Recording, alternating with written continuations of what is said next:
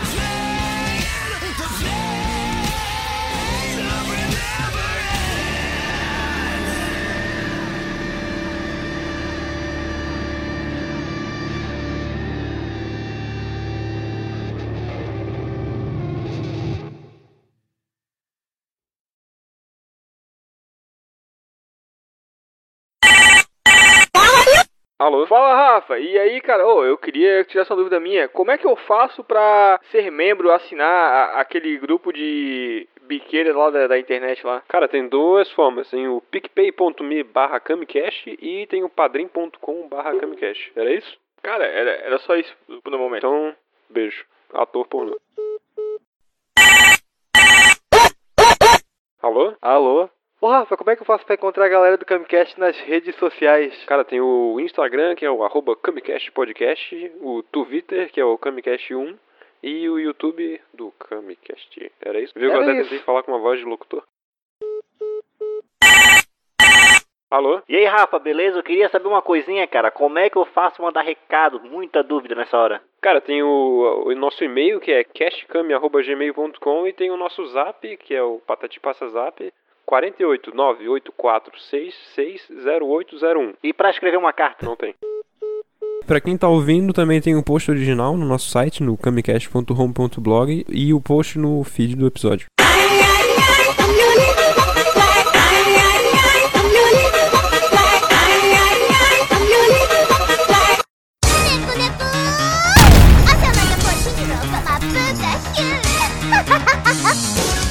Garacas ータイムだ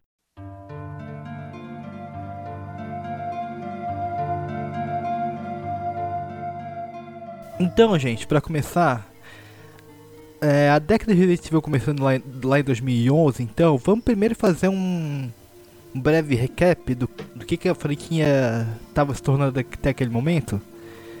2011 para 2012 a gente teve os grandes lançamentos, grande só em magnitude de vendas, claro, né? que foi Resident Evil 6. Mas antes disso a, gente, a franquia já vinha por uma boa reformulação. Desde Resident Evil 4 e 5 lá já vinha uma mudança. Que era a saída do Survivor Horror clássico para uma mudança em uma perspectiva mais de ação. Eu quero, eu quero saber de vocês primeiro é. Vocês acham o que que influenciou, primeiro de tudo, para começar? O que que influenciou ao Resident Evil 6 ser daquela forma? Foi só o contexto prévio de Resident Evil 5 e 4? Foi os fãs? Foi o conjunto da obra? O que, que vocês acham? Eu posso dizer um nome que, que eu sei que é o que eu acho que influenciou para ser isso. Hum. Que é Masashika Kawata. Sim, sim, com certeza. Basicamente, assim, resumidamente, esse homem provavelmente foi a maior influência para esse desastre natural que aconteceu. Mas eu acho que também era a Capcom querendo seguir muito do que tava na boca do povo, o que todo mundo queria ver em jogo, e aí tentou misturar um monte de coisa, um monte de conceito, um monte de gênero. E obviamente, como eles não são a Rockstar, que consegue fazer isso é, naquelas, né? E às vezes faz muito bem, eles falharam miseravelmente. E aí saiu Resident uhum. Evil 6. Sim, o que o Resident Evil 6 também é, ele é, assim, ele tentou ser a sequência do Resident Evil 5, tentando agradar os fãs com aquela sequência de terror ali do Leon, que francamente não, não tem quase nada de terror ali, é só. Não impressiona, né? Não, nem, nem um pouco, nem um pouco. Nem só, um pouco. só da gente pensar que ele é de 2012, que em 2013 a gente teve The Last of Us, é, é assim, é muito. A gente não consegue entender aquele jogo. Mas eu acho que o, a, a, recepção da Capcom com os fãs foi muito assim. Resident Evil 5 vendeu muito. Só que ao uhum. mesmo tempo foi muito criticado pelos fãs. Então eles não sabiam o que fazer. Então eles tentaram juntar os dois ali. A galera querendo a volta do terror e o, a, a, ação desenfreada ali do 5. Com, igual o Alisson falou do, do, do Chris socando pedra, velho. Né? E a gente tem um meio, meio que um meio termo que é a campanha do Jake e da Sherry, que na verdade não tem nada de terror, né? Mas eles tentaram, tentaram trazer um elemento clássico que era o, entre várias aspas, Nemesis de volta, que seria sim, na figura sim. do Stanak, só que é patético aquilo lá. Nossa, Mil sim. perdões. Nossa. E pa mais patético ainda é eles tentarem trazer o Wesker de novo na franquia, só que da forma mais idiota possível, porque eu não consigo comprar aquela ideia do filho dele. É, trouxeram o Wesker de volta por meio dos genes, né? Sim. Isso foi meio. Foi, um, foi uma ideia um pouco torta, eu acho. Tipo, eu, eu imagino que para chegar onde chegou a franquia, para o início dessa decadência se dar, uh, as coisas começam quando eles tentam inovar demais em Resident Evil 4, né? E eu acho que, ok, eu, eu sou um fã de Resident Evil 4, eu admito, eu acho que o jogo trouxe muita coisa boa para a franquia. A mudança de câmera para o over the shoulder foi algo interessante. Uh, a, a, até o formato mais linear ali ele combina com o que o jogo tenta passar. Mas eu acho que tanto disso é perdido, né? Tantos elementos é, assim fundamentais, substanciais da franquia acabam morrendo em Code Veronic e eles só são resgatados muito lá para frente. Sim. Então é um período em que as coisas ficam diferentes, onde essa ação predomina, onde, como o Victor falou, Kawata teve muita influência e isso foi tomando uns sumos meio estranhos. Eu, eu diria que Resident Evil 5 é, é para mim o pior jogo da série principal da franquia. E eu é, tenho mais repulsa é, em relação a ele que quanto ao Resident Evil 6, propriamente dito. Porque eu acho que Resident Evil 6 é um. Eles simplesmente chutaram o pau da barraca e eu simplesmente também relevo. Eu falo, não, tudo bem, Capcom, faz o que você quiser e beleza, sabe? Isso é curioso porque já eu, eu, eu vou pelo, pelo, caminho contrário, assim. Eu, eu vejo Resident Evil 4 como uma ótima coisa, porque que eles estão se reinventando, né? E meio que influenciou toda a indústria, né? A indústria de jogos foi muito influenciada por Resident Evil 4. E uhum. eu acho que Resident Evil 5 é um dos melhores jogos que a gente tem na franquia. Claro, ele é um jogo de ação, ele não é um survival horror. Mas eu acho ele um jogo, um ótimo jogo de ação, assim. E a história, Sim. pro nível Resident Evil, claro, eu acho ela competente, digamos assim. Sim, eu concordo. Ele ia falar, ó, oh, perdão, mas o Pedro fala, foi o Pedro que tava falando, né, que achava o 5 pior de todos. Eu, eu não acho, acho o 6 pior. É, o 5 eu gosto por conta do que, do que o, o Victor tava falando, porque é, ele tem uma resolução para um personagem muito importante da franquia, que é o Wesker. Sim, então você tem a resolução da história dele. Você tem ali muito também na DLC, mas na, no jogo principal já conta muito da história da, do Resident Evil. Conta demais ali, da, bem do começo lá, de como foi feito o vírus Progenitor. Tudo isso que vem antes, pré-Resident Evil 1. Então eu acho que a história dele, o background do Resident Evil 5 é bom. E como, igual falou, como jogo de ação, é muito bom. O jogo era muito bom. Era a época ali do Gears of War. Eu só tenho a crítica não poder andar e atirar ao mesmo tempo. Isso aí era, era bem frustrante. Se jogar hoje é bem datado isso. Mas é, é um jogo muito bom. Eu, eu primeiro eu confesso que assim, primeiro eu vou ser, vou ser o advogado do diabo porque eu gosto pra caralho de Resident Evil também. O 5, quer dizer.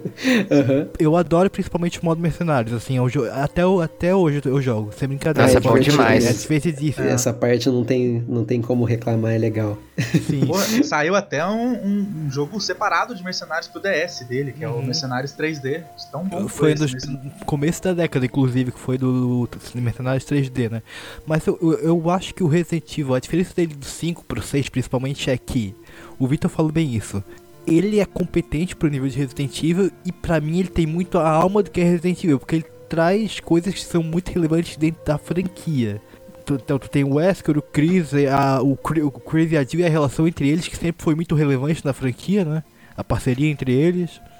Tem a história que se liga é, com a criação de tudo lá com Spencer, claro, também. Então dentro do, da, das possibilidades, Resident Evil 5 faz um bom trabalho. Falando em narrativa, em história. Né? Gameplay, obviamente, é um jogo de ação, então tem esse lado. Agora, o 6, além de todos os problemas de gameplay, de, ter um, um, delírio coletivo, uma enganação geral, aquele trailer principalmente, porque ele vende um produto completamente diferente do que ele, do que ele entrega. Porque se vocês lembram, o trailer do, do Leon eu fiquei pirado. Eu falei, Sim. caralho, é um jogo, uma campanha de terror. O trailer fez eu fazer pré-venda do jogo, cara. Eu, eu, eu comprei o jogo antes do lançamento. Eu sinto muito é, por cara. isso. Eu paguei 15 pila porque eu, eu tinha o Xbox pirata. Eu entendo. Eu, o meu problema com Resident Evil 5 ele vem mais, é, e se eu não me engano, o Marquito citou a DLC, né, o Lost Nightmares, Sim. que faz tanta coisa boa realmente. É, por uma frustração que eu tenho, que eu olho e falo, cara, a DLC é melhor que o jogo base inteiro, e é uma DLC de uma hora.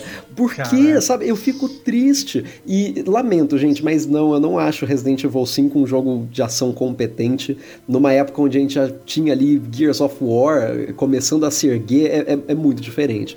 É, ele era muito mais datado desde a época. Você não poder andar e atirar um exemplo, aquele sistema de cover patético que você chega e é patético, tudo horrível. truncado. Não, ele, a verdade é que eu, eu sou triste, eu sou uma pessoa triste porque Resident Evil 5 nunca clicou comigo. Eu acho que essa é a verdade. Oh, mas vou ser sincero é. aqui.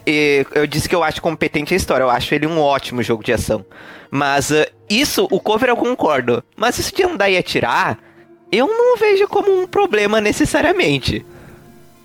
Eu não vi em Resident Evil 4 porque tudo era muito mais lento. Agora em Resident Evil 5 eu acho que não combina com o pacing do próprio jogo. Você não tem uma limitação técnica em um momento onde em todos os outros jogos uh, relativos ali da época você já andava e atirava. Eu, eu acho ridículo. E tem zumbi atirando em você. É. Esse é, é. você tem que se movimentar. Aí... Sim. Mas no 4 também tinha, no final. Mais pra reta é, final. Mas, é, não, é verdade, é verdade. É, é, aquela sequência de Resident Evil 4 que é um lixo completo, a ilha, né? Que, porra, quem defende a ilha, meu Deus do céu. Eu, eu discordo, mas enfim. Ah, como que ah, você gosta da ilha? Gosto, eu, eu gosto, cara, eu gosto. eu gosto. Eu gosto da parte dos regenerators. Aquilo lá é legal. Pô, aquilo lá é bom, hein? Olha, Pedro, só de você falar que eu odeio a ilha, eu já, eu já assumo que você odeia a parte do Heisenberg no 8. Eu vou te falar que eu não, eu não odeio tanto. Não, não, não, não eu, eu entendo Heisenberg no 8. Eu, eu acho que eu entendo. Eu, eu não sei. Eu não sei, a gente vai chegar lá. Say, say my name. Enfim, mas, mas, mas, voltando aqui à, à, discussão entre o 5 e o 6, tem uma, uma coisa que eu esqueci de mencionar e que a gente tem que colocar aqui é que uma grande diferença entre a narrativa do 5 e o 6 também é que a narrativa do 5 é competente e tudo mais e ela é bem concisa, ela é bem estruturada. A do 6 é lotado de furo, cara, é lotado. Nossa, é verdade. É um filme hollywoodiano. Eu, se você se, se, se, me falassem, sinceramente, se alguém me falasse, cara, esse jogo teve direção do Paul W.S. Anderson e do Michael Bay, eu falaria, com certeza. Sim, sim, eu, eu, acreditaria é numa boa que foi esse cara, porque é, e é triste porque assim, a, a mecânica de gameplay desse jogo é marav maravilhosa. É, é, é, é, muito fluida, tipo, andar e atirar, correr com os golpes é muito mais livre, muito mais. Eu acho péssimo. Eu acho desengonçado demais, eu não gosto da gameplay de Resident Evil 6. Concordo com o Victor, eu, eu acho desengonçado também. Mas eu acho que eles tentaram, assim. Eu acho que eles tentaram, de certa forma. Só que se perderam nessa maluquice, dessa amálgama de ideias completamente randômicas, de tipo, cara, vamos fazer uma campanha de terror pro Leon, uma campanha full action pro Chris, um bagulho misturado pro Jake, um stealth com a Ada, e, e aí, tipo, fica. É, é, muita coisa que não, não se conversa, e aí essas mecânicas também não se conversam. Eles tentam botar tanto, tanto feature quanto, sei lá, quanto Metal Gear Solid 5 tem, só que eles não têm a capacidade de implementar tudo isso de uma maneira natural. Aí fica esquisito, você pode pular, correr, salta, da estrela para trás, da mortal, solta a teia, e aí, tipo, sei lá, cara, não, não funciona, não, não, eu não, não consigo gostar também, é difícil. Resident Evil 6 é um caso complicado. E também tem uma outra coisa que é o carisma, né? Porque assim, de todos os problemas que Resident Evil 5 possa ter, ele tem muito carisma porque ele traz personagens clássicos e ele, ele trabalha muito bem a relação deles. Então, por, por exemplo, você tem o o Wesker. Já é uma relação muito tempo na franquia, já está bem estabelecida. E mesmo assim eles conseguem complementar mais ainda. Então o, o confronto e a forma como se dá o confronto deles dentro do jogo faz sentido e é bem explorado. Agora no 6, cara, eu não consigo me importar nem um pouco com as duplas. Tá, tirando o Chris Pierce, Sim. que é tudo bem porque é, é, a introdução deles é bem, bem feita. É, mas quem que lembra da Helena, né? Tipo, então, quem que lembra é. da Helena? Quem que lembra do Jake com carinho? Ninguém! É verdade. Ninguém lembra com carinho dele. Cara, a Helena foi esquecida num rolê e provavelmente vai ficar esquecida. Ela é uma agente do governo e whatever. A Sheva consegue ter mais carisma do que ele, que ele. E a Sheva é bem pouco carismática, convenhamos. É, mas eu acho que no final todo mundo acaba gostando da Sheva justamente por ela ser esquisita daquele jeito que ela é lá e falar umas coisas meio óbvias e tal. Inclusive, não, eu, eu quero aproveitar o que todos vocês falaram para eu ratificar uma coisa aqui que eu falei também. É, é, eu não quero pagar de maior hater do mundo de Resident Evil 5, eu não quero parecer tão babaca assim. Porque realmente eu reconheço que tem coisas muito legais no jogo. E por mais que eu diga que ele é o meu menos favorito de todos da série principal, ele ainda tem momentos que eu gosto, principalmente os que envolvem mesmo é, esse fechamento de arco entre Chris, Wesker, a Jill. O resto dos personagens também é legal. A própria Sheva, é isso que eu tô falando, eu acho ela ok, divertida. O Josh é legal, por mais que ele seja outro cara meio esquisito em muitos momentos, mas eu acho que tudo passa, né? É, os vilões como um todo, tirando, sei lá, Irving e Excella, que são bem estranhos, eles ainda conseguem manter um carisma muito maior mesmo do que os antagonistas dos seis, que são Carla Radames e, e, e o, o, Simmons, né? Ah, que coisa horrorosa. Não me lembra dessa Carla. Não me lembra que eu, eu, tenho, eu tenho memória de Vietnã aqui. lembrando disso. Eu tenho, vontade, é. eu tenho vontade de voltar no tempo para eu não ter jogado esse jogo quando eu lembro dela. Não, e outra coisa, outro ponto interessante também agora, por falar em, em história, né? É, realmente, em termos narrativos, Resident Evil 5 é competente, principalmente porque ele ainda é, acrescenta mais ao arco da própria Umbrella, né? Da, da do descobrimento do progenitor vírus lá na, na África, na, com as plantas, as flores e tal. E, enfim, é, é, é muito legal. Eu acho que de todas as narrativas de Resident Evil, né? Por mais que realmente a, a franquia carregue essa fama de não ter lá uns, uns roteiros tão maravilhosamente executados, né? Uh, alguns jogos eles acabam se destacando sim por isso. Eu acho que Resident Evil Code Verônica é muito bom no que faz. Sim. Eu acho que os, os dois Revelations conseguem uh, trazer uma abordagem bacana para isso, mas outros jogos acabam ficando tão soltos, né? É, o próprio Resident Evil 6 é um exemplo que, cara, eles tentaram trazer tudo para uma escala global e pai, Michael Bay, isso e aquilo, e poxa, ninguém se importa, cara. Não, e, e, e tem, uma, e, tem, e tem um outro detalhe, perdão interromper, é, que é o seguinte, você falou que por mais todos os problemas, os vilões ainda conseguem ser bem explorados no 5, né? Uhum. Dentro das limitações, claro. E aí tu vem pro sexto, tem o Simus que vira dinossauro, vira monstro, o, o, o do Leon vira um mosquito gigante, a da, da Ida vira uma gosma, vira um slime gigante. Vira uma parede. Aí tu, mano, como é que tu quer se importar com os personagens a, desses, A Carla cara? Radames, inclusive, ela fez uma apariçãozinha no final de Resident Evil 7, né? Oi? Ah, tá. eu demorei Agora muito pra captar, nossa, desculpa.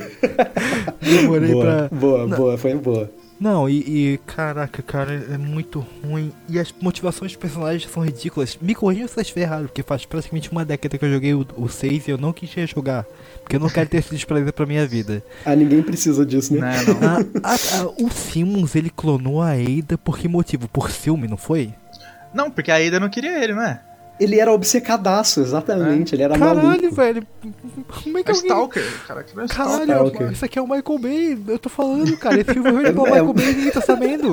É certeza. Ai, que depressão que me dá pensar nisso agora. Que, Ai, coisa gente, horrível. Perdão, perdão. E o, e o modo mercenários desse jogo do 6 nem é tão legal. Não, nem, não, nem é se compara ao do 5. É, é completamente pior, é, Não, e pior que todos os modos extras ali são esquecíveis. Alguns saíram por DLC, vocês lembram de algum? Dava pra, tipo, controlar uns, uns infectados lá. É, era tudo um monte de nada. gente, whatever. Eu lembro que era pago, então não joguei nenhum além do Mercenários.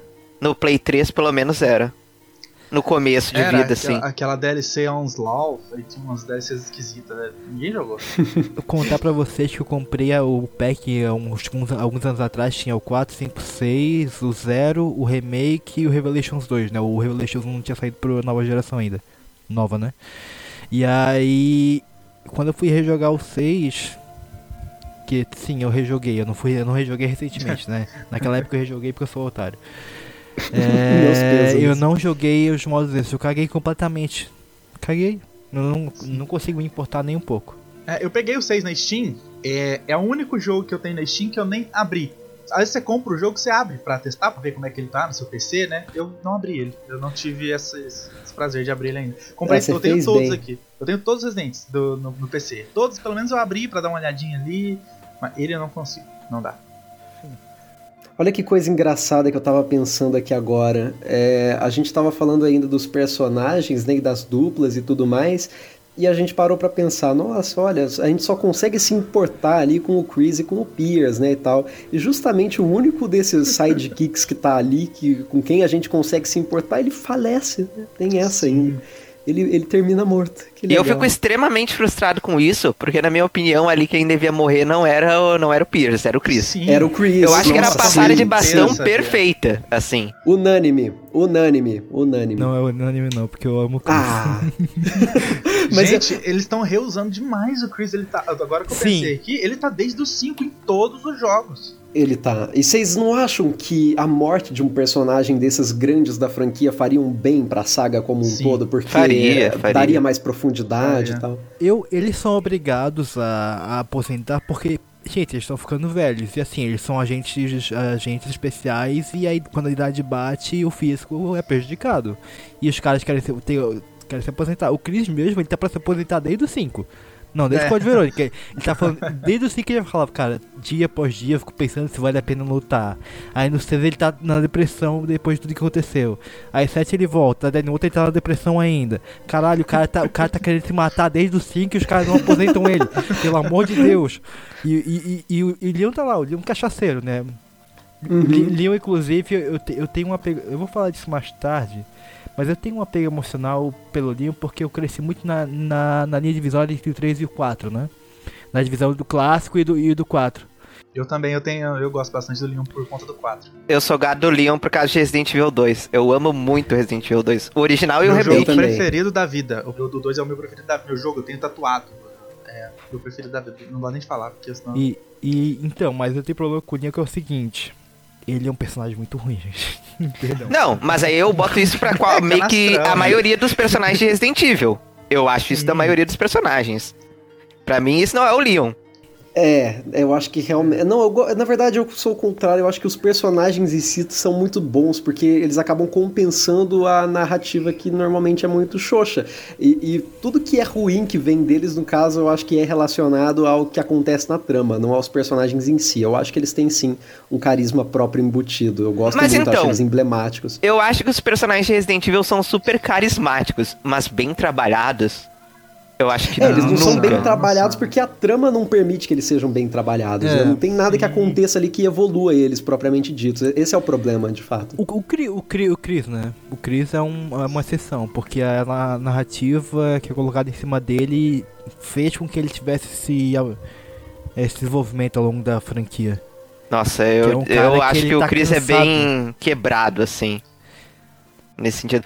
Porque, por exemplo, a ideia que tiveram ali no, falando bem por cima, a ideia que tiveram no Resident Evil 8, eu, eu gostava daquela ideia. Como várias ideias que a série já teve e só cagou.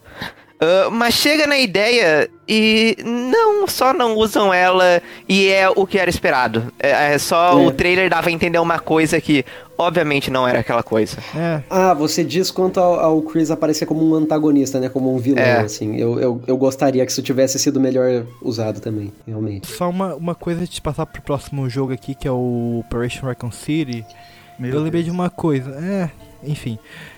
eu lembrei de uma coisa. É o fato de eles continuarem os personagens clássicos na franquia, eu, eu penso que também tem um outro fator que é o seguinte: as novas experiências que a gente teve com personagens novos não foram muito boas. Não foram, é verdade. Se pegar em retrospecto do 5 pra cá, a gente teve o 6, que a gente já falou os problemas que tem aqui. Sim. O 7, o 7 ele tem um probleminha que a gente vai falar depois, mas ele melhorou muito no 8. O Ethan é um bom personagem. Sim. Eu discordo. Ele se tornou um bom personagem. Mas eu, eu ah, vou eu chegar gosto. lá. Então, aí, aí, continuando, no Resident Evil Zero, a gente teve o Billy e a Rebecca, que, tipo assim, a dinâmica dele até interessantezinha, mas esqueceram também. Esqueceram eles, né? Também. É, esqueceram. O Billy, o Billy ninguém sabe o que aconteceu de lá pra cá. O Billy é tipo o Carlos, eu acho que ele nunca vai voltar. É simplesmente. É, é isso. E no Resident Evil 6, só pra não deixar passar pra mim não esquecer, eu queria dizer que eu fico muito triste já falando de personagem pela Sherry. Eu gostava muito da Sherry do Resident Evil 2. E eu pensei, pô, ela vai voltar, que legal. E ela virou um X-Men. ela virou literalmente um X-Men. Virou a Alice. Entra, é, entra aquela viga de metal nela depois daquela parte do, do avião lá e Ui. ela só tira e é isso, né? Aquelas cenas, inclusive, meu Deus do céu. É, é o vírus, né? Ela é o vírus milagroso. Sim, sim. Grande vírus milagroso. Outra coisa que me incomoda em Resident Evil. Agora tudo é desculpa. Ah, é um vírus aí. Ah, isso aí é um vírus aí. Mas isso aí desde sempre, é. né? É, sempre Mas tá foi. tá pior agora, porque a gente tá com realmente uns X-Men no meio, né? A gente, é. a gente, pode contar a Jill, a Sherry. Cara, tá é. tá todo mundo de, dessa, desse jeito, assim, infectado e ganhando superpoder. E agora todo mundo pode tudo e todo mundo é meio super-herói, porque é isso. Cara, a gente tem um Magneto. O fucking Magneto. isso aí, isso aí é eu não comprei no 8, não, cara. E, e o Chris, coitado, tá lá na depressão ainda. Porra, todo mundo vira X-Men aqui, aqui na depressão. Então, mas olha, eu, eu até aproveito. Malboro aqui. Malboro. eu aproveito para retomar o que eu tava dizendo nessa coisa de, de muito super-herói, né? Que esse último arco acabou trazendo mesmo. Resident Evil 4, 5 e 6 transformou eh, todos os personagens aí principais, a, Claire, o Leon, a Jill, o Chris. A Claire é a única que na verdade não se enquadra nisso, é mas mais todos eles fazem. Ela é mais humana. Todos o, restante deles faz umas coisas muito malucas. Eles estão muito intangíveis, sabe? Chegou num estágio onde ninguém nem pensa na possibilidade deles morrerem, porque os caras sempre vão dar um jeito de sair daquelas situações ali impossíveis, né? Sempre vai ter um deus ex-máquina que salva os personagens do além, e é isso. Então, poxa, tá todo, todos os fãs estão muito confortáveis, acho que esse é o problema. E a Capcom tá confortável com essa, essas narrativas superficiais, assim, eles não estão querendo trazer nada demais. E eu vejo algumas cenas que dão o potencial para trazer uh, uma história mais coerente, mais impactante para os dias atuais, tipo aquela cena dos Baker no, no Resident Evil 7, que o, o, Jack fala com o Ethan meio que por uma memória, assim, ou aquela cena do Kendo no Resident Evil 2 Remake, eu olho tudo isso e eu falo, cara, boa. que cenas Sim. maravilhosas, a gente precisava de mais disso. E a morte de um personagem traria o impacto necessário, suficiente, para todo mundo ficar um pouco mais desestruturado, assim, trazer esse, essa profundidade a mais, mas eu acho que eles não conseguem fazer isso. Eles não conseguem porque vende, né? É, tem isso, mas eu vou defender uma coisa, tipo, ao menos, ao menos no Resident Evil 4, essa parte dos personagens serem um pouco too much, eu acho que no Resident Evil 4 em específico faz sentido. Porque Resident Evil sempre foi aquilo de galhofa, né? Filme galhofa, só que era terror. Sim, sim. No 4, uhum. eles fazem isso com ação usando o Leon. E aí eu até aceito. O problema é que a partir do 5 eles vão perdendo a mão é, e no 6. Isso, isso. Ele só foi continuando essa coisa e, enfim. Aí até agora, tudo, tudo tem um Deus Ex Machina que resolve as coisas. E eu Deixou fico de ser triste. um filme B de terror pra ser um, um filme hollywoodiano. Sim. É. é o 6 é isso. Exatamente. É, isso. é a narrativa mais hollywoodiana de Resident Evil. O ever, de todas é a do 6. Enfim. Próximo joguinho Operation. A gente não vai explorar muito ele também porque não tem tanto o que falar, né? É, é o campo experimental da Capcom aqui. A Capcom fazendo experimento com a franquia. E, e, na, e naquela velha dinâmica de enxuga o máximo que puder de, de dinheiro. Manda IP pra um estúdio ocidental e vê o que, que eles conseguem fazer lá. Então, para começar, eu, o meu problema com o jogo, assim, não é tanto com o gameplay, porque eu até gosto, assim, completamente distante de tudo que é, é, que tinha naquele momento. Eu, eu acho interessante a ideia de eles apresentarem os soldados da Umbrella é, nas operações dentro daquele cenário de Raccoon City. Pô, eu gosto muito dessa ideia. Eu gosto muito da ideia. Ah, é, é, que na verdade, né, gente? Convenhamos, é uma ideia que vem de uma onda de fanservice. Tipo assim, Hum, o público ama o rank, o público ama os soldados da USS, então vamos fazer algo dentro dessa temática, com o um esquadrão tático ali explorando justamente o arco mais emblemático da série, talvez, que seria o de Raccoon City.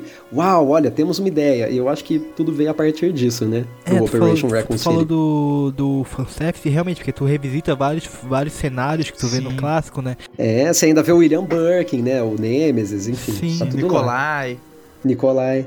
Mas o problema é que assim, no final do dia é completamente esquecível. Tu não lembra Muito, de nenhum é. personagem, tu não lembra. É, eles, eles, tentam fazer uma coisa que eu lembro agora que para mim é triste porque não deu certo. Porque assim, o Hank, ele é, tu fala do Hank, ele é um personagem tão amado na franquia justamente pelo, por ele ser emblemático. Tu nunca não sabe nada sobre ele. Ele é o Boba Fett de Star Wars. É o Boba Fett é, do. O Boba é, Fett, perfeito. Só que em Resident Evil, é exato, é exatamente isso. E, e aí tipo, eles tentaram trazer um contexto, contexto não, uma profundidade, uma personagem que não cabe, que é colocar um, entre aspas, discípulo dele dentro daquele equipe. É, o Vector, e não cabe, né? E não cabe, cara. Tipo, Ninguém dá a mínima pro Vector, ninguém lembra de nome de ninguém daquela equipe. Os fãs esperavam o quê? O The Mandalorian de Resident Evil com o Rank. Receberam o quê? Operation Raccoon City, parabéns. receberam Han Solo, que estavam esperando o, o Mandaloriano, perfeito, receberam o Han Solo. Perfeito, é isso aí. E também, no final do dia também, é, tanto faz, tanto fez esse jogo existir, porque, primeiro porque ele não é canônico, segundo porque ele não uhum. tem importância, né? ninguém Sim. se lembra, ninguém. É, tri é, é, um jogo que infelizmente é triste, porque assim. É triste, eu, ele, é, ele é triste. Eu, eu, gostei, eu gostei da gameplay, apesar de ter uns problemas horrorosos na gameplay. É, ser bem travado em, muitos, em alguns sentidos. Sim, a IA é muito ruim. Horrorosa. Muito, oh, ruim. muito ruim. Muito, muito ruim. Consegue ser pior do que a, as anteriores que vinham de Resident Evil 5. Sim, pior pô. que é mesmo. É, não, pior. bem pior. Nossa, é estúpido, é horrível. E, e a história é aquilo, cara. É uma reimaginação, entre várias aspas, do cenário de Raccoon City a partir do, da perspectiva desses soldados. E quando tu faz isso, tu tem que tomar algumas liberdades criativas, né? Então algumas cenas são reimaginadas, alguns é, acontecimentos são refeitos para poder apresentar essa perspectiva. E aí, tipo assim, algumas coisas acabam não sendo canônicas de qualquer jeito. Por exemplo, eles enfrentam o Nemesis, enfre é, encontram a Jill, encontram o Nikolai e influenciam, se eu bem me lembro, na versão do Nikolai. Eu não tenho certeza agora, gente. É, tem, e... tem, tem uns. É tipo uns Warif, tem como matar o Sim, tem, tem, tem, exatamente, exatamente, tem como matar no final. E é, e é aquilo, cara, é um, é, como falou, um Warif. No final do dia também é como um bom Warif que se preze e no final do dia não vai fazer não vai ter importância pro principal. Uhum. Porque é uma imaginação. É, é, e não tem mesmo, né? É, é, exatamente isso. Eles fazem tudo ali com toda essa liberdade poética de uau, o SS vai fazer, botar um terror em Raccoon City real. Eles encontram o Nicolai, encontram a equipe inteira da UBCS, rola até uma. Eles até se antagonizam um pouco com a UBCS ali. Nada disso tem importância. Tem, tem inclusive uma DLC exclusiva pro outro grupo, né? Ah, é, a Spec Ops. A Spec e no Ops. No final do é dia, verdade. cara, whatever in the never, let's go to the goal. Não faz diferença. é isso.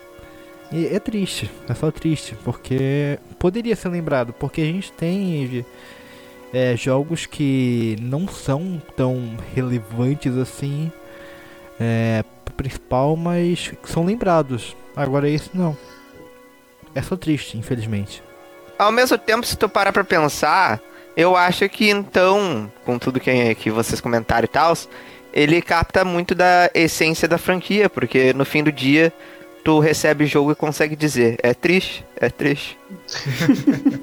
e a série tem muito disso. Eu não queria que fosse isso não. Poxa vida. Mas tudo bem.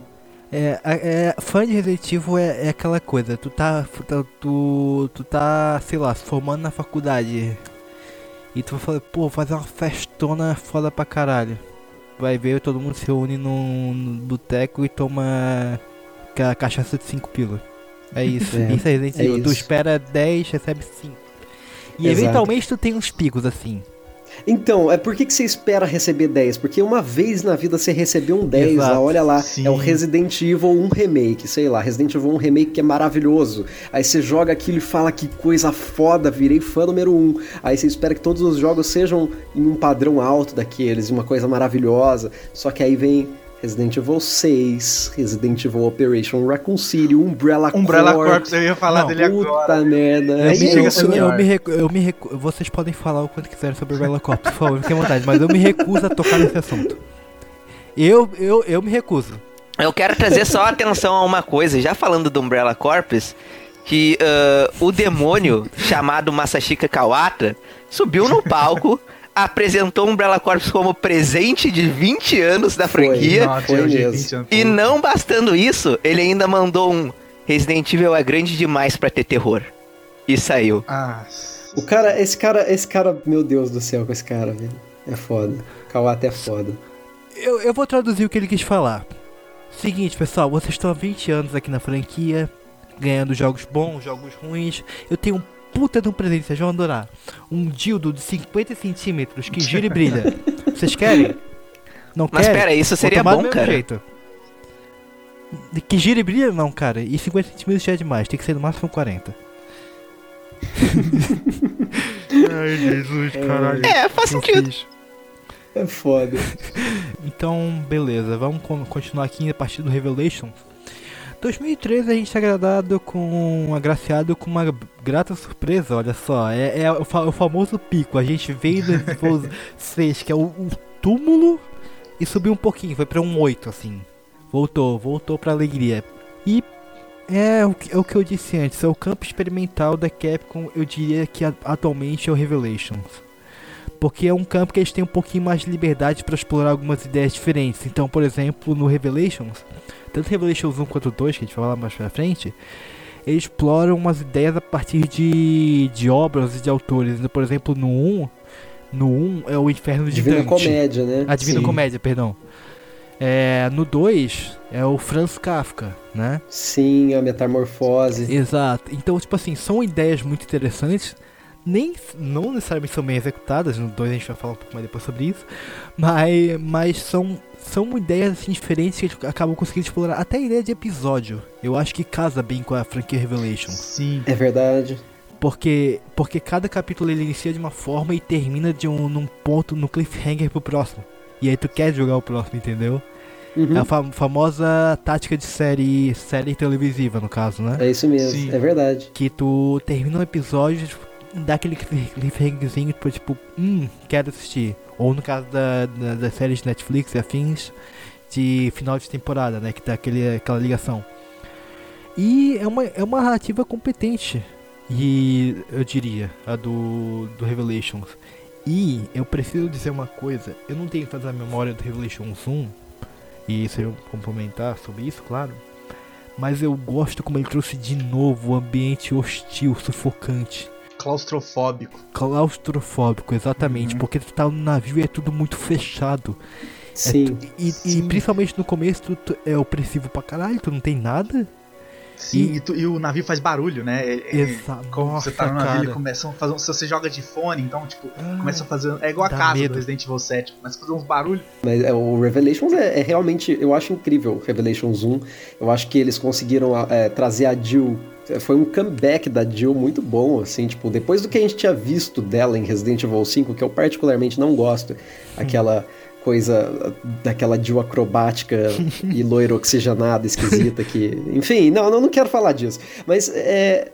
Eu acho que eles trouxeram uma personagem de volta de uma forma legal e essa, esse lado do jogo de ser mais experimental e, consequentemente, eles poderem experimentar mais do viés de terror da franquia dentro dessa sub dessa sub saga, né, dessa subsérie, é muito maravilhoso, cara. Eu acho isso ótimo. Eu acho que, sei lá, Revelations 3 é justamente um dos meus maiores hypes agora, atualmente, justamente por esses motivos, sabe?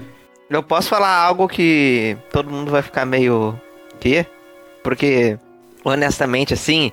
ah, sinceramente, e isso eu acho que eu uso pro Revelations 2 também. Eu gosto muito da ideia dos Revelations, da narrativa, eu acho que eles. Eles ousam muito mais do que normalmente eu gosto disso. O ambiente eu acho fantástico.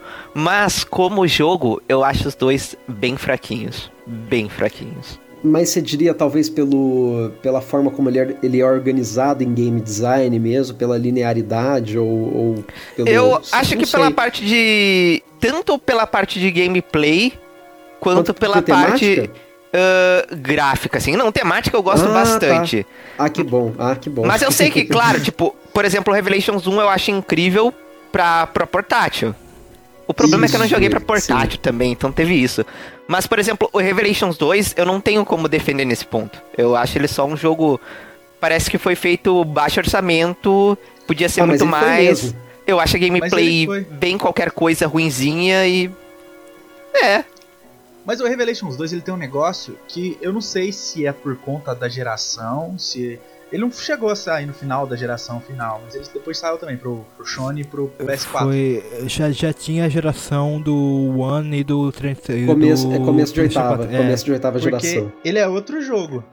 Eu falei que eu peguei ele pra jogar de novo agora nos últimos dias aí no PC, ele tá outro jogo. Tipo, ele, eu achava realmente ele ruim quando eu joguei no PS3, e agora que eu fui jogar no PS3, ah, os gráficos ficaram assim, tão bem bonitos. Sabe tá? que eu, eu só joguei, até hoje eu só joguei a versão de sétima geração. Eu também queria pegar pra rejogar agora, seja num PlayStation 4 ou sei lá. Só pra ter essa experiência um pouco diferente. Sim, é, melhora um pouco. Eu experimentei no PS4 e mantenho essa visão, assim, eu acho bem. Ele fa- falta polimento, falta polimento no jogo. Fa- Ah, eu acho que essa é a palavra-chave, realmente. Porque assim, eu também gostaria de ter experimentado o primeiro Revelations em portátil, né? Porque ele saiu pra 3DS. E eu acho que fazia muito sentido isso ali pra época, né?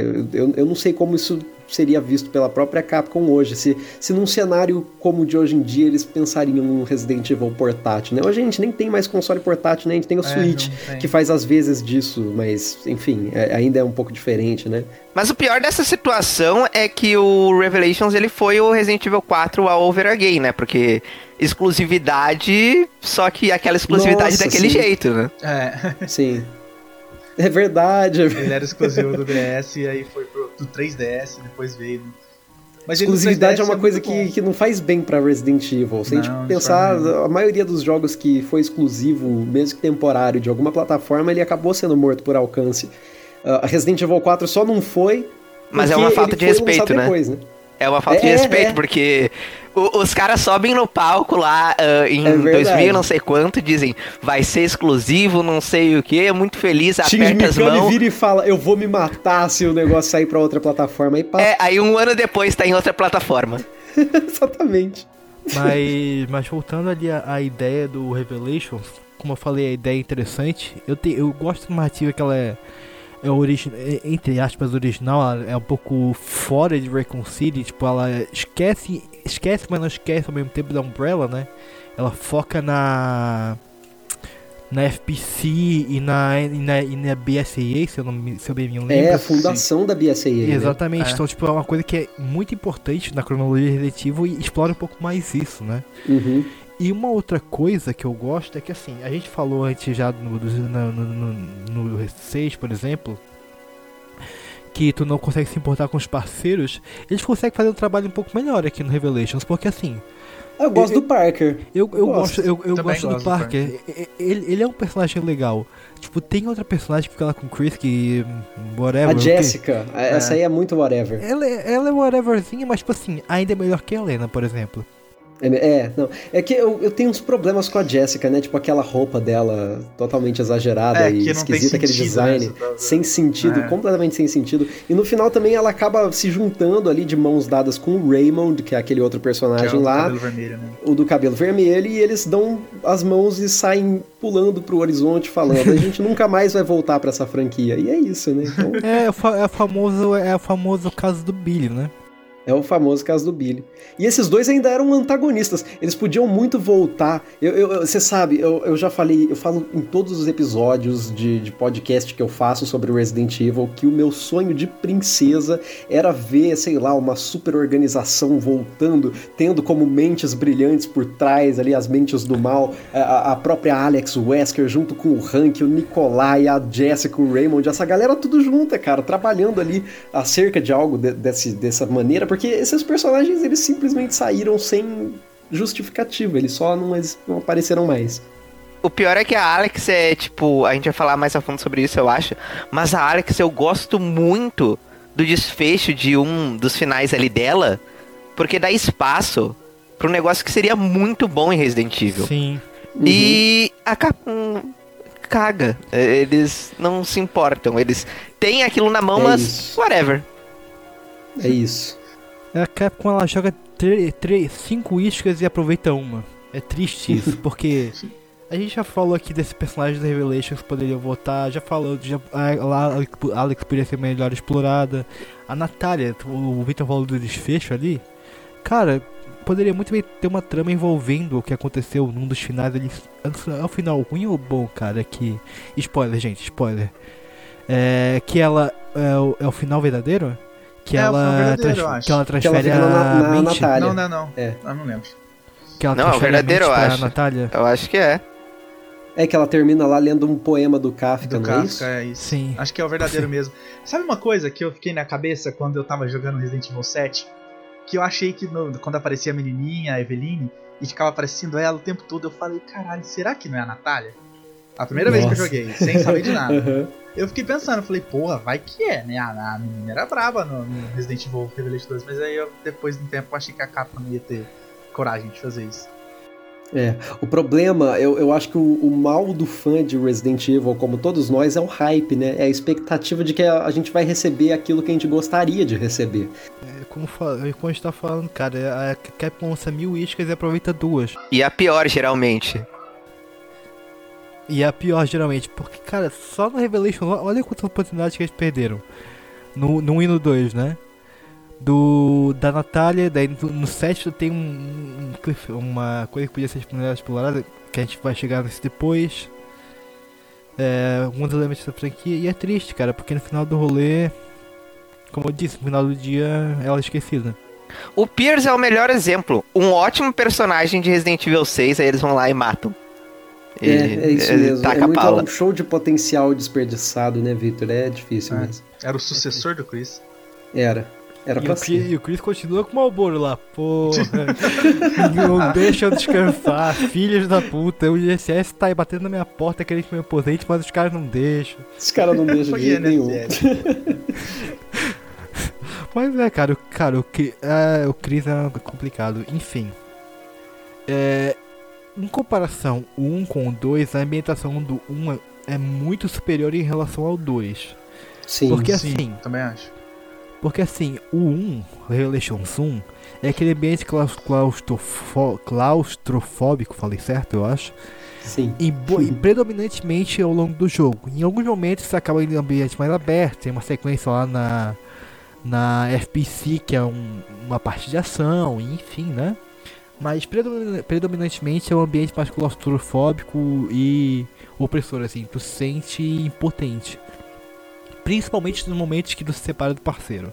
Sim. Eu, eu juro pra vocês, teve, um momento, teve dois momentos que a, a Jill se separou do parque e meu cu assim não passava nada. e que inclusive é a parte que tu enfrenta. Acho que é o pior problema desse jogo, agora, agora me lembrei. É aquela guria lá que tem o cabelo todo uh, sobre a cara, que é só. Rachel. só que, é Rachel, que, é só, que é só uma atriz pornô dentro do jogo que os caras colocaram.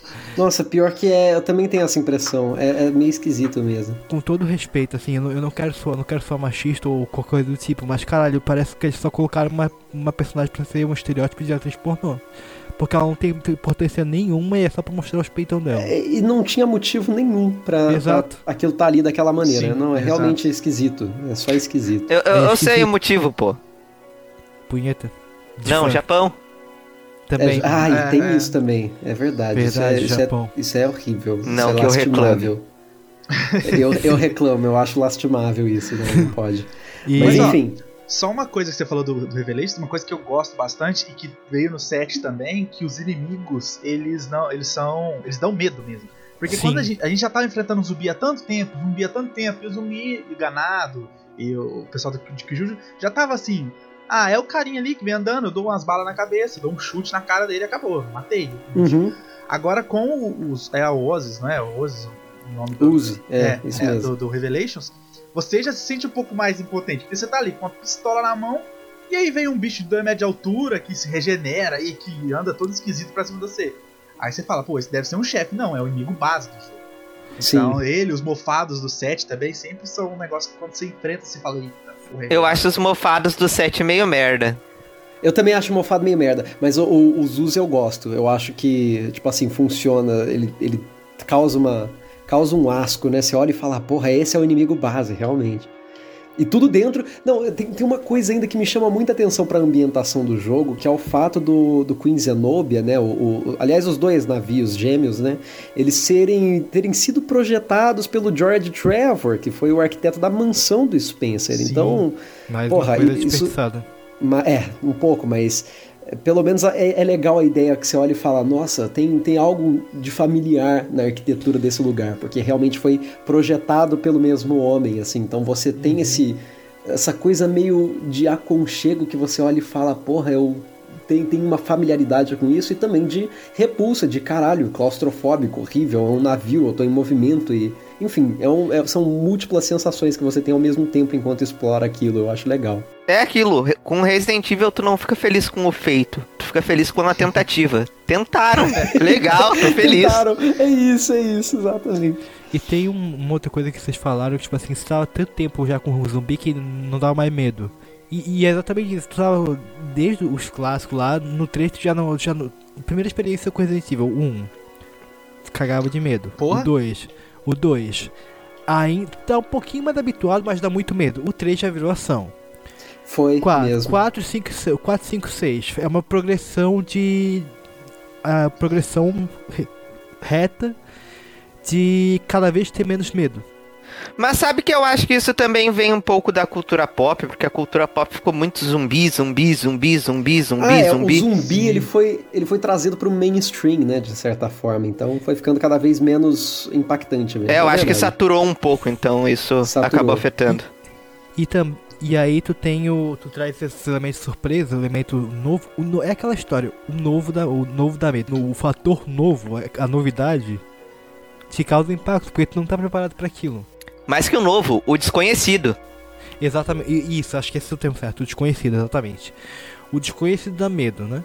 E aí tu junta uma seção de fatores. Tu tá num navio que é completamente assustador, o ambiente é assustador, é claustrofóbico.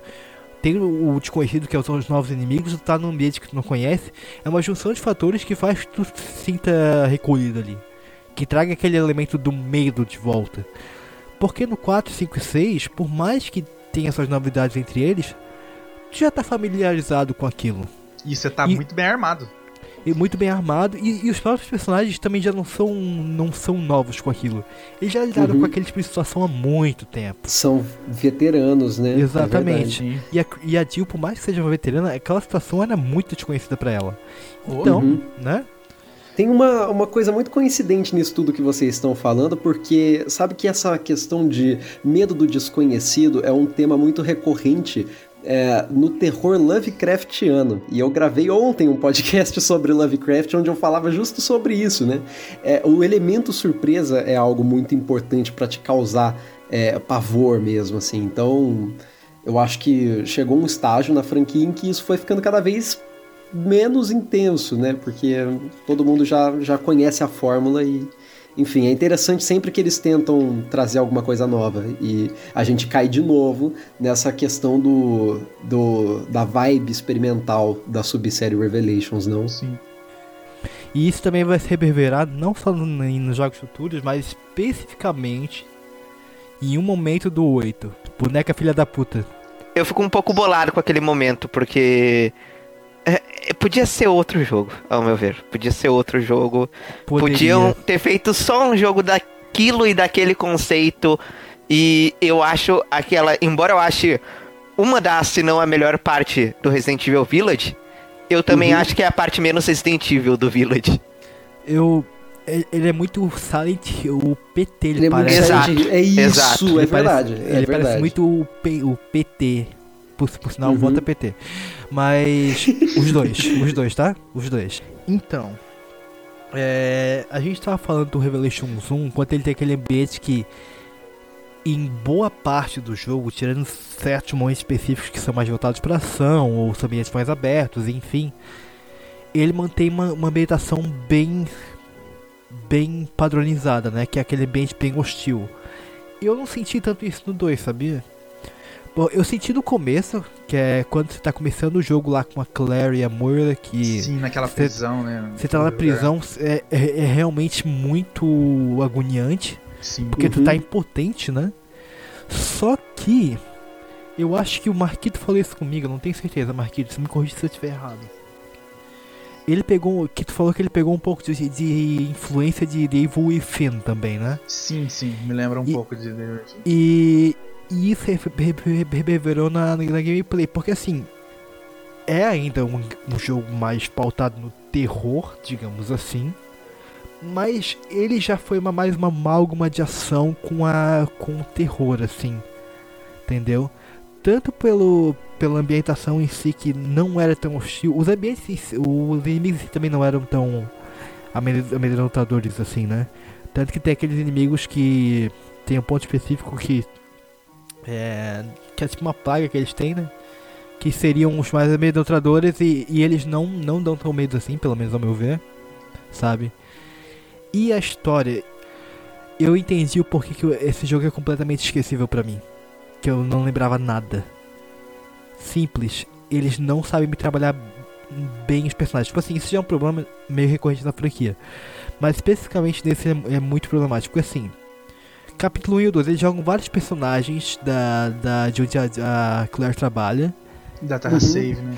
Da, da Terra, Terra Save. Save. Não explicam quase nada a respeito deles e esperam que tu se importe. Então, tipo, é um personagem que aparece no segundo capítulo. Em 30 minutos morrem. E eles esperem que tu sinta pena daquilo, sendo que, primeiro, não tem interação quase nenhuma entre eles, não sabe nada sobre eles. Sim. É.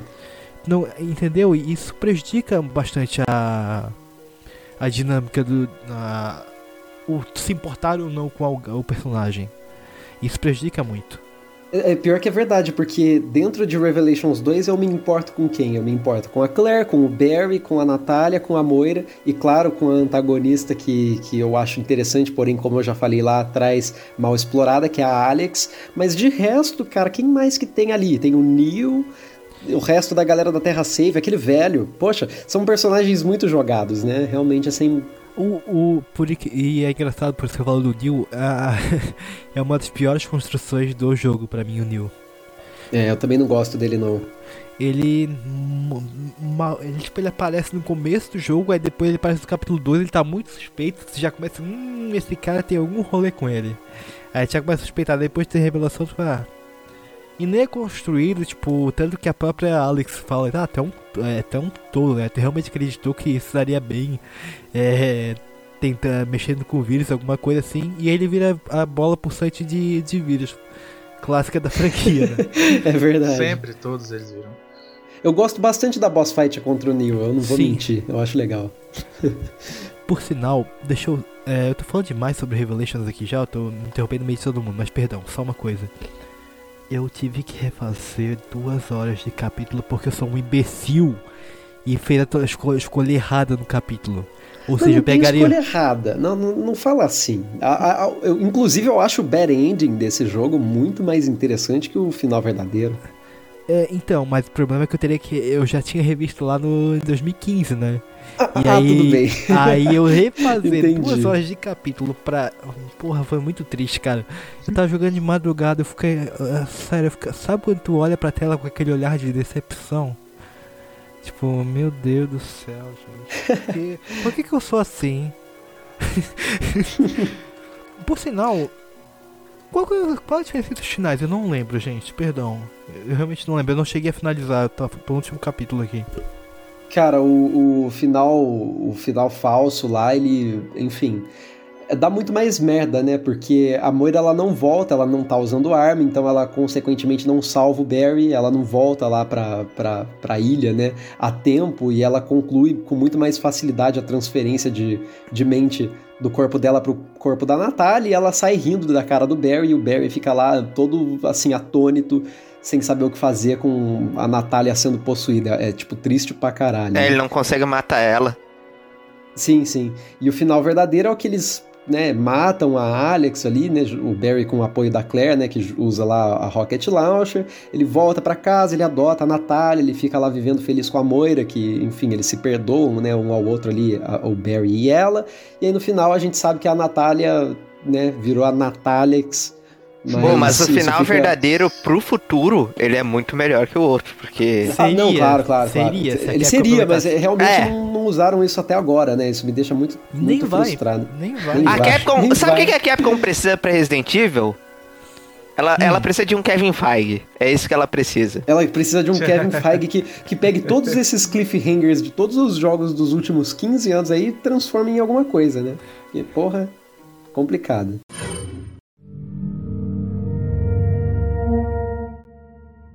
Vocês acham da interação entre os personagens? Porque assim, eu acho positiva e não positiva ao mesmo tempo.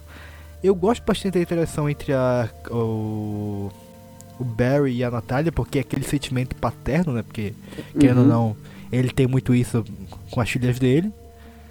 Mas a Claire, eu sinto que ela tá um pouco. sei lá, diferente de como é normalmente a personagem. Um momento específico uma, marcante, muito, muito marcante para mim. A Claire sempre foi, é, foi marcada na franquia por ser uma figura meio materna. Pra, ela é, cuida de criança, né? Exatamente. A Sherry, o Steve, enfim. O Steve. Aí agora a Moira, né? Isso, e aí a, no filme também tem aquela criança. Só que chega nesse ela não consegue, ela não consegue se comunicar com, uma, com a criança, com a Natália. Aí tem que a Moira, que é zero experiente nisso, mas enfim. E tipo, meio que descaracterizou um pouco. Eu me, me incomodei um pouco com isso. Sabe que eu nunca parei para analisar a relação da, da Claire com a Natália, que realmente a Natália sai fugindo delas, né? Sim, é, é. Sei lá, a Claire me parece meio perdida nesse jogo. Eu acho que não, eu acho que ela só tá mais madura. Ela, ela tá diferente, de fato ela tá diferente, mas eu não chego a pensar que ela tá descaracterizada nem nada. Ela só tá com uma visão um pouco. Assim, ela tá mais velha, né, gente? Ela tá diferente, então. Enfim. Entendo, não, fazem. É, se passa em 2011 o jogo, né? Sim. Fazem 11 anos da de. Na verdade, 13, né? Do, do Coach Verônica. Sim. Então, porra, sim. em 13 anos a pessoa amadurece pra caralho. Ao menos deveria, né? Algumas pessoas como Monark não. É, enfim. Mas ela, ela tá parecida, sabe, com qual? Com a Claire do. Qual que é o nome do primeiro filme de CG? O Demation. Degeneration. É, Degeneration. Degeneration. É, tá, ela tá essa Claire, quase. Ela tá essa Claire. Tá, e eu tá, acho que essa Claire, ela ainda é a Claire, porque ela ainda, assim, é super sensível e tal, ela só é mais séria, né? Eu acho que ela ter se transformado em uma adulta fez dela mais séria. Ela é basicamente uma ativista contra o bioterrorismo. Então, Sim. ela tá em outra vibe da vida, de fato. Mas eu, eu noto que ela não deixa de ter a sensibilidade que ela sempre teve com a Moira, por exemplo. Eu acho que ela se relaciona muito bem com a Moira. Sim, é, é que é engraçado porque assim, eu, pode ser um erro meu da minha parte, que eu tô interpretando a personagem errada. É porque eu me lembro de Resident Evil 2, o clássico. O Leon, apesar de ser o primeiro dia dele, ele, entre várias aspas, se adaptou muito melhor à situação e muito mais rápido. A Claire, ela demorou um pouco mais para se adaptar, entendeu? Não sei se talvez seja refletido no futuro da franquia, nessa situação dela. Mas, fato, é uma personagem que ao longo dos anos já passou por várias situações daquele tipo, né? Até mesmo uhum. naquele filme horroroso que a gente teve recentemente, série. Mas. é uma personagem, como você falou, ela realmente passou por algumas coisas, tipo, ela tá mais, entre aspas, experiente. Ela não tá uma visão tão. Eu não diria jovem, visão né? simplista. É, uma visão tão jovem. Eu, eu, eu diria visão simplista da, das coisas. Ingênua, é. né? Ingênua. Ingênua, exatamente. É, é outra, outra relação de fato. Eu acho que todos os personagens, dentre os principais, obviamente, porque esses coadjuvantes são todos esquecíveis, mas todos eles estão em, em, em versões é, é, realmente mais vividas, né? Eu digo a Claire e o, e o Barry. Eles estão diferentes, eles têm a mesma essência, eu diria, mas eles estão realmente em uma. Em, talvez em um estágio um pouco mais sombrio. Assim, eles estão mais sérios. É, é, isso que eu sinto sempre que eu tô jogando Revelations 2, assim. Né? Embora eles sempre tentem fazer ali piadinhas e referências que remetam aos outros jogos, né? Nossa, Resident Evil Revelations 2 é um beijo na boca dos fãs, né, cara? Com o Barry fazendo aquele monte de referência a Resident Evil 1, assim, o Sim. tempo todo. Aquela, nas falas usando dele. a arma dele lá. A, é... tem um momento que a Claire, a Claire pega e fala, ah, eu quase virei um sanduíche de Claire. Daí a, a mulher, porra, o, Barry conta, o Barry conta pra essa história mundo, pra todo né? mundo. É, exatamente. Aí ele vai lá e ele arromba o, o portão lá do. Com, com aquela história de madeira e fala, ah, quem é o Master, Master of Unlocking Now, né? Ah, Who's the Master of Unlocking Now? É muito bom. Depois ele pega a Magnum e ele fala, I have this. Igualzinho. Porra, é muito legal. Mas, mas assim, cara, eu, eu, eu não sei quanto a vocês, mas eu gostei. A, eu, eu gostei muito do, da trama que eles colocaram envolvendo a, o trauma da Moira. Porque assim, é um, trau, um trauma que é completamente plausível e compreensível a personagem agir daquela maneira. E ter repulsas, né? Uhum. Depois que tu, tu, entende, tu entende a situação. E o afastamento, de, esse afastamento deles faz sentido, porque querendo ou não, o Barry agiu no impulso, que é dar expor na guria, né? Depois do que aconteceu. E isso afastou os dois. E, e, e ver né, tipo, um pouco das nuances dessa briga entre eles é muito, muito interessante ao longo do jogo. E no final, quando eles meio que se reconciliam, é muito gratificante também. Muito bom. É, o ponto é, é, que o ser humano sempre tenta achar um culpado para as coisas, mesmo que não exista um culpado para certas coisas. Então, o, o, Barry desconta absolutamente tudo sobre aquele incidente em cima da Moira, né? E ela acaba ficando com muito ódio acumulado do pai ali. Isso faz Sim. com que eles se afastem, né? E eu acho bonito realmente que a Claire esteja ali como uma figura para ajudar a Moira é, no meio dessa situação completamente bizarra a, a, superar todos os traumas que ela teve, porque, bom, ela, elas estão numa situação de vida ou morte, ou ela supera esse trauma, ou as duas vão ficar ali e vão se fuder, né? Então, eu, eu acho interessante a relação delas nesse ponto, assim como eu acho interessante a relação do Barry com a Natália, que, como eu estava falando aqui antes da gente começar a gravar, teve uma clara influência de The Last of Us, né, em relação ao Joel e a Ellie, né? E ele tenta, ele tenta se aproximar dela justamente por inconsciente, né? Por, por de uma forma inconsciente, uh, ter brigado com a filha ali e se arrepender disso de certa forma. Então ele tenta uma forma de reconcílio na figura da Natália. Acho que eu enxergo um pouco dessa forma, sabe? Uma espécie meio que indireta de retenção, né? Tipo. Isso, isso. De perfeito. Tentar recuperar um pouco de, do, de tudo que ele perdeu na relação com a Moira com a, com a Natália. Exato. Sei lá, Resident Evil Revelations 2 é, é tanta é uma mistureba aí gigante de tantas ideias interessantes. É, quando a gente fala dessa forma, eu, eu, eu, sinto que eu gosto muito desse jogo. e, e é, é, estranho porque, novamente, a Capcom com a velha, velha tática dela de pegar ideias da saga e não explorar direito. Porque a Alex, falando agora dela, né? Ela é a personagem que veio daí da ideia dos experimentos do experimento das crianças Wesker, né? Sim. Sim. Que é o projeto W. Isso, que foi uma coisa que foi mencionada há muito tempo na franquia. Era um file, era um file do DLC. Exato. File do DLC Sim, do da, Lost Nightmares, é, né? Isso mesmo, exato, a DLC que é melhor que o jogo. então, e é triste porque assim, como vocês falam, é um personagem que teria, seria muito melhor explorado, porque só que assim, me veio uma, uma comparação agora com Far Cry 4. A Alex com o. É Pagaminho, o Pagaminho? 4, né? É, é assim. ele mesmo. Porque ele é um vilão. São vilões que poderiam ser muito melhores, mas eles não aparecem direito.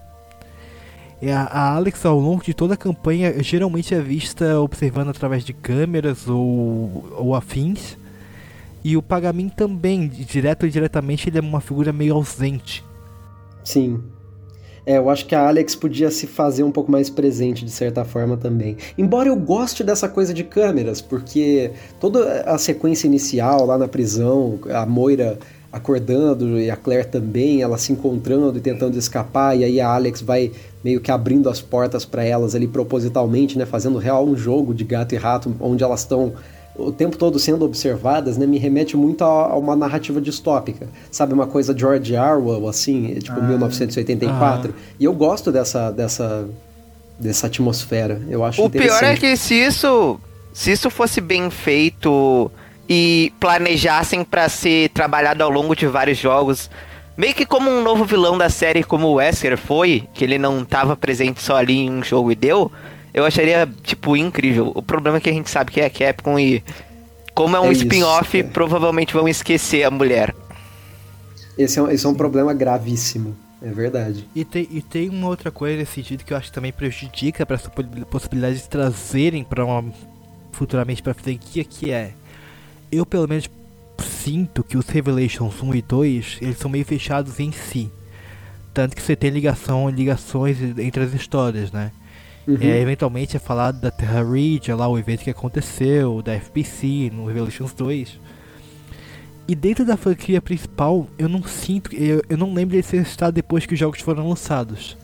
Eu acho que só no, no set tem uma hora que você vai, você tá na casa e tem um livro do Clive O'Brien, que é o. Tem um do, livro do Clive O'Brien, sim, é do, exatamente. Do Revelations 1, mas de resto também não, não me lembro de ter então, sido citado. No Village também não tem alguma coisa na estante ou algo na casa do Ethan referente aos Revelations, não. ou eu tô muito louco? Não. Eu acho que tem, eu acho que você não tá muito louco, mas eu, não lembro exatamente o que era. Cara, se eu me lembro, é um manual de armamento, alguma coisa assim do. Ah, do Joseph Kendo, tem. Isso, tem isso Joseph né? Kendo. Não, ah, é, tá, é, tá, tô enganado. É, Esquece. porque tem isso e também tem um livro de arquitetura do George Trevor, né? São essas duas ah. coisas que tem lá na casa dele. Então, mas aí é aquele problema que eu mencionei agora há pouco. Eles parecem meio que isolados da franquia principal. Eles são mesmo. Eu também tenho essa impressão. Mas ao mesmo tempo, se a gente falar disso de isolação, a gente tem que parar pra ver que o Resident Evil 4, na época,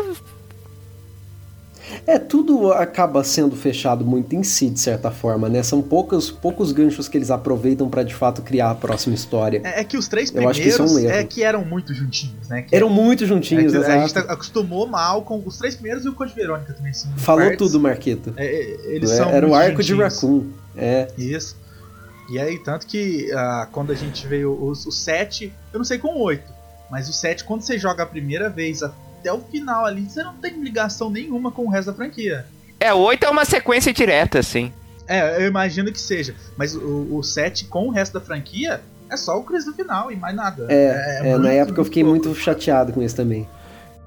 Ah, um, um último comentário sobre, sobre o Revelations. O que, que vocês acham de algum, algumas features mecânicas que eles implementaram ali que só tem ali. Por exemplo, aquele, a, a questão do stealth com o Barry, para você passar daqueles inimigos que tem aquelas bolas pulsantes piscantes lá também. Ou a questão do crafting, que te permite fazer uma, umas garrafas explosivas e tal. É muito The Last of Us essa mecânica de crafting, né? Muito The Last of Us, é verdade. chupinhado de The Last of Us. Eu, eu gostei. Eu acho uma mecânica interessante, é, é aquela coisa que a gente já falou várias vezes ao longo do episódio, né? É, o Revelations é um campo muito experimental para Capcom e ela pode se permitir fazer essas diferenciações de gameplay. É, quase todo Resident Evil ele tem uma, uma parte de gameplay que é só dele, né? Vários deles têm. O Zero tem aquele negócio de não ter baú, que eu, eu falei, acho que foi com, com o Alisson, que eu odeio isso. Ficar, ah, eu odeio isso também. Tem que ficar voltando toda hora, isso me enche o saco, cara. É, você tem que, você tem que criar suas salas de baú, né? É, Ficar largando isso no chão. Que é foda? A, a, tu esquece um item aqui. Tá, você três andares, 3 horas de. 5 horas de gameplay. Tu vai ter que voltar lá na puta que pariu, enfrentar uh, um milhão de hookshot, hookshot que ocupa 200 mil espaços no inventário lá, que não tem como te deixar no lugar nenhum. O negócio você vai desfilar dele lá na frente. Eu acho que a única coisa que me faz não odiar Resident Evil Zero por essa questão é o fato de você ter sempre dois personagens ali e, consequentemente, por isso, mais slots para carregar item, Sim, né? É, então, é, isso, é. isso, não acontece com tanta frequência, esse, esse, tipo de problema. Se fosse, tipo, só a Rebecca o tempo todo, eu acho que eu ia ficar muito mais frustrado, eu ia ficar realmente mais puto com essa questão. Ia ser pior.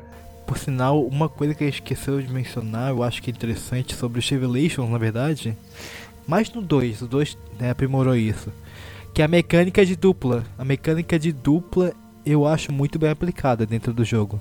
Ah, é, você aperta um botão e muda de personagem em Revelations 2, né? E eu não, acho isso foda. Não, porque... não. Eu, ah. não digo, eu não digo quanto a isso, perdão de interromper, Pedro. É, eu digo quanto a, a mecânica, a interação entre eles. Então, tipo, tem. Ah, tem, sim. Tu, é, tem coisa. Tu é, segue o inimigo com a Moira. Ah, sim e, e, e executa a colher. Os baús tu só consegue com a Moira. Tem coisas que tu só consegue fazer com a Natália, que são ver inimigos, e isso ajuda o Barry. Então, mas eu acho que isso está realmente associado ao fato de você mudar de personagem com um botão, né? Que, enfim, permite com que isso, com que isso fique muito fluido. Então, a, a, a, Moira carrega uma lanterna, ela não usa arma de fogo pelo trauma dela, né? ela ainda é justificado pela lore, isso eu acho legal. Ela tem um pé de cabra que, enfim, ela é uma franga com aquela porcaria daquele pé de cabra, mas ela pode finalizar tá inimigo. Nenhum né? Não dá dano nenhum, mas ela abre porta, ela abre baú. A Natália também abre uns baús porque ela tem a mãozinha pequena, ela passa por debaixo de uns buracos, usa tijolinho igual a Ellie no The Last of Us também, para atrair inimigo. É, é, tudo assim. Eu acho que a questão da dupla no Revelations 2, especificamente, mais do que no primeiro, onde isso era uma. Era uma, uma ideia um pouco assim, ainda obtusa, né? Ah, no Revelations 2 isso é muito funcional e eu gostei muito de como eles aplicaram. E é bem melhor do que no, no, no, no Zero, porque no Zero é que eu acho que eu não sei se vocês jogaram quando saiu no GameCube. Eu joguei não, porque eu joguei no Wii, na verdade. Eu não. Eu, eu peguei o do GameCube pra jogar no Wii. E, e o load pra você trocar de um personagem para outro, quando tava um do lado do outro na mesma sala, não tinha quase load nenhum. Era, a, tela, a tela apagava e acendia você já tava com com o Billy ou com a Rebecca. Quando você tava em sala diferente e você trocava de um personagem pro outro, aí você, você deixava o controle e esperava. Aí você ficava lá esperando, esperando. que triste. Aí, aí porque tem uma triste, parte né? lá na, na parte do, do, do, começo do trem que você tem que jogar, levar um lá pra cima, aí ele manda a coisinha no elevador de comida pra debaixo. Maluco, eu fui fazer aquilo lá, eu errei uma vez, tive que refazer umas duas vezes. Nossa, mas me passei raiva com aquilo, porque demorava. Você me fez lembrar, Marquito, que muita gente eu acho que não sabe porque o jogo não ensina, mas olha só, pessoas, momento dicas gamers aqui. Uh, no Resident Evil Zero atualmente, se você usa o analógico da direita, você que seria o analógico que normalmente. Né? É, exatamente, você controla o seu parceiro sem ter que mudar necessariamente de personagem. Então, às vezes, se, se você tá lá jogando com a Rebecca e o Billy tá no meio do seu caminho, na sua frente, te atrapalhando, você pode mover ele rapidinho com o outro analógico, olha aí. Que incrível. então, como, como você estava falando ali do, do Resident Evil Zero, eu acho que é mais um daqueles casos de esquecido. Muito, Sim. muito esquecido. Pra Sim. mim, é, é mais uma oportunidade muito perdida, porque ele traz um, um elemento que, seria, que é interessantíssimo, que é a, a origem da origem, né? O prequel da, da, origem. Só que ele traz um, um vilão original que não é nem um pouco carismático. A interação dos personagens é fraca, é fraca, não é muito. Cara, não é muito bem feita. Tem as mecânicas de gameplay é. que o Marquito já falou que. É, me irrita eu, vou, um eu vou ser o advogado do diabo, eu gostei. eu gostei daquela mecânica. Me irrita um pouco e, na minha opinião, deixa o jogo com uma dificuldade injusta. Porque, para mim, é um dos exemplos mais. um dos mais difíceis, dos, dos mais novos. O mais difícil para mim é o, o primeiro, sem, sem nem pensar, porque o primeiro jogo é bem difícil. Nossa, sério? Você acha ele mais difícil que o Zero? Ah, eu, acho. Eu, eu acho, o Zero mais difícil. Não. Nossa, eu acho o Zero de longe mais difícil. É porque difícil. quando eu joguei o, o, primeiro, a primeira vez que eu joguei ele, era muito novo. Tipo, quando eu joguei lá em ah. 2002, sei lá. Eu joguei uhum. ele e achava muito difícil, eu era criança. Achava muito difícil, muito difícil, muito difícil. E hoje em dia eu vejo que é, ele era muito difícil e ainda é se for jogar por, por limitação mesmo mecânica. Porque no 2 já é muito mais fácil ser desviado de zumbi, no 3 nem se fala, tem, tem mecânica de esquiva. Mas no primeiro, é o personagem era muito mais tanque. Então eu achei ele muito mais difícil por isso. Além das escassez de, de recursos e tudo mais. Agora o 2, eu achei ele um pouco mais fácil por, por você conseguir controlar melhor o personagem, ali por ter dois personagens. Mas ele, depois disso, eu achei ele, depois do primeiro, eu achei ele o mais difícil. Por limitação também dessa, dessa gameplay de ter que ficar trocando de personagem e voltar tal. Isso aí me deixava. E aquele personagem, aquele, aquela lesão maluca que saía loucão pra cima do lá, que lá também me irritava bastante. sim, sim. Ah, cara, eu acho que aquele bicho mortal. É, nossa senhora. Nossa, medo, eu tinha medo daquilo, de verdade. Eu, eu aterrorizava quando chegava perto, uh, chegava com aquele monstro. Nossa, mas ele, ele é aterrorizante mesmo. É. Aliás, Resident Evil Zero tem uma gama de inimigos gigantesca, né? Tem até macaco, cara. O escorpião gigante, velho. Resident Evil Zero tem ótimas ideias, assim. Tem, tem, também acho. Algumas são bem aplicadas até. Por exemplo, essa do monstro imortal. É, dá, dá, um, dá um frescor pro gameplay muito bom, porque é, traz novamente o ambiente de a noção de impotência. Porque por mais que você esteja armado contra vários inimigos ali, esse é um, um, um inimigo que não tem que fazer. Tem um jeito de se matar, não tinha? Com alguma coisa muito específica, não tô lembrando. Ou é realmente mortal? No fogo, acho que fogo. É, fogo era fraqueza. Mas o, o ponto é que Resident Evil Zero, por essa. Por dois motivos eu, eu enxergo ele como mais difícil da franquia. Primeiro, porque ele é um jogo mais extenso, ele é mais longo, você tem que continuar sempre concentrado ali, porque o nível de dificuldade dele vai aumentando gradativamente. E segundo, porque o fato de você ter dois personagens, acho que faz com que o jogo queira compensar isso de alguma forma. Então você tem inimigos mais resistentes também, né?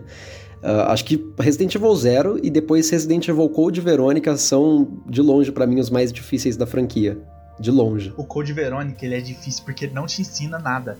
É, é. Eu tava. Eu dei de presente pra um amigo meu e ele que ele faz live e tal, e aí eu fui assistir a live dele, ele nunca tinha jogado. Uhum. E toda hora ele empacava, empacava feio, tipo, de Que legal. No... Porra, mas é essa sensação do Code Verônica é muito boa. Eu queria sentir isso mais vezes na Sim. franquia, sendo bem sincero. Ele empacou no, no, primeiro Tyrant ali no avião, que ele não passava, mas de jeito nenhum. E ele teve que começar de novo porque ele não tinha recurso pra poder matar o, o, o Tyrant. É, porque Se dependendo do jeito mesmo. que você chega ali, você não tem como, você não consegue. Se Aconte... você não economizar, mas... não vai, você não é, passa. E pior, pior que essa parte é a parte, as partes do Chris. As partes do Chris são assim, para acabar, cara. Se você não guardou recurso suficiente com ele ali também, você tem aqueles hunters de veneno ainda Nossa. que te estraçalham, cara. Eles te estraçalham. Sim, se você não pegar, se você não pegar o extintor ir lá, encher o extintor, levar o extintor pra Nossa, você passa o jogo sem Magnum. É. Olha que, que, delícia. Você não pegou o, o isqueiro com o Rodrigo, você não pega aquela submetralhadora dele. É que, é... São é, são, são muitos detalhezinhos, assim. São coisas a galera que começa... te ensina, não te ensina, não te ensina. e te prejudica, né? É Exato, é te prejudica. É, no comecinho você tem uma parte lá com um detector de metal, cara. Todo mundo ali ah. já, já fica meio louco naquela Sim, parte. Isso aí, isso aí é clássico. o jogo não te dá instrução, né? Tipo, é assim, Dá, mas não dá porque é em inglês, né? E tipo, o é. jogo é 2000. Pouquíssimas pessoas aqui no Brasil tinham acesso a, a conhecimento de inglês na época. Sim. Uhum. Uma por limitação de não ter internet, outra porque pouca gente tinha, podia pagar pra fazer cursinho, enfim. E o cara se fudia aí, porque o cara ficava lá preso, não, não entendia o que, que tava falando. Não, é, não tinha como, você, você se ferrava, bonito. Exato, exatamente. Exatamente.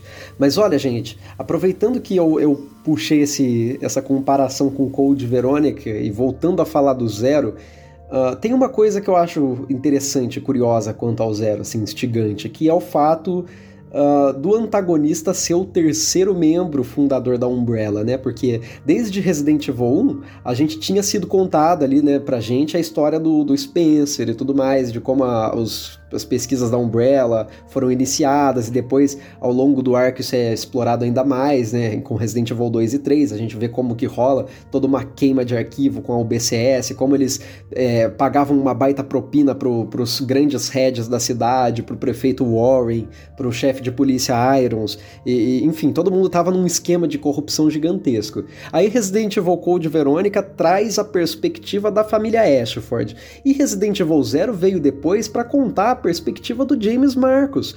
E isso para mim foi uma grandíssima de, um, de uma lástima também, porque realmente James Marcos não é um vilão marcante, né, cara?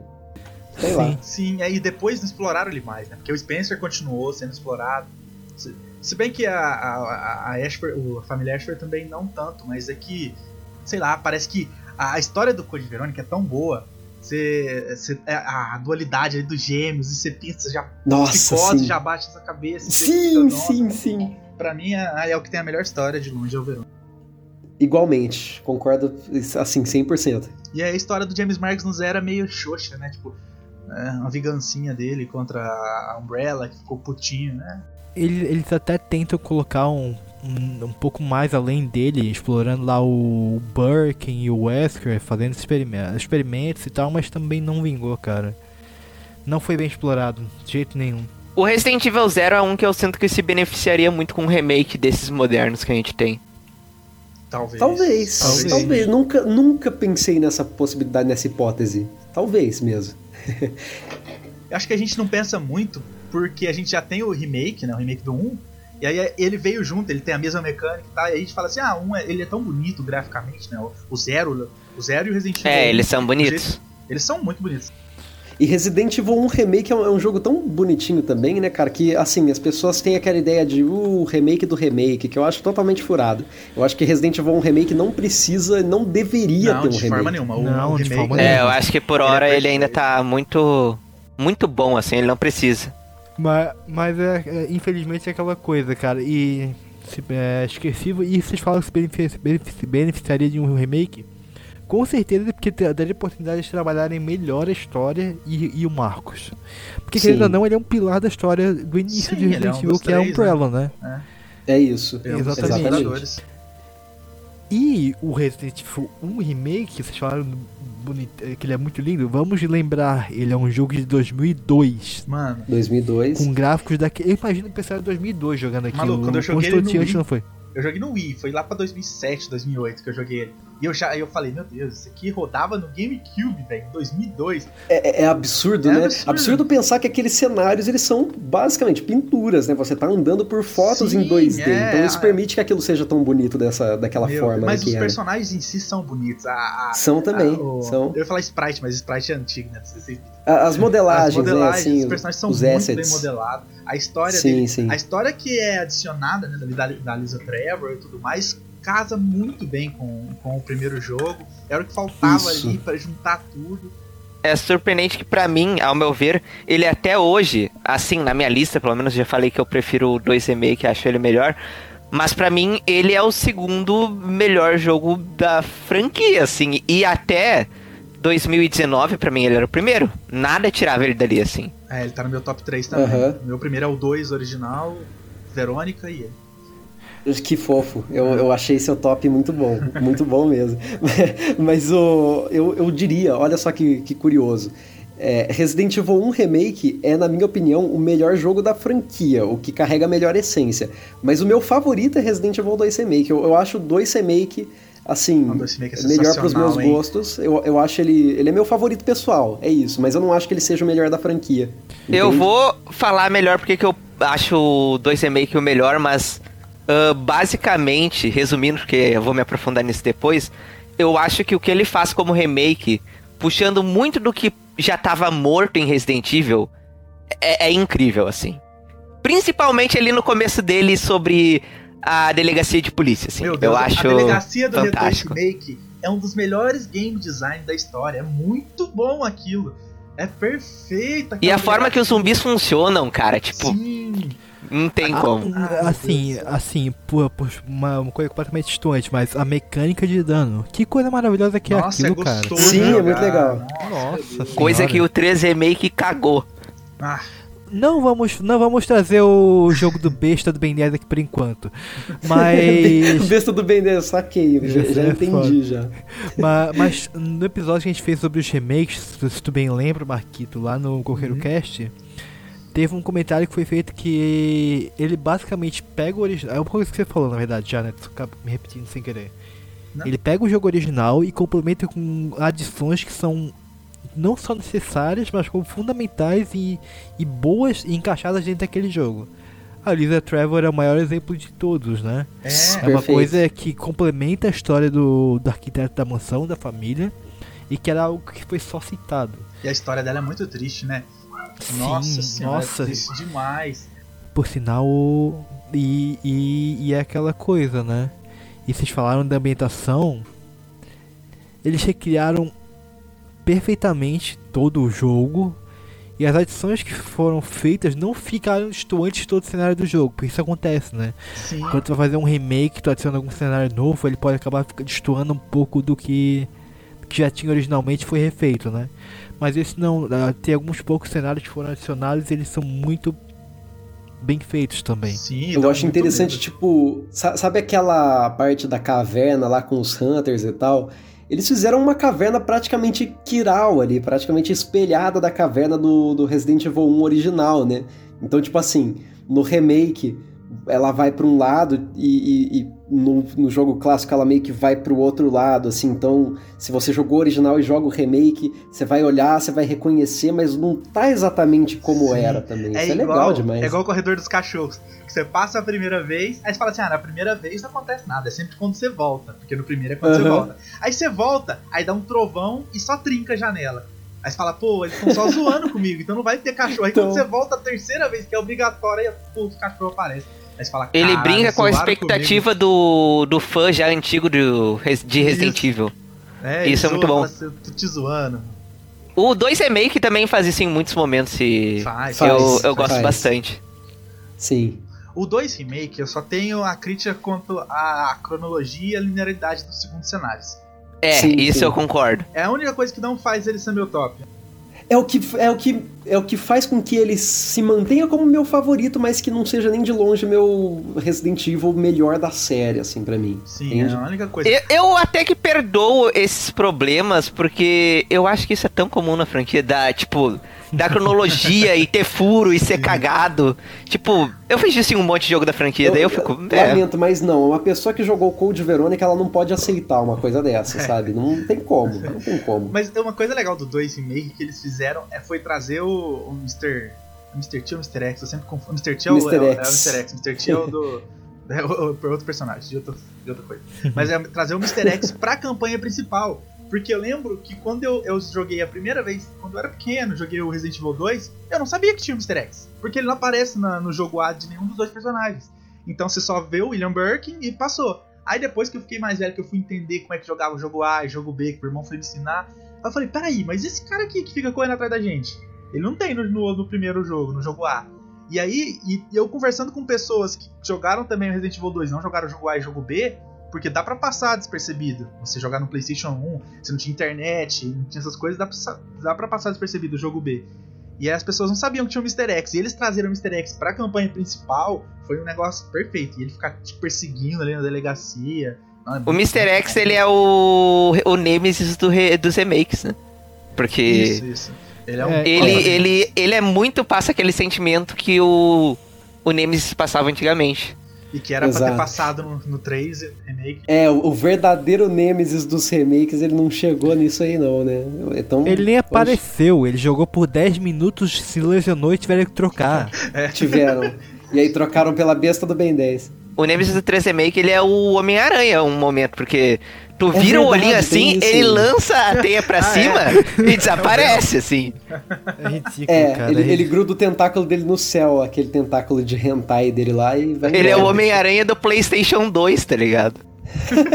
Isso. Sabe um- uma coisa? Novamente aquilo que a gente falou. Resident, fãs de Resident Evil tem um problema com expectativa, É. né? Porque, novamente, se, se a gente pegar o, o, o Mr. X e o Nemesis nos clássicos, eles são basicamente uma evolução progressiva um do outro. Sim. O, o Zangado falou uma vez, eu, eu gostei bastante. O Mr. X é o filho da puta Júnior e o filho da puta Master é o Nemesis. Mas é isso aí mesmo. No 3, cara, a gente colocou tanta expectativa quando viu o Mr. X, Mr. X eu falei, caralho, É, mano. esse filho da puta me persegue o tempo todo. Imagina um Nemesis. Fudeu. É. E, e, aí, e aí, pior é que a cobertura da época foi foda, porque assim, falavam que Nemesis ia entrar em Save Room, que Nemesis ia ser implacável, É que o isso cara era mesmo, 4. eu lembro e aí, bem. E aí o hype foi lá na puta que pariu. E aí Cara, teve revista falando que o jogo ia ser mundo aberto. E eu não tô zoando. Nossa. Teve revista falando que o jogo ia ser mundo aberto. Que a gente ia poder usar o metrô de Fast Travel, você lembra dessa? Sim! Nossa, eu Caralho, lembro disso, velho. meu Deus do céu. Ah, gente, o que salva no Resident Evil 3, vocês vão concordar comigo, eu tenho certeza. O que salva é, é Carlos e a parte Sim. nova, maravilhosa. Nossa, é O muito hospital é muito bom, fala a verdade. Exatamente, muito bom. O trecho, os novos trechos com, com o Klaus. O Klaus é o me- o melhor personagem do remake do 3. Ele é. Bom, Só que aí que vem um problema. O Carlos pega o protagonismo que devia ser da Jill. Mas eu não, eu acho que ele não ofuscou a Jill, não. Eu gosto da Jill no remake também. Eu acho que a Jill do Resident Evil 3. Eu acho ela horrível. O final da personagem, o final do jogo, eu acho um desrespeito com a personagem. em que sentido? mas é o mesmo final, Vitor. Não, não, não, não. As- os diálogos dela, a cidade que ela sempre viveu explodindo, e ela, ah, ganância e não sei o que, e foda-se, e vamos lá. É tipo, não, cara, não. Não, a frase clássica dela também, que ela. A última frase dela matando o Nemesis no 3, que eles colocaram no meio do jogo, também não fez sentido. Ela, ah, you want stars? I give you stars. Ela dá um tiro de, de, de Magnum na cara dele, aí no, no outro ela É, e ela fala isso num momento meio nada a ver no É, remake. Completamente realmente. patético, cara. Não, mas eu acho, eu acho exagerado você falar que a Jill tá tão distante assim do que ela é. Eu não acho que ela tá distante, eu acho que ela tá péssima. É diferente. Eu acho que ela Nossa, começa não. muito bem, mas ela vai piorando e piorando e piorando até ficar péssima no final. Nossa, eu não sinto nem um pouco disso. Eu, te, eu, eu concordo em parte com o Victor por um, por um único motivo. O jogo começa mostrando a Diz, a Diz, nossa, Diz, a Jill acabadaça. Ela tá paranoica, passando mal, ansiedade, o cara dá quatro por tudo que tá acontecendo. Então tem aquela cena maravilhosa dela que tá num pesadelo tentando, é, se matando, né? Uhum. Aham. E, tu, e eu pensei que eles iam explorar isso um pouco mais ao longo do Ai, jogo. mas isso eu também pensei. Isso Foi realmente. completamente descartado. Tipo, deu meia hora de jogo e. E o whatever pior is disso é que eu, eu odeio, eu acho o Resident Evil 3 Remake um jogo bem ruim, assim. Eu acho ele bem ruim. E, pessoalmente, e pessoalmente eu odeio. Eu não acho ele um jogo horrível como o 6, mas pessoalmente eu odeio. Só gosto, que acho eu acho-. Eu acho Eu que o acho começo isso dele, os primeiros minutos, é o melhor começo de Resident Evil da franquia inteira. Porque eu começo com a Jill no apartamento, primeira pessoa, aí ela, tipo, tendo aquele ataque de pânico por causa do Resident Evil 1 e tal, e os pesadelos, eu acho fantástico. Mas é um, dois, três minutos de jogo. E só. E é triste, né? É. Sim. É, eu, eu acho que Resident Evil 3 Remake ele acabou perdendo muito porque ele faz muito pouco, né? É um jogo ruchadaço, Nossa, ruchadaço. muito, muito, muito chato. E é tudo, tudo muito curto. Acaba que, eh, se eu não me engano, quem falou isso até foi o Felipe Ramos no vídeo que ele fez de análise. Muito É, bom, assim, adoro o Felipe. Ramos. Eu também Felipe adoro Ramos é ele. que tem ele- aquele, aquela voz gostosa? É. Esse cara aí mesmo. Ele. ele Nossa, fez um vídeo lá desabafando sobre o jogo e uma das coisas que ele fala é que, na real, Resident Evil 3 Remake faz coisas muito boas. O problema é que ele não faz quase nada, porque é um jogo curto, é um jogo com áreas pequenas, ele, ele não se explora, né? Ele não tem o backtracking direito, gente. Não, o pior nem é isso. O pior é que ele saiu com uma proximidade absurda ali. Foi um ano do 2 Remake que foi maravilhoso, todo mundo amou, a crítica especializada abraçou. E ele pega até coisas do 2 Remake e piora. Tipo, os zumbis, como funcionam os Ah, zumbis, né? E A etc. questão da, de, de fazer o desmembramento, né? Ficou, foi, É, de foi ter uma estratégia nerfado. ali não existe. Então. E, e não só isso, tem também o caso que o jogo meio que não foi feito pela própria Capcom, diferente do Resident Evil 2 é, Remake. Foi feito pela M2. É, então não tinha aquele carinho e amor pela, pelo jogo original. E eles não é. sabiam, sabiam o que, que fazia daquele jogo especial antigamente. Então uhum. o 3 Remake tem muitos problemas. Eu, eu, não consigo gostar dele. Não tem Clock Tower, não tem cemitério, não tem Grave Digger, não tem. Não tem Dead Factory. Não oh, tem nada. Apesar cara. que o Grave Digger eu, eu, acharia bizarríssimo se ele estivesse no jogo. Tá? Nossa, é, nessa acho, engine ia ficar bem É verdade. Ia ficar, horroroso. Ia ficar mas, horroroso mesmo. Mas eu queria pontuar duas coisas aqui sobre isso. Primeiro, vocês falaram que o jogo foi ruxadíssimo na produção. Concordo. Não, não, não. Na produção eu discordo. Na produção eu não acho que foi ruxado nem ferrando. Porque era outra equipe fazendo, não teve nada de ruxado. É, ele não tá mal, mal feito, ele tá muito bonito, na verdade. O jogo ele tá Não, mas bonito. o que eu digo ruxado para lançamento. Não, mas eu não acho que foi isso. Eu acho que foi muito uma estratégia. Eles sabiam que o 2 ia fazer sucesso por tudo que teve. E o 3 já tava sendo produzido. Eu acho que não foi rush, eu acho que foi decisão mesmo. Ah, eu acho que foi rush mesmo. Você acha que foi decisão eles fazerem um jogo curto daqueles com área sem backtracking? Não foi decisão de jeito Eu nenhum. acho que foi decisão. Não pode ter sido. Tanto que eles reclamaram uh, com. Depois teve todo aquilo que vazou essa discussão lá. E a M2 reclamou com a Capcom que eles queriam fazer um Resident Evil 4 remake bem fiel, porque o pessoal não abraçou isso de mudar o jogo. E eu total consigo ver que aquilo foi decisão, não foi. Uh, o pessoal, tipo, nossa, a gente tem que fazer esse jogo, vamos terminar rápido e vamos cortar um monte de coisa. Duvido muito que tenha sido isso. Ah, eu acho que é mais por esse lado, sim, do que por um lado de é, simplesmente querer Capcom, deixar de né? qualquer jeito. É. É. Eu acho que a Capcom não deu a supervisão necessária, esse é o ponto. Eles simplesmente deixaram, largaram na mão da M2 e falaram, cara, faz aí o, o Resident Evil. É, e o projeto não saiu gente, como e... devia sair, porque uh, no 2 Remake a gente teve o. Qual que é o nome da pessoa lá? O We Do It? O.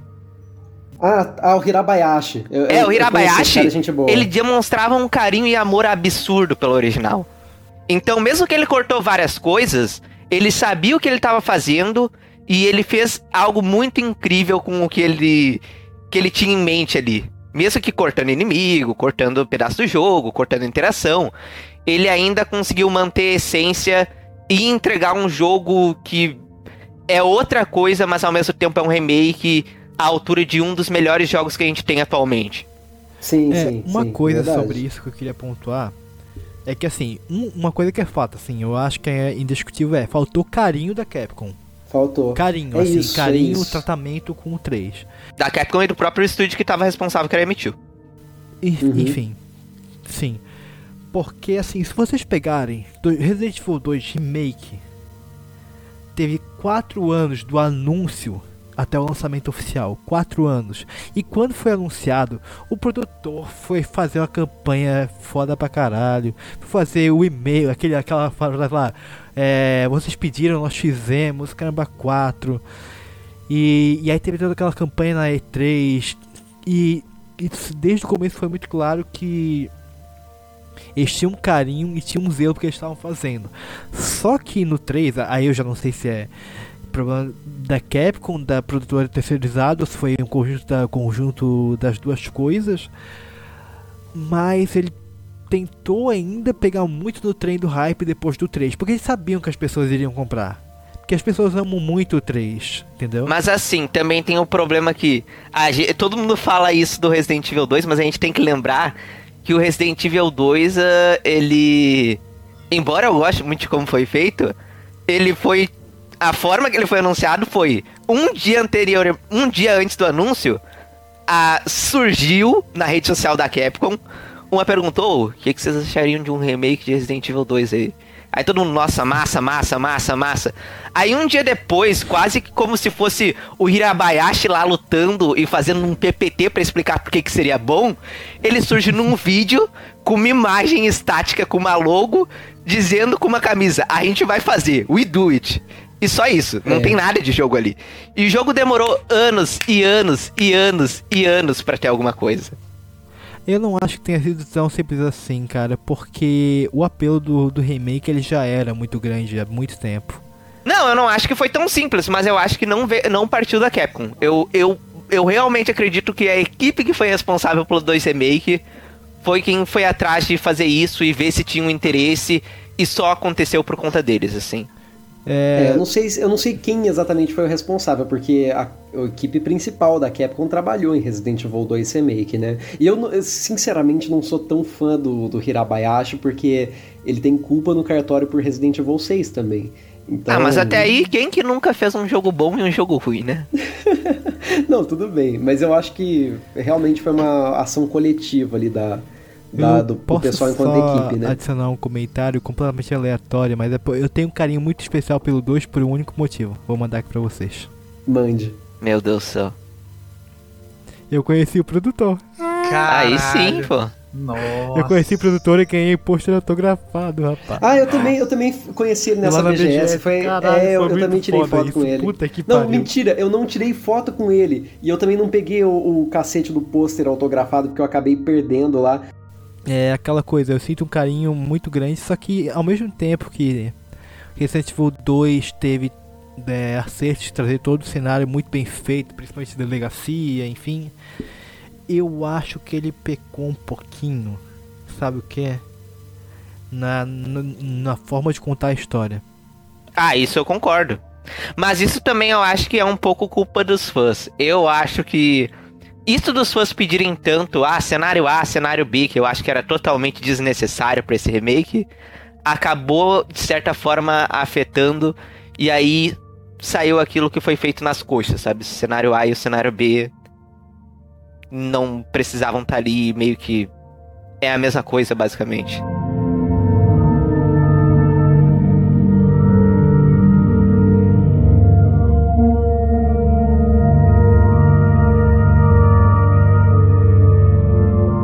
Acho que a gente pode, eh, né, tipo, dar continuidade e resumir muito bem o que tudo que tem que ser dito sobre isso, que Resident Evil 2 Remake é quase que perfeito e melhor jogo da série dos últimos anos. Acho que disso ninguém discorda, né? Eu discordo. Eu, eu discordo também. Sério? Uhum. Uhum. Não, pra mim ele é quase perfeito, sim.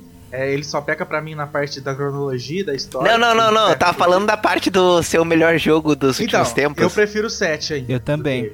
Sério? Eu prefiro o 7. Prefiro... Eu não joguei o 8, mas eu prefiro eu o 7. Eu vou fazer o advogado de obra, eu prefiro tanto o 7 quanto o 8 em relação ao remake. Nossa, eu acho o 7 tão. Ele é bom, mas eu acho que ele ainda é muito experimental e cru em algumas coisas, sem, sem contar que o final ah, dele, sim. né? Ele se perde completamente.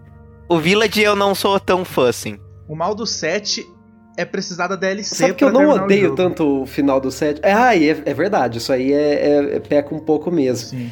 Eu acho que eu enxergo, olha só, Vitor, não sei se você vai me entender muito, mas isso encaixa no que eu tava falando anteriormente também. Tipo assim, eu acho que o 7 é até mais jogo, ele, ele é mais Resident Evil, mas se você me perguntar pessoalmente, nossa, qual que é o que você prefere? Aí eu vou fazer aqui o, o fanboy de R2 Remake igual você e eu vou falar que eu concordo que ele é o melhor do, do, dos últimos anos, sim. Eu gosto muito desse jogo. Eu prefiro jogar o remake do 2. Se for falar assim, ah, escolhe um para você jogar, eu prefiro o remake do 2. Ah, sim. Mas em relação sim. à importância pra franquia e de jogo mesmo, acho que o 7 ainda é é, é melhor, assim, mais importante também.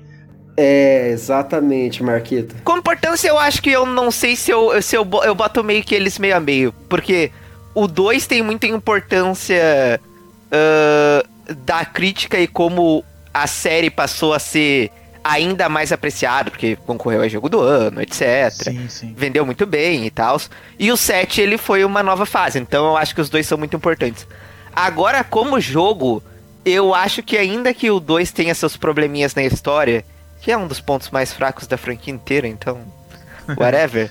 eu acho que ele é muito consistente e sempre mantém a qualidade lá em cima. O 7. Ah, perfeito, não, ele, ele, é, ele é bem consistente e tem pontos muito baixos. Então não consigo dizer que ele a é melhor. A galera odeia o navio, né? Você sabe que eu, eu não acho o navio tão ruim, mas o que vem depois dele eu acho. Eu não gosto daquela parte nas minas, ah, no final. Sim. Eu acho bem chatinho. É, eu é, acho sim. que o navio é onde começa a cair. Eu não, não diria que é a pior parte também. Então, ele é o final, uhum. né? Eu, eu vou fazer um paralelo com o remake do 2 é igual assim, se você pegar a casa dos Baker é o que é pro, pro 7, o que a, a delegacia é pro remake do 2. É perfeito. Assim, Sim. É, é, muito bom. e aí depois começa a deslanchar um pouquinho. Quando você vai pro esgoto no, no remake também fica bem fraco. Mas isso tu consegue pegar em qualquer Resident Evil, por exemplo. Sem, sempre tem a parte ali que tem uma caidinha. Mas Sim, no 7 é, é, maior. Verdade. No 7 é maior. É, eu, eu, eu não acho é... que no 2 remake é tão assim decai bastante ali. O motivo, o motivo para eu achar que o 7 é, ele é mais importante por eu ter usado esse termo em específico, né? Eu gostaria de me justificar para também não parecer muito presunçoso, mas é porque assim, se a gente parar para analisar Resident Evil 1, 2 e 3, os clássicos, ou até mesmo o remake do primeiro jogo, uh, o Resident Evil 0, o Code Veronica, eles têm o que em comum? Eles têm muitos puzzles, muito backtracking, né? E isso foi uma coisa que se perdeu depois ali de, de Resident Evil 4 em diante, né? Resident Evil 7 retomou é, esses elementos aí substanciais e deu uma abordagem nova para isso, né? Trouxe de, no, de volta a, a save rooms com, com baú para você guardar item, é, trouxe de volta a exploração de um, um ambiente que não é linear, né? Que tem alguns elementos até de Metroidvania, onde você realmente tem tem bastante backtracking, vai e volta e fica explorando uma região central que por vezes nem é tão grande, mas é super complexa, né? E essa nova abordagem permitiu, inclusive, que os remakes de, de, Resident Evil 2 e 3 acontecessem depois, né? Se não fosse pelo que o Resident Evil 7 trouxe, Resident Evil 2 Remake não seria como ele é. Mas aí eu posso dar um contra aí, Fica à vontade. Como eu disse, eu acho que ele é super importante, o Resident Evil 7, porque é uma nova fase. Eu não vejo ele sendo tão importante só por voltar às raízes. Mas eu acho que o 2, agora que eu parei pra pensar, talvez seja um pouco mais importante, na minha visão, porque além do que eu disse da qualidade, dele ter concorrido à premiação, dele ter vendido muito bem, etc., também tem o um ponto que eu acho que ele é o jogo que começou a revolucionar a forma como remakes funcionam hoje em dia. Ele é o primeiro jogo que eu me lembro que faz um remake que ele tenta ser muito mais ambicioso do que a gente tinha até o momento. Antes era só jogo mais bonito, acrescenta algumas coisinhas. A partir do Res 2 Remake e do Final Fantasy VII Remake, que chegou um pouco depois, as coisas começaram a mudar um pouco. Inclusive, eu passei a preferir esse estilo de remake. Porque eu acho que Serve ah, tanto de é, sinopse... remakes mais reimaginados, você diz? É, que eles se afastam um pouco mais do que tinha no original, mas ao mesmo tempo ele possui totalmente a essência do original, assim. Ah, sim, é realmente um remake reimaginado, entendi. É reimaginação, sim, no sentido. caso, que você quer dizer, que o Pedro falou, não é isso? Eu não uso o termo reimaginação porque eu vejo o termo reimaginação como ah, a gente vai usar isso daqui pra ter como desculpa tiramos coisinha e mudamos coisinha. é o 3. Pra Resident Evil 3, é, exatamente. Pra mim é remake. Uhum. Ah, o 3 é outra coisa que eu não queria nem é, falar. Mas então, sobre o que vocês estavam falando, é, tem duas, duas coisas que eu queria pontuar. É, primeiro que o Resident Evil processo novamente de trazer um remake, dessa vez para Resident Evil 2, ele é muito importante e muito propício e bom para a franquia por dois motivos. Primeiro porque ele te dá a oportunidade agora de, com, com novos engines, novas possibilidades de só, de, de hardware, enfim, de tu retrabalhar toda uma construção do jogo original e como o Victor fazer, falou, trazer o jogo original, só que dessa vez conseguindo explorar coisas que não eram também colocadas antes, é, novos cenários, no, melhor personagens, o próprio Kendo que aparecia por dois segundos e era morto, trouxeram uma carga Sim. dramática Sim. muito melhor para ele. Agora ele tá super multifacetado. É verdade. Exatamente. A...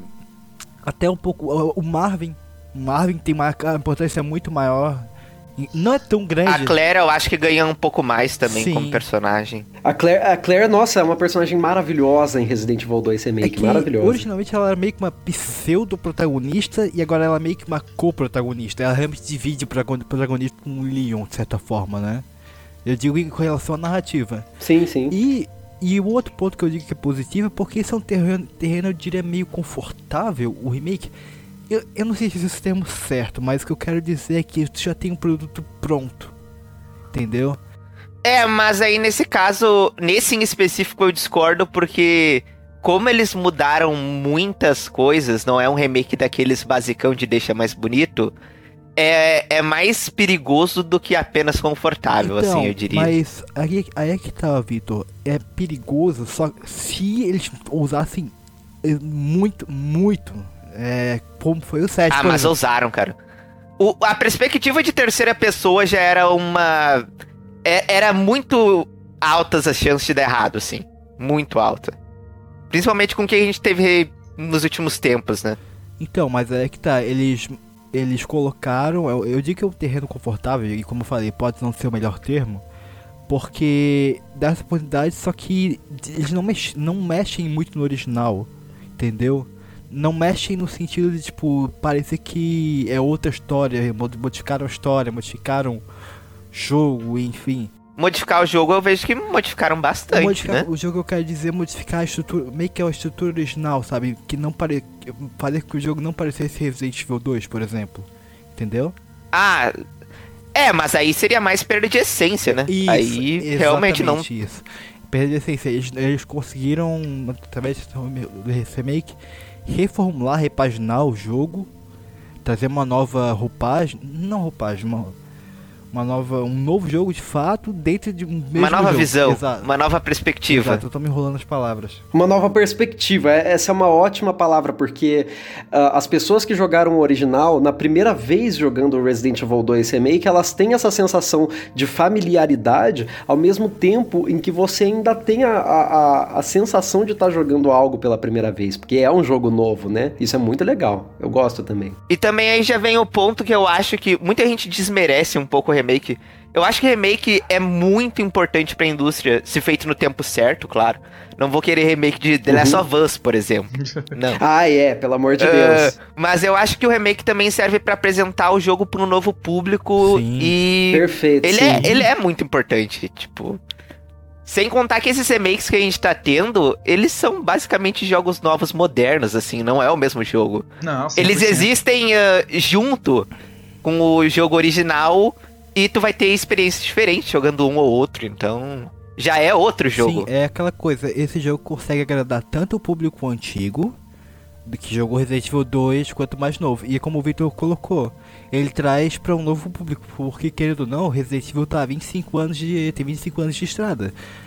Pô, é, Sim. muita gente veio depois, sabe? Então não teve contato ou não quer ter contato por, hoje em dia porque querendo ou não, os jogos clássicos são bem arcaicos já em gameplay. Muito datado, é. Exatamente. E uma, acho que o maior exemplo disso, de apresentar para o novo público, que funciona também junto com o Resident Evil, que o Victor inclusive já mencionou, é o Final Fantasy VII. Só que, só que Final Fantasy VII é um caso um pouco diferente, que já, eu acho que eles mexeram ma muito mais na, na, na, estrutura do jogo em si. Mas enfim. É, o Final Fantasy VII Remake eu até fico meio dividido se eu considero ele um remake ou uma sequência paralela às vezes. Porque. É um Arif, né, mesmo? Não um Arif, é que eu acho que. Como que eu posso dizer? Eu acho que ele. Futuramente, quando a gente ter os episódios, né, seguintes, vai dar pra falar isso melhor. Mas eu acho que Sim. ele se liga como uma possibilidade futura de tudo que a gente já teve do universo. Então ele é literalmente ah, uma sequência. Um, um multiverso, né? É, é, sim, entendi. Sim. Por isso que eu fico meio dividido. Ele traz alguns elementos na narrativa, principalmente no final do jogo, ele apresenta que, tipo, abre essa possibilidade, né? Exato. Mas ao mesmo tempo, ele tem uh, remake no nome e ser um remake tem um sentido até narrativo ali dentro. Então, isso é uma coisa que Sim. eu acho muito incrível do jogo. Sim. É, gente, eu acho que quanto a esses remakes eu fico bastante dividido, porque, assim, eu não, não vou desmerecer de forma alguma. Resident Evil 2 Remake é um dos meus jogos favoritos aí dessa última década, não só da franquia Resident Evil, mas realmente de tudo que eu joguei. Final Fantasy VII Remake foi outro título que eu gostei muito. Né? E a gente pode listar outros jogos que receberam remakes muito bons, né? Por exemplo, Máfia também, que teve um, uma, um excelente trabalho ali do, dos produtores da Hangar 13, mas às vezes eu gosto de me ater mais aos remakes mais fiéis. Eu, por exemplo, gosto mais de, de Resident Evil 1 Remake como remake, eu não digo como jogo, mas como remake, eu acho que ele faz um trabalho ainda mais impecável, porque ele mantém a essência ao máximo que ele consegue e ele acrescenta coisas novas. Eu acho que essa perspectiva de reimaginação acaba abrindo muito uh, a possibilidade da desculpa para remover coisas que o público anteriormente gostava, por alguma dificuldade de implementar isso, claro, mas, enfim, acaba se tornando um, um elemento, né, que obviamente a M2 acabou usando depois com Resident Evil 3 Remake, né, do, do tipo, ah, ok, não tem aranhas no jogo, não tem a Grave Digger, não tem Clock Tower, não tem parque, não tem cemitério, não tem uh, Dead Factory, e tudo isso é porque a gente está fazendo um jogo reimaginado, então as coisas não acontecem da mesma forma, tipo, uh, no geral eles tentam manter a mesma premissa, mas mudam muitas coisas com essa, com essa ideia, né? De, ok, a gente não vai só adicionar coisas novas, mas a gente também vai remover muita coisa antiga. Eu acho que, sabe, tem que tomar muito cuidado para não, não se desviar da, da rota certa na hora de, de usar um remake desses artifícios, sabe? Mas aí vem o ponto de fazer um bom trabalho e fazer um mau trabalho. É, não, exatamente. Sim, Tanto sim, que o Final sim, Fantasy VII Remake, ele é isso, uh, do, da reimaginação, entre aspas, eu não gosto muito dessa palavra. Mas ao mesmo tempo, ele, acres... ele é muito mais do que o jogo original. Claro que ele não cobre tudo, uhum. porque a ideia é cobrir só um pedaço pequeno ali, o começo. Mas ele é, é muito mas, mais. Eu entendi, sim. É, tanto ele é muito mais que ele pegou um trecho que tinha 7, 8 horinhas no, no jogo clássico, talvez até menos, né? Todo o trecho de Midgar, transformou num jogo de 40 horas. Exato, né? Eu acho exato. isso o máximo também. E também é aquilo, eu pelo menos eu passei a preferir esse estilo de remake, porque o original sempre vai existir, ele vai estar tá lá para ser jogado. Então eu prefiro ah, que exista é um o original e uma nova experiência do que o original e o original um pouquinho mais bonito e mais gostoso de jogar. Com certeza. justo, justo. É que eu, assim, não, não, assim, eu entendo perfeitamente o que você diz, mas eu não acho, por exemplo, que Resident Evil 1 Remake seja simplesmente o mesmo jogo mais bonito com poucas diferenças. Eu acho que ele traz realmente muita coisa nova, interessante. Só né? que então, assim, por mais que seja Hoje em dia, hum. sabe o que, que eu comparo o Resident Evil 1 Remake? Claro que em outro nível, mas eu vejo ele bem mais próximo do que a gente tem como versão aprimorada, tipo que a gente teve no Nier, Persona 5, do que um uhum. remake para hoje em dia. E eu não vejo isso como um problema ah, necessariamente. Ele é bem mais bonito, né? Ele deixa mais bonito, ele refaz o jogo do zero. Mas uh, é algo que tem, já tem esse modelo que é um pouco mais uh, baixo orçamento e que eu acho que dá pra conviver assim. Eu acho que um remake ser mais ambicioso dá mais possibilidade até para a equipe que tá desenvolvendo não precisar, tipo, replicar o trabalho de outros, fazer o próprio trabalho. É, então, também perfeito. tem esse ponto artístico que eu vejo como e importante. Isso também parte muito da escolha da produtora, porque, e assim, convenhamos, é, o motivo, por exemplo, de Resident Evil 7 ter sido uma grande diferença, claro que foi também uma, uma expectativa de repaginação para a franquia, mas também é por um período grande de indecisão da Capcom de saber o que fazer com a franquia. No caso é. de Resident Evil 1 Remake, por exemplo, não se tinha isso, porque ele foi lançado pouco, de, pouco tempo depois do Resident Evil 3 ter lançado, entendeu? Então, então tipo, a proximidade entre os jogos e a as o gameplay em si são muito parecidos. Eu acho que até por esse motivo também, tipo, o, o 1, 2 e 3 estavam muito em alta o gameplay ainda estava muito, digamos, aquecido dentro da franquia, era muito recente. E, e, eu acho que querer arriscar naquele momento, aí sim seria complicado. Entendeu? Agora, agora por exemplo, e, como é, e também tem outro fator que era 2002, 2000, 2000, 2002. E a engine era muito mais limitada naquele momento, né? Agora, em 2019, com uma engine muito mais avançada, com consoles mais potentes, mas tu tem essa possibilidade maior também. Então, assim, além do, da escolha da produtora, também tem que analisar o contexto da, da época do, da produção do remake, do, do remake, reimaginação, enfim, depende de como você quiser chamar, como também a escolha da, da, da Capcom. É, e assim, é, é, a Capcom é o famoso caso complicado, né? O 880. É, é aquele famoso caso de suga o máximo de dinheiro possível com o mínimo de esforço. Então eles fazem um trabalho bem ousado, no, eu diria, no Resident Evil 2. E aí já volta pro modo operandi dela do secar dinheiro da vaca magra. Entendeu? É, compli é foi, complicado. Foi isso, foi realmente. É complicado. No 3 Remake, tu diz? O 3, o 3 Remake. É, mas o 3 Remake eu também vejo que, tipo, tem o ponto que eles. Foi um pouco disso, porque eles terceirizaram um projeto que eu achei Puta que pariu, hein, Capcom.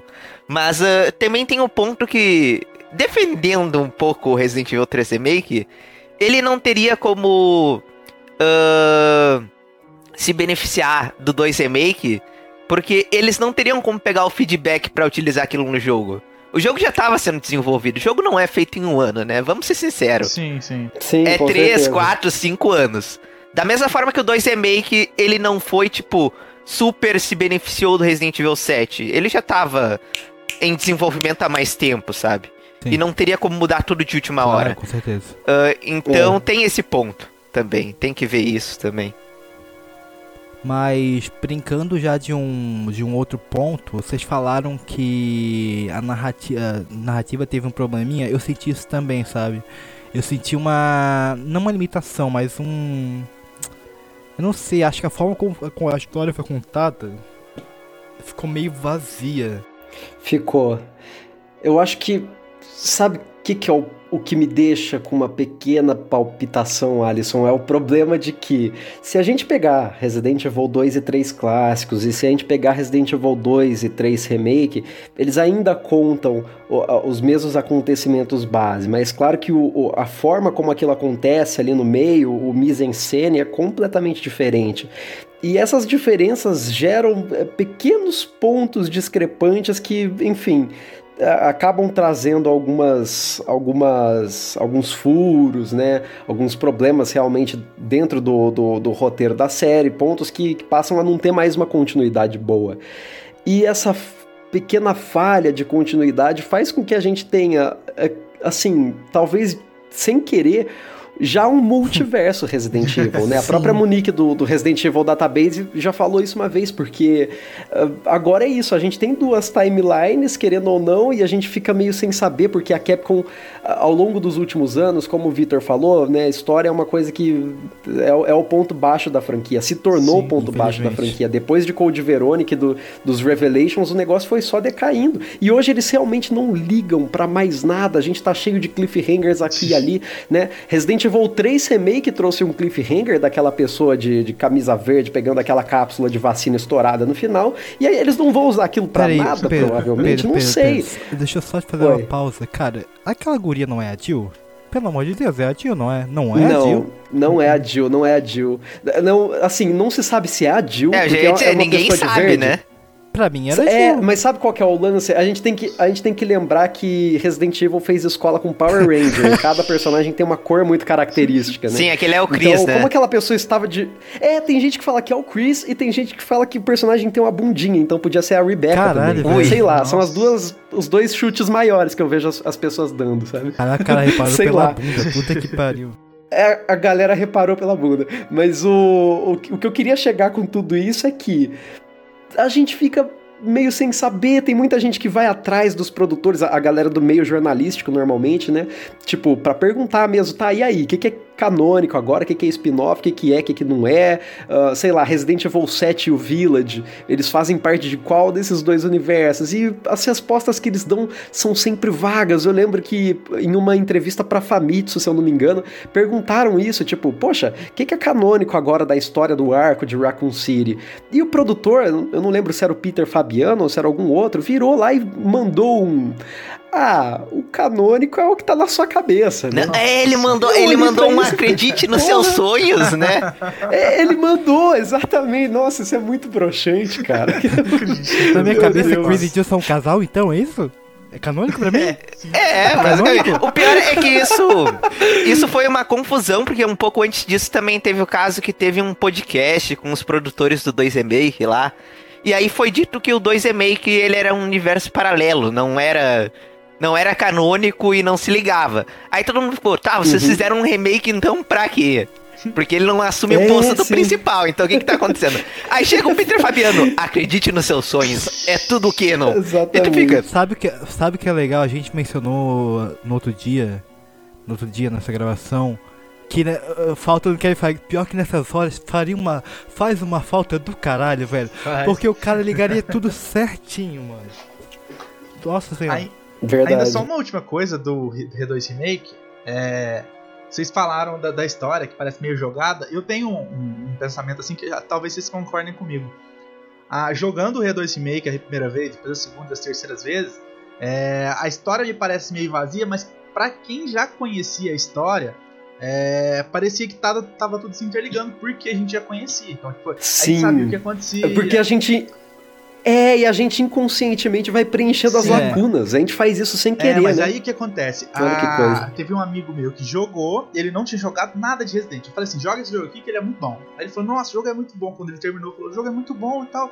Mas assim, e isso? Por que aconteceu isso? Mas isso aqui, por que aconteceu? E aquilo lá? E aquilo lá? Tipo assim, na, na cabeça dele ficou vários buracos. Na minha não ficou, porque, igual você falou, automaticamente a gente preenche isso. É a falha, é a falha de seleção de público, né? A Capcom ela teria que ter pensado quando, quando começou a trabalhar no remake que ela tá apresentando isso para novo pro público antigo, mas para um público que talvez nunca tenha tido contato com Resident Evil na vida, sabe? Então, tipo, ele ele tem que preencher essas lacunas.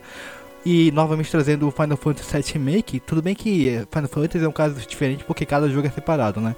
Mas enfim, é, mesmo, ele apresenta tudo bem certinho, tanto pra quem é antigo, né, fra- jogou o clássico, quanto pra quem tá jogando o Final Fa- Fantasy VII pela primeira vez, o 7, por exemplo, sabe?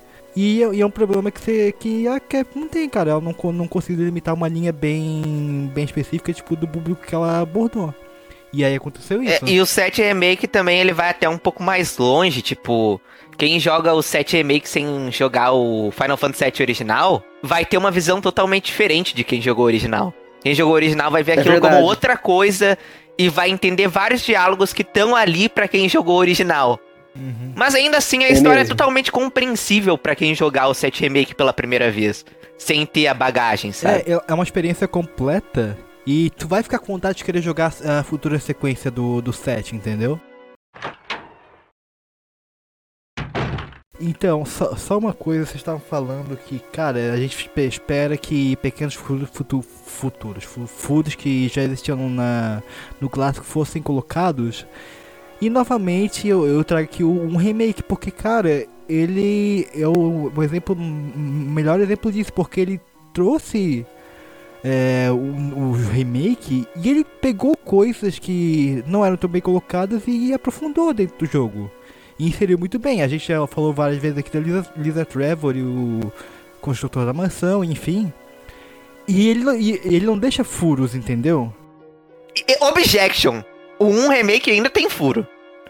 O final dele, ele não tem o final que não ali. O final Ah, que não, sim, não sim. existe. Não Não tem, eu já falei sobre isso. É, tipo, não tem o 5 indo embora. É, que na verdade era pra É, ser. né? então ainda tem um probleminha de história ali no remake. Aham. É, é Resident Evil, igual a gente tá falando. Sabe que eu acho que eu acho que os problemas de história do 1 remake do 2 remake eles existem por motivos muito diferentes. E na verdade, o problema de história do é, é- o problema de história do, do 1 remake, ele se dá devido a uma coisa que você tava criticando agora há pouco, Victor, e faz todo sentido, que são os remakes muito, muito, muito fiéis, né? Eu acho que a Capcom quis fazer um jogo tão fiel a Resident Evil 1 com o remake do, do, do jogo, que eles fizeram um remake até dos, dos cenários que não são canônicos, né? Onde no final a gente não vê o Barry e a Rebecca coexistindo dentro daquele helicóptero que volta pra cidade. Isso é muito doido. Já os problemas de roteiro do segundo jogo, acho que eles vieram muito mais por uma pressão, talvez até. Por questão da- das pessoas quererem muito a- a um cenário A e B no jogo que originalmente não estaria presente, não é? É, eu concordo totalmente disso aí, da pressão dos fãs. É, complicado. Mas, eu queria puxar aqui, já que a gente tá meio que falando tanto sobre a história, vale dizer que enquanto a história tem seus problemas, a gameplay do Resident Evil 2 Remake, ela é maravilhosa. E essa sim eu digo que é perfeita, porque não tem Essa como. é perfeita É. mesmo. Ela é Ah, minha eu favorita de também. todos os tempos na eu só franquia. tenho uma crítica, desculpa, mas eu tenho que falar. A lanterna não ser. não ser opcional. Tipo, isso aí me. Eu queria Eu gosto da lanterna. Ela, ela acrescenta o terror. Ah, me irrita não poder ligar a lanterna na hora que eu quero, velho.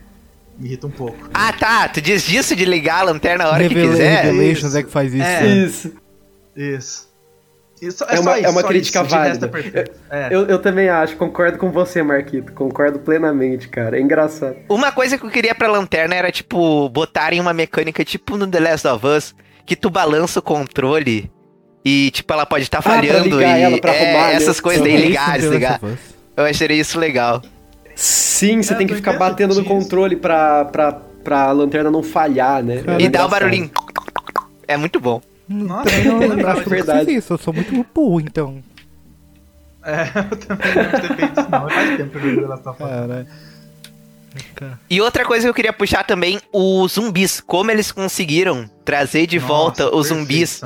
Que zumbis, tipo, não tinha volta para Resident Evil. Não dava mais medo, era um bicho lento, etc. Mas aqui os zumbis, na primeira vez que tu joga, ao menos, eles são imortais. Tu escuta eles o é. tempo todo. Tu não sabe de onde que vem. Quando tu olha para trás, tu vê eles caminhando lento e aquilo te dá uma agonia, te dá um medo, assim, te dá uma pressão mesmo. O pior de tudo é jogar com fone. É, é verdade. É, jogar com fone, né? Nossa, o Mr. X é, andando na sala em cima de você, assim, ó, fazendo os passos. Que é outra você, coisa nossa, maravilhosa desse jogo, que eu acho que foi injustiçado Sim, ele não ser premiado por isso, que é o, o, o som, né? O, o, design de som. É o design de som. Que é eu maravilhoso. Votei, eu votei pra ele ganhar esse prêmio no The Game Awards. Eu lembro que eu votei pra ele no, em 2019. Olha que coisa. Nossa, perfeito. O som dele assusta demais. É totalmente parte da imersão. É você ficar com ficar tenso ali o tempo todo, porque tem um, um gigante que, imortal que fica atrás de você e você não tem o que fazer, a não ser escutar os passos dele e tentar evitar. E o zumbi que você atira na cabeça e não mata. E ele tem aquele sistema de áudio binaural, então tu sabe, tipo, de onde que o som tá Sim. vindo. Tu fica, tá vindo Sim. de lá é, o som. É muito legal. É, você sabe de, de que direção ele vem, né? Você tá no segundo andar e tal. Nossa, é muito louco. E aí você sente se aproximando. E ele trouxe novamente. Ai, esse jogo de fone é quase e ele trouxe novamente a figura amedrontadora, né? Porque ele já era muito presente no 2. Sim. E assim, por mais que no 2 Remake, sejamos sérios, se tu dá uma corridinha, ele não te pega.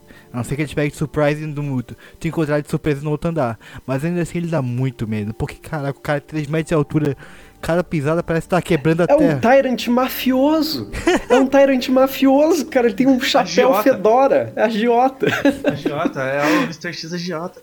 Não, e legal que assim, complementar a tudo isso, nos zumbis ainda a gente vê uma coisa legal na IA deles, que é eles se fingirem de mortos, né, cara? Sim. Você passa Nossa, lá, você acha, é tá, morreu. Aí você volta, o cara pega seu pé, mano. Nossa, é, é Nossa, é muito raiva. doido nas primeiras vezes. E também os zumbis ficam caídos no onde eles caíram, tipo, então, tu Sim. vai por todo lugar, vai ter o zumbi onde ele caiu, vai ter o pedaço da perna, vai ter tal coisa. É, é muito impressionante. Não, o desmembramento é incrível eles caem se escorando, né? Nos lugares, assim, nas paredes e tal. Tem uma física Sim. aplicada muito legal. É, nessa, a física do questão. jogo, tipo, tu dá um tiro de 12, aí o zumbi vai para trás, ele cai na mesa, bate na mesa e já cai no chão. É, é, é, é muito uhum. bom. É muito bom. Eu, eu falei no, no cast do, do, do Coqueiro Cast sobre os remakes de Resident, é, não sei se o Alisson lembra, que eu tive uma experiência muito legal. Porque a primeira vez que eu joguei, aí acho que quando o Marvin aparece lá na. Quando ele já aparece zumbi lá no hall, aí eu matei ele lá com um tiro na cabeça. E aí, tipo, uhum. não tem nem o que fazer. E ele ficou caído lá. E você passa lá o tempo todo. E toda hora que eu passava lá, eu ficava olhando, nossa, pô, matei o Marvin aqui. Uma tristeza, novo, nossa, né? matei ele aqui de novo, nossa. que e coisa toda hora horrível. eu passava e ele tava lá. Eu achei isso, assim, muito sensacional. Sim. É. Sim. E também tem, uh, aí já vem um ponto que... O Resident Evil 2, ele era o meu jogo favorito da franquia até o 2 Remake. O 2 Remake, tipo... Quer dizer, ele era o meu favorito mais no, na parte afetiva, né? Porque eu acho... Eu achava o remake do 1 melhor. Mas o 2, o Resident Evil 2, eu tinha um apego muito grande por ele. E. Entendi. Aí, quando chegou o 2 Remake, uma coisa que me deixou muito de queixo caído é a parte visual do jogo. O jogo. Até hoje em dia Sim. eu acho ele muito bonito. Eu acho ele bonito demais. Ele assim. é. As expressões também. É, é, é, tudo muito louco. O design dos monstros e tal. Eu, eu sou apaixonado é, nesse Fora ponto. a ambientação no geral, né? Porque a RPD é um dos ambientes mais emblemáticos Sim. da franquia. Então, Sim. eles fizeram um trabalho ex excepcional, assim mesmo, né? Eu diria. Uh, e tudo graças à RE Engine, né? A gente Sim. fala um pouco mais sobre isso na hora que a gente puxar aqui do set também, né? E também, o nisso, tem um ponto que eu achei genial, que é como ele conta a história do jogo, que por mais que ela tenha seus problemas, tem esse ponto que é genial, que ela conta muito da história do jogo apenas pelo cenário. Então, tipo, tu consegue Sim. pegar coisas apenas pelo cenário, vendo o cenário, tipo, uh, tem as marcas lá porque transformaram a delegacia em um negócio pra, tipo, abrigar pessoas, etc. Então, todos esses detalhes, assim, deixam uh, a ambientação e até um pouco da narrativa tão rica, por mais que seja algo que muitas pessoas nem vão ver, vai passar batido. Uhum. E eu fico muito eu acho muito legal essa, essa questão, até, até mesmo lá no final do jogo, no Nest, né, no laboratório, você chega em algumas salas e tá tudo destruído, tudo virado, a galera morta, estraçalhada no chão e tal, e aí você acha um file contando, sei lá, o que, que eles estavam fazendo antes de tudo aquilo acontecer, né? Uhum. Sim. Poxa, é muito massa mesmo, você vai linkando os pontos e, e tudo vai fazendo mais sentido. Também gosto muito do é file legal. do Chris, eh, que tu encontra com a Claire. Acho muito legal aquele ah, file. sim. É, aquele, aquele file que, assim, obviamente não foi escrito por ele, que era um código, né? Porque ele tá falando de um jeito que você olha e fala, porra, o Chris escreveu isso aqui, tipo, ah, estou pegando várias mulheres na Europa e tal. Sendo que ele foi lá justamente para investigar a Umbrella, né? E aí você acha aquele file com a Claire, e a Claire olha e fala, nossa, o Chris escreveu isso? E você vai pensando, nossa, mas o Chris escreveu isso? É muito louco. E tem a fotinho da Rebecca Sim, é verdade. A foto da Rebecca, que é um easter egg que tinha no clássico lá, de interagir Sim. com a, a mesa do Wesker 100 vezes. Easter egg filho é. da puta. Perdão. Nossa, easter egg filha da puta mesmo. Era da, daqueles easter eggs, né, gente? Que convenhamos, ele tava ali pra vender revista, né? É, o easter, só pela revista. É, easter egg do easter egg, né? na revista. Mas, mas vocês falaram do, da, da foto da Rebecca, mas tem um ponto que eu queria puxar, que é, cara, o design dos personagens. Eu, ao mesmo tempo que eu gostei, eu não gostei do Leon, Claire e afins, acho que o que mais me incomodou, por incrível que pareça, é a Ada. Sabe por quê? Nossa! Nossa, sério? Sério? Nossa, eu... What? É porque assim, a Ada, ela é uma personagem que tem meio que uma amálgama, não sei se tem a palavra miscigenação ao certo, de uma característica americana com a característica oriental, asiática. Meio que uma, uma mistura. E nesse jogo ela é totalmente a mais, com a feição mais asiática. Eu sei que isso é completamente é, de acordo com a, o personagem dela, porque ela tem descendência asiática, né? É, gente, é isso. Exato. Só que, é, só que é aquela coisa, é, é mais um apego emocional mesmo meu, porque eu tô acostumado com a dela do 4, 6 e, e afim. É só, é, é só uma questão de gosto mesmo, tipo, não me incomodou. Ah, faz sentido, é, o que eu digo, sentido. o que eu digo para você é que assim, eu, eu adoro o character design do, dos remakes e tal, acho que eles fizeram um trabalho super coerente, mas se prepare, porque tem aqueles rumores agora de Revelations 3 que falam que a Rebecca também vai ser vai ter um, uma estética asiática, se eu não me engano, ah, ela é? já tem um pouco, assim, cara. Ela já tem um pouquinho do no Vendetta, se tu olhar. Tem? Ah, é verdade. Já, né? um eu, eu, só fico, eu só fico preocupado porque assim, eu, eu vejo a Rebeca, eu, eu, tenho vontade de dar um prato de arroz com feijão, porque puta que pariu, aquela guria pesa 30 quilos, aparentemente. Meu Deus, é sério, gente, eu, eu fico com agonia, velho. Caralho, guria, meu Deus, enfim. Mas, mas é, eu acho que um outro fator que fez eu não gostar muito do design da Ida, na verdade, é que assim, a Ada, se vocês pararem pra pensar, ela é o típico. Como é que é o termo? Femme Fatale. Femme Fatale. Femme Fatale. eu não senti isso nesse novo design, sendo bem sincero. Não sentiu nem quando ela, ela botou fofa? a mãozinha na coxa do Leon, assim? Botou a mãozinha na coxa, Não, assim, aí, aí é serve pra fã punheteiro mesmo. Ah, mas, pô, mano, eu acho aquela cena fantástica dela botando a mãozinha. Eu o Leon ficando queixo caído, também. assim. Ah. Pô, é muito bom ela lá toda seduzindo ele usando disso, né? Porque obviamente ela tava fazendo por interesse naquele momento ainda, né? E, e, aí você olha e fala, olha, essa mulher é foda, essa mulher é foda. Eu gosto daquela cena também. É, só, só que é aquela coisa, eu falei, eu, eu não gosto tanto, muito mais por apego emocional e por essas questões, né? Mas eu também sinto que a relação entre os dois ficou, ah, sei lá, acho que ficou meio estranho. Podia ter trabalhado melhor, sabe? Que tipo, ficou meio espaçado as interações entre eles demais. Pelo menos eu senti isso ao longo do jogo. Não sei se você Da ira do Leon, tu diz? Isso, exato. Tipo, acho que ficou um Não pouco sei espaçado. se espaçado, mas talvez poderia ter um pouco mais, né? Eu acho que poderia ter um pouco mais. Eu realmente. sinto isso entre o Leon e a Claire. Entre a Ada eu não sinto também. não. Nossa, também. também. Também. Eu ia falar isso agora. Entre os dois é muito mais fraco do que no original. Já era fraco no original. Hum. Parece que agora é mais fraco ainda. É, e Nossa. também no jogo, não sei porque eles ficam flertando o tempo todo. Eu fiquei meio. É Sim. bizarro, né? Ué. É bizarro, eu acho meio bizarro. O Leon eu entendo, porque o Leon, puta que pariu. Não, é, o Leon é o Leon, é né? Não, não aguento o pinto e, na cueca. Não, e além deles... É, além dele ser garanhão, a gente tem que levar em conta que ele levou um pé na bunda na noite anterior e ele tá carente, né? E o fato dele de estar ressaca. carente faz. É, carente de ressaca. Se bem que mudaram que isso no remake, assim. né? Não. É, pior que sim, mas eu, eu, eu gosto Mudaram. de deixar no meu headcanon que, que ainda faz sentido, assim, sei lá. É, eles não falam, né? Não falam sobre isso no remake mesmo. Falam é, ele, ele chegou cidade, atrasado por outro motivo no remake, então. Sim. Ah, Peter, o Peter Fabiano, acredite nos seus sonhos. mas, ó, um fanservice que, que eu gostei nesse jogo foi ter os modos extra. Tanto Sim. do For Survivor quanto do Tofu. Sim! Ah, é demais. Eu amava o modo do Tofu no, no meu 64 quando eu E jogava. aqui a gente tem cinco Tofus, né, cara? Ah, é? Tem, tem mais tofu um, né? militar, velho. É. Ô, na moral, eu só acho que podiam ter botado o Akuma, né? Podia. Podiam podia, muito podia. ter botado o Akuma. Nossa, agora tá você me deixou. Casa, você né, da vai, vai me fazer mesmo. dormir com essa. É, poxa, não tinha motivo para não botar o Akuma ali, cara. Seria legal. Imagina. Não, mas o Tofu era muito bom, mano. O negócio era um sistema de colisão, era pra testar o sistema de colisão do jogo. Os caras colocaram no, jogo original. É, foi tipo assim, tá, testamos bom. aqui, botamos esse, esse placeholder de tofu, vimos que tá tudo certo, tá, vamos largar aí agora como um easter egg super obscuro para quem quiser jogar isso aqui até o talo, né? E aí as pessoas é. acharam, começaram a se divertir lá com tofu e veio até pro remake. Muito louco. Não, e, muito e o gameplay, o mod, o mod é muito divertido também, né? É completamente muito. aleatório, sim, mas sim. divertido pra caramba. E o do, e do Rank também. O Rank eles trouxeram é, um novo. Uma, um novo caminho, um novo cenário lá do jogo e ficou muito, muito bacana também.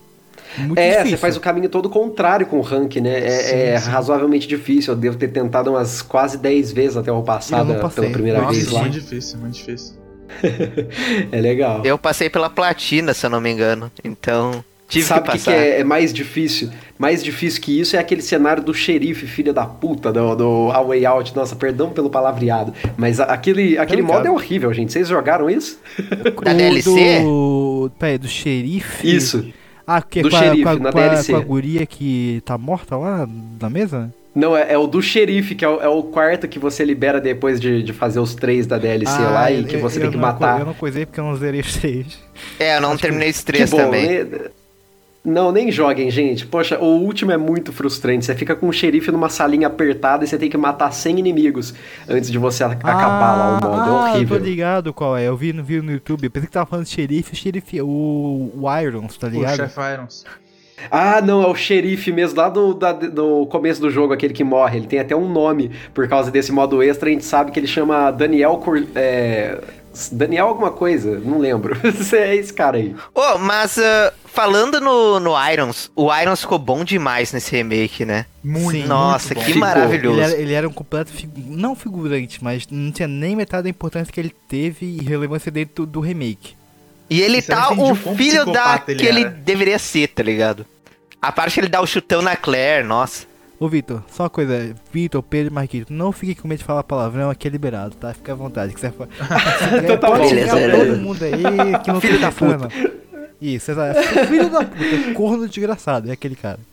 Ai, ai, ai. Mas olha, o, o Vitor, sabe que tem um, um, ponto só que eu, eu fico um pouquinho chateado quanto ao, ao Chief Irons no jogo, que na verdade assim eu não pensei nisso enquanto eu joguei o remake e eu só fui pensar nisso muito depois por conta também, olha só minha influência amor, vou falar dela de novo, Monique do Resident Evil Database, que virou e ela é gente boa demais. E ela falou assim: "Cara, OK, Tiff Irons no jogo, muito bom, mas eu acho que ainda poderiam ter explorado ele mais, uh, principalmente um outro lado dele, um ah, lado mais Leon, né?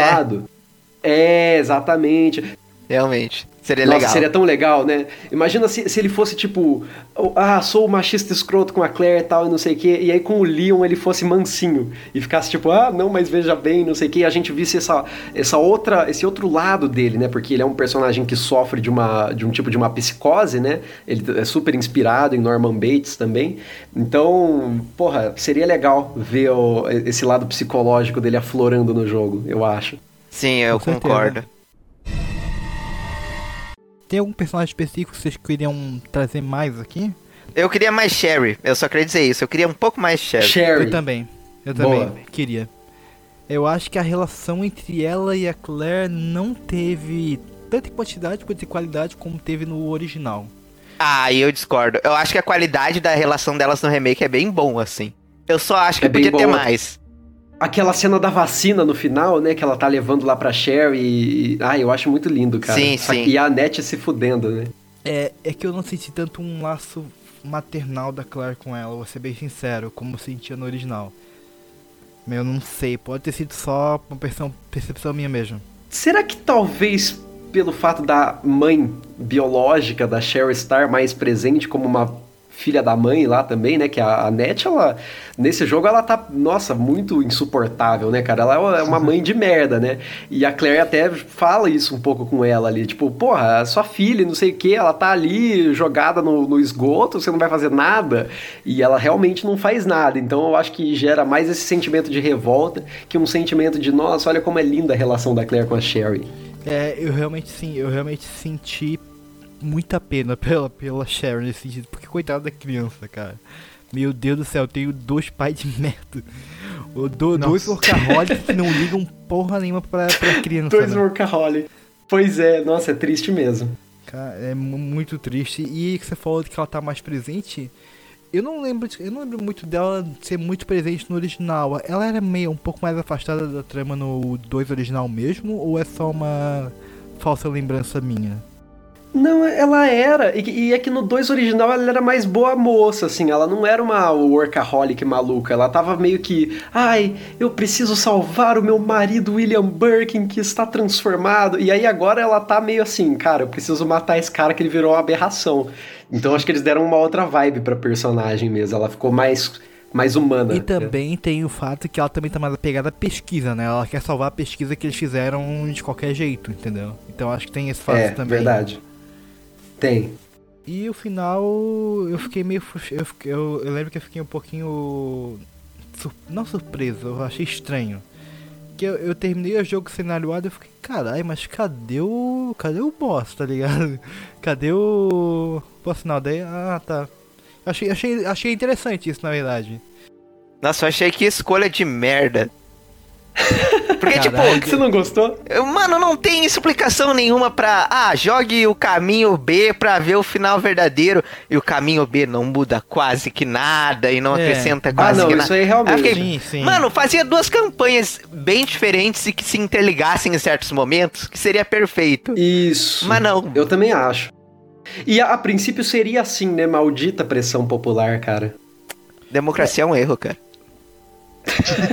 é, o, a, só que ainda assim é interessante que, tipo, ainda se, por mais que sejam muito semelhantes em muitos aspectos, ainda assim tem uma diferenciação. Por exemplo, tem cenários exclusivos para cada.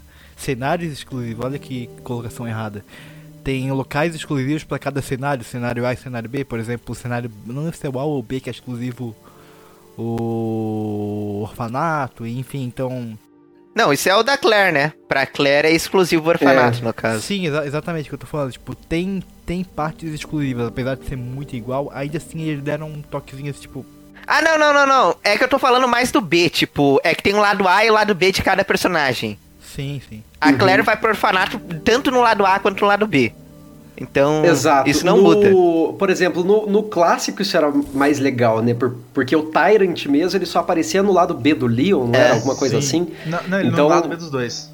No lado B dos dois, então, ele era isso. algo exclusivo do lado B. E Aí o final era no, diferente remake, também.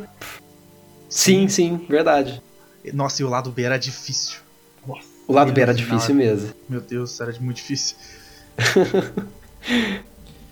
Aliás, por sinal, o que, que, vocês acharam da, das partes respectivas da Sherry e da Ada nesse jogo, né? Tanto a, o orfanato quanto aquela parte de, de transição ali do esgoto com o Tyrant.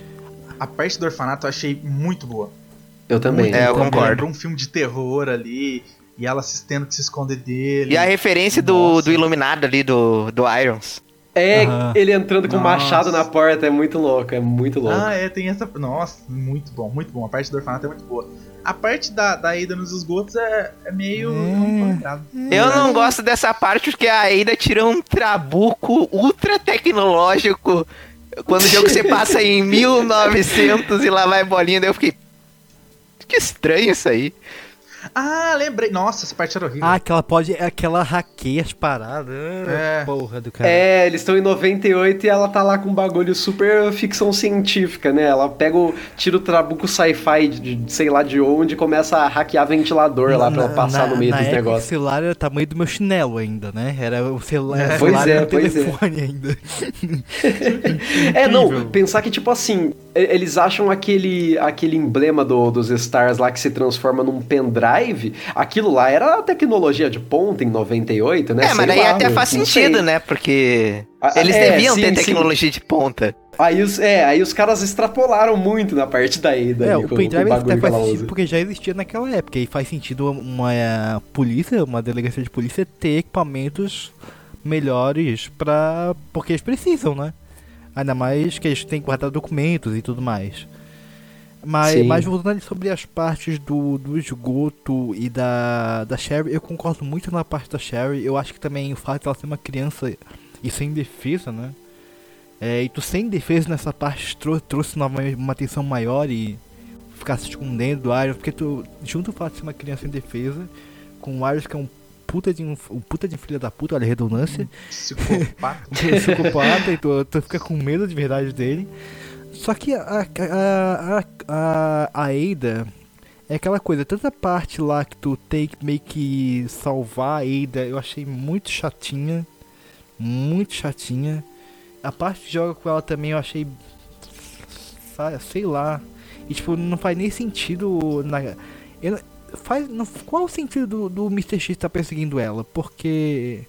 Ele, o Mr. X não tava perseguindo só algumas pessoas em específico? Na verdade, ele tava perseguindo todo mundo que tava na região da, da RPD, né? Ah. então o É, objetivo então dele seria sentido. matar geral. É, é Sim. mas É. não faria sentido ele não, não perseguir a Ennet, por exemplo, né? É, sei lá. Exa- realmente. Então tem, tem, tem esses pon- pontos assim que, que acabam incomodando. E sei lá, acho que faltou carisma nessa parte. Porque Ah, o carisma tá no vestido da Ida, que é maravilhoso, né? Eu prefiro, Verdade. eu prefiro do 4. Mas ah, encerrando Resident Evil 2, só queria puxar a atenção pra duas coisinhas assim. Que a trilha sonora do 2 Remake, eu até concordo com algumas pessoas que ela é um pouco fraca, mas a é que ela é meio música. ausente, né? Ela é um pouco ausente. É, é a, pro- a proposta, né? Mas a música Uhum. final do Mr. X de Boss, eu acho ela, assim, Ah, é muito boa. fantástica. Eu gosto. E Saudade, que é a música que toca quando o Leon tá no carro. E é a música tema do There's jogo. two sides to every story. É Essa muito boa, cara. mesmo. É muito boa. Eu não lembro, sendo bem sincero. É- É que assim, é difícil pegar uma música de Resident Evil que fique na minha, minha memória. Não lembro de nenhuma das duas? Dessa. Não, de verdade eu não lembro. Eu não lembro. Eu não sei se é porque a música de encerramento eu não, não liguei muito, o que é estranho, porque a do 8 e a do 7 eu lembro de cabeça. É, mas realmente não lembro. É, Entendeu? Pera aí. Alisson, vou mandar aqui depois no chat a apresentação dos indicados a jogo do ano de 2019, porque sempre nos indicados ao GOT eles fazem aquele, aquela dinâmica com orquestra, né? Fazendo um pupurri com as músicas tema de todos os jogos que estão ali na lista. E aí eles tocam Saudade no meio disso tudo, né? Toca lá a música do Death Stranding. Essa é do Mr. X aí, ó. Nossa, essa música é muito boa do Mr. Pior que X. me puxou uma lembrança tão gostosa agora, o Pedro, porque em 2017, Aham. o Vitor tá ligado. Quando o Persona foi indicado, eles fizeram isso com Persona. Mas É eu verdade. tanto na Uhum. hora, velho, que eles tocaram, meu Deus do céu. Nossa, essa música, ela me lembra muito o Code Verônica. Que no Code Verônica que tinha muito esses É corais, verdade. assim, na- nas batalhas de boss, tinha muito. É muito boa na- essa música. Nossa, é muito boa, né? Boa Essa, bo- essa música é muito boa. Eu senti uma vibe acho. meio Nia nessa música. É, aí eu já acho que é um pouco demais. Mas, tipo, se o jogo tinha uma ausência da trilha sonora, porque era a proposta dele, na hora que chega o final com o Final Boss, nossa, eles botam tudo que tinham que ter botado em trilha sonora, botam ali, sabe? Eu Nossa, é chamaram todo música. mundo Real. pra fazer parte da orquestra. Tiazinha que serve café. Pega, pega o triângulo ali. Cara, cara que cuida do estacionamento. Vem também. Chamaram todo mundo. Ai, Não, ai. brincadeira, gente. Brincadeira. Por, por incrível que pareça, por- eu acho que teve um jogo, inclusive, que eles colocaram o nome da, da pessoa que eh, cuidava do café nos créditos do jogo. Eu achei maravilhoso isso. Eu não lembro. Que incrível. Eu não, não sei qual foi o jogo, mas enfim. E é justo, porque, né? É, justo, é o cafezinho, pô.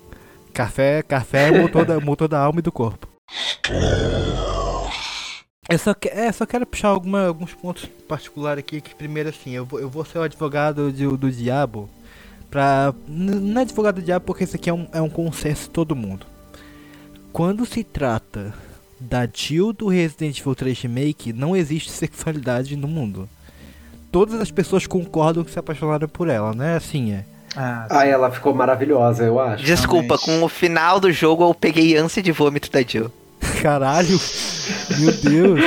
Nossa, ele, ele tem muito aquele ponto que ele puxou lá forte na, na cabeça da Jill. Não, eu não consigo, cara. Eu não consigo, aquele final não dá. Não, mas você tem um argumento justo, eu, eu achei justo. Interfere, interfere na experiência de qualquer jeito. A gente já falou muito das falhas aqui, mas. Acho que a gente pode só dedicar um ponto específico pro, pro Nemesis, cara, porque assim, eu acho que é inevitável que é um dos maiores maiores decepções do jogo, né? Sim. Eu acho que assim, ele é uma decepção porque ele faltou, né? Por dois motivos, na verdade. Primeiro, porque ele faltou, porque você vai ter 10, 15 minutos de perseguição com ele no máximo ao longo do jogo inteiro. Depois ele vira a besta do Ben 10, né? Igual a gente estava falando. E, e, o segundo ponto é que eu acho que eles exageraram um pouco, né? Na questão do Nemesis fazer muita coisa. Ele vem, ele levanta a perna, ele te dá chute descendente, ele vem com dois pés no peito. Só faltou dar ele, ele dar voadora, né? Porque ele joga o tentáculo para cima e sai voando, então, sei lá. Ah, eu, eu, eu, gostei disso, na verdade, porque no original, tipo, ele te perseguia correndo rápido pra caralho e eventualmente ele se alcançava. Só que aqui ele tem mais formas de conseguir isso. Então, tipo, tá é. correndo, tá fugindo, uhum. ele consegue ser alcançado do mesmo jeito, que ele puxa com o tentáculo. Ou ele consegue dar o, o ultra pulo lá, o double jump e te alcança pela frente. Só que é aquela coisa, uhum. é. O jogo tem, sei lá, 5, 6 horas, ele ficou uma hora e meia nessa forma. Menos, se pá. É, talvez até menos. Talvez até menos. Sendo que no original, 80% do jogo ele tava numa forma humanoide. Uhum. É, então, o ponto é que a maioria das perseguições com ele assim, cara, são em sete piece, né? E aí as sete pieces são todas meio sem graças. É, tudo scriptado, daí tu fica tipo, ah, vai te a puta que pariu. É, tu já sabe, tu já jogou uma vez, tu sabe quando, quando e onde ele vai aparecer. Não, e o pior não é nem isso. Tipo, por exemplo, o Mr. X até tem um momento que é muito bom que ele quebra a parede da delegacia, né? Lá ah, embaixo. Ah, uhum. E aí fica, ai, caralho. E tu não espera por aquilo. Na, uhum. Por exemplo, Sim. no Nemesis, que é tudo scriptado, tem uma parte que me incomoda profundamente. Duas partes, na verdade. Que o primeiro é o começo do jogo, que ele tem 500 chances de te matar, esmagar sua cabeça, fazer o que ele quisesse. E ele só te joga pro lado, né? É, ele te joga pro lado. E ele vai pra lá, vai pra lá, vira o Silvio Santos, sei lá. Vira. Aí, pra piorar, chega a parte que ele pega a bazuca, lança Nossa. mísseis, sei lá. E o mísseis vai em câmera lenta, é em slow motion. Aí tu pode desviar do míssil. é Zack Snyder, aquilo lá. eu fiquei. Não, ah, o pior é que. Puta que o, pariu. O, o, pior é que a Jill toma míssil na, na cara, não, nas costas. E ela tá de boa, é. tá de boa, assim, não quebrou uma ah, mas vértebra. No original também era assim. É, sim, mas, assim. porra, dá, dá uma. dá uma amenizada, dá uma. Uma. Como é que é? Uma como é que é? Uma mascarada, dá uma mascarada nisso aí, sabe? Sem contar que o, o, o Nemesis é vejo e é lerdo, como o, o Victor falou. e ele é frágil, cara. Tipo, tu joga uma granadinha dele, ele já fica. Ai, cansei, pera aí. Vou parar é, aqui. uma granada. A granada nesse jogo ela é muito forte, eu não sei porquê. Sim, joga, tu joga uma granada, tu joga mata granada, ele. ele é a Mimir. É, eu, fico, eu fiquei muito incomodado com isso. Eu pensei, eu pensei que o Nemesis tinha que ser mais. Uh, como que eu posso dizer, imponente, assim. Ele tinha que demonstrar mais imponência Sim. sobre ti. E tu joga a granadinha ele já fica, ai, cansei, peraí, deixa eu descansar aqui. Aí tu. Tipo, é ele, ele faz aquela cena dramática levantando as mãos para o céu falando, Jesus Cristo, me dê mais poder. É, ele fica uns 30 segundos parado quando ele dá a levantadinha da mão para cima, né? Porque ele, ele cai Sim. de dois jeitos. Às vezes ele só cai e fica uns 15 minutinhos parado, e às vezes ele faz esse, essa animação toda e ele fica mais tempo. E aí realmente você pode. Não, nesse meio tempo tu, tu zerou o jogo, basicamente. É, o jogo tem só uma hora, né? Então, tem uma hora, ele fica meia hora parado. É bizarro pensar que o, a parte mais interessante de todas é uma parte curtíssima, que é, é, o do centro ali de, de Raccoon, onde ele te persegue, e que é basicamente a demo do jogo, né? Nossa, é, é, cara. isso que demo, eu queria né? falar. É a maior putagem, porque a demo te dá uma impressão que esse jogo vai ser do caralho. Mas vai ser do cara, é porque tu tem um trecho muito pequeno com o Nemesis. Que tu, a hora que tu vê, vê ele, tu tranca, tu, tu, tu, tu, tu, tu tem medo. Só que chega no jogo uhum. original, no, no, no jogo final, é o que a gente já falou, né? Ô, oh, vou ser chatão aqui, mas posso dizer a verdade. Hum. Eu joguei essa demo, eu joguei em live essa demo, lá no meu, no meu canal. Aí quando eu joguei a, a demo, quando eu terminei, eu fiquei. Achei meio bosta. Esse jogo vai ser uma uhum. merda. Eu disse isso. Saiu o jogo, o que, que o jogo foi? Uma merda. Uma tá aí, né? Você tá certo. É que, tipo, é que eu vi muitas coisas que eles tinham. Que o 2 tinha acertado demais. E que a demo parecia estar tá errando e atirando para outro lado. Aí eu já tava. Aí também eu achei que às vezes era muito ação, às vezes era coisa demais, às vezes o. O. o como que se diz? É. A habilidade de desviar também. Eu acho ela muito quebrada nos zumbis iniciais, então. Eu realmente. Uhum. Por sinal, não gostei. Eu jogando o Revelation 2, uma, uma coisa assim, ele foi retirado do Resident Evil Revelation 2, tá? Esquiva. É, não foi do 3 original? Não, não, já é, tinha no 3 original, já tinha. tinha no original, mas tipo, o, como, como ela é no 3 remake, foi retirada do 3 do Revelations 2. É idêntico a esquiva que tem lá. É ah, idêntico. Sim. Quer dizer, a esquiva é uhum. comum, né? A, a slow motion não tinha lá. Slow é, a esquiva motion. perfeita, né? A esquiva perfeita foi, foi novidade mesmo. E essa esquiva perfeita acaba quebrando muita coisa, Sim. realmente. Principalmente ali no começo. Porque ela é ótima para lidar com o Nemesis, né? O Nemesis sendo super rápido, é natural que você tenha uma forma a mais ali de lidar com ele, eu acho justo. Mas pros zumbis mesmo, a hora que você pega a manha, fica bem fácil. Eu, eu fico triste com esse jogo do 3 Remake por, por um simples motivo ele tem uma narrativa que, em comparação com o 2, ela é muito mais simples, mas muito mais simples. Então Sim. eles não tinham uhum. tanto esse problema de errar na narrativa. Simples entre aspas, porque a parada lá do tempo de é tantas horas e volta tantas horas, ah, vai ah, é sim, meio sim, é. dá, dá pra se confundir aí, mas assim, não tem história A e B. Não, sim, sim, sim, Então, tipo assim, é, é bem mais linear. Uhum. Eles tinham que saber. É um jogo que se mantém no original, é, se mantém original, se mantém muito presente com os fãs, muito mais pela nostalgia do que a qualidade em si, convenhamos, né? A qualidade do 2 é maior do original. Então eles tinham que acertar nos cenários e no Nemesis. Eles conseguiram errar nos dois. é impressionante, assim. Nossa, é, é tinha escolhas também que tu podia escolher, ah, não fazer tal escolha, coisa. Não tem modo mercenários, que era divertidíssimo no original. Nossa. E o pior não é nem isso. A gente comentou aqui que o 7 trouxe o 2 Remake também fez de puzzle, backtracking. No Re3 Remake eu acho que tem um puzzle e é o puzzle mais fácil de, que eu já é? vi. Aí eu fiquei. São, são é dois, se não me engano. Tem, tem aquele para você, tem aquele para você ligar a estação de metrô para você conseguir passar para a próxima etapa do jogo e tem um lá no final para você sintetizar a vacina, né? Que é ridículo, é não, realmente ridículo. Compara com o original, cara. Eu, eu, eu fiquei, eu fiquei com vontade de quebrar meu computador quando eu joguei o trailer original no ah, por emulador. O original tinha o Meu Deus. tinha o water sample. Nossa, esse o puzzle do water sample. Esse da água, pariu. ele pega a galera que faz speedrun até hoje. Sim, sim. Pois é. A galera sempre, se travar ali, a galera tem que começar de novo, porque não vai dar o speedrun. É então, é foda. É um, é um negócio foda. Aí não colocaram nada disso. Só uma coisa que eu ia falar aqui do Nemesis, do, do jogo original, é uma palavra assim. A palavra hoje já perdeu todo o sentido, virou de palavra de Bolsonaro escroto, mas o Nemesis ele era opressor primeiro. Eu pensei que você ia dizer que ele era um mito. Uhum. Aí eu ia ficar. Não, ele era opressor. Tipo, ele, ele te oprimia ali no jogo. Você, não, você ficava com medo de abrir qualquer porta, de entrar numa sala que ele tava ali antes. Se você corria e entrava, porque ele era opressor, ele te oprimia. Nesse jogo não, não é tanto assim, tipo, ele é. É, agora ele é muito restrito, né? É. é. muito restrito. Sim. Eu senti só no começo, cara, que é tipo, quando ele tava passando metade, que tipo, ele esmurra a guria na parede e ela sai correndo de qualquer jeito para fugir. E, que, e quando tipo, tu vai de frente com, com, com o carro pra ele, aquela, aquela hora deu um pouquinho de medo. Mas depois isso aí, querido, aí é bem 10. Aí depois é slime é, bem gigante. 10. Se a Nossa. gente parar pra pensar que a, a, própria exploração da cidade é menor, né? Ela é super muito reduzida menor, quanto ao original. Poxa, fica tudo muito sem graça. A gente não tem a, a, parte lá do, do jornal, a gente não tem a parte do café direito, a gente não tem a parte do.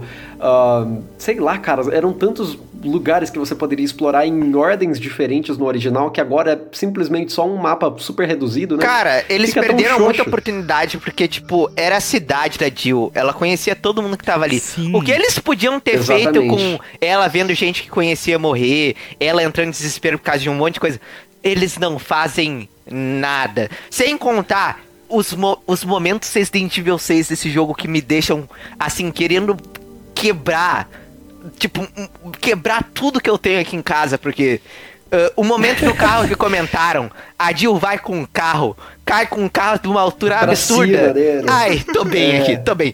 Tu, a morte do Nemes. A morte do Nemes, ela pega uma arma gigantesca, bota na Nossa. boca que chama Finger. O chão quebra, brother. Finger. Não dá, não dá. o chão não quebra. Dá. Maluco, a arma devia pesar uns 500 quilos, tá ligado? Ela enfia o Finger nele, cara. Não, não dá, não dá. Eu, eu, eu vou fazer advogado do diabo de novo. Eu gostei desse final de Resident Evil 3 dela pegando a arma gigante. eu gostei. Porque eu já, eu já sabia que Tudo ela não ia pegar o, o o Magnum lá, porque ele não tinha nem como, como matar, um Magnum, matar um slime gigante com uma Magnum, né? Então, uhum. Aquela arma eletromagnética ultra poderosa tirada do cu do Ash Voador foi uma solução plausível pro momento. Exato, e pra mim funcionou assim. Pô, podiam ter botado uma bazuca que é clássica da, da, da, da, mas da, da franquia, bem, ó, né? Mas o, eu, eu preferia a espada de Paracelso do, do 3 original, que é o que ela usa para matar o Nemesis daquela forma, que o Finger, que é essa arma nova, que também é toda sci-fi esquisita, só que, sei lá, cara, eu não gostei muito não.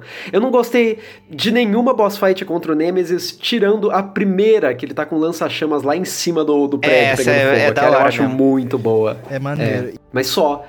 E por quê? Porque aqui, naquela forma ele tá humanoide. No restante, ele virou a besta do Ben 10 e depois ele ainda vira um boss estacionário, né? E tipo assim, boss estacionário, foda-se na franquia. Boss estacionário, é, eu lembro da Excela, eu mosquito lembro do gigante, Salazar, todas essas bostas. Mosquito gigante. Ah, mano. Não, não dá. Não, não, não. Assim, não dá. Eu pior que, por mais ridículo que seja, eu ainda prefiro esse boss parede, que é o Nemesis no final, do que o, o último final que ele vira uma coisa completamente figurada, um, sei lá, uma amálgama de animal com cachorro, com ser humano. Ah, eu gostava, eu gostava. Sei lá, é, é, é essa aqui é, é, uma. É a preferência minha falou mesmo. Minha mesmo falou mesmo, não tô falando nem qualidade. Saquei. Ô, na moralzinha, o que salva essa parte final é a luta do Carlos contra o Nikolai.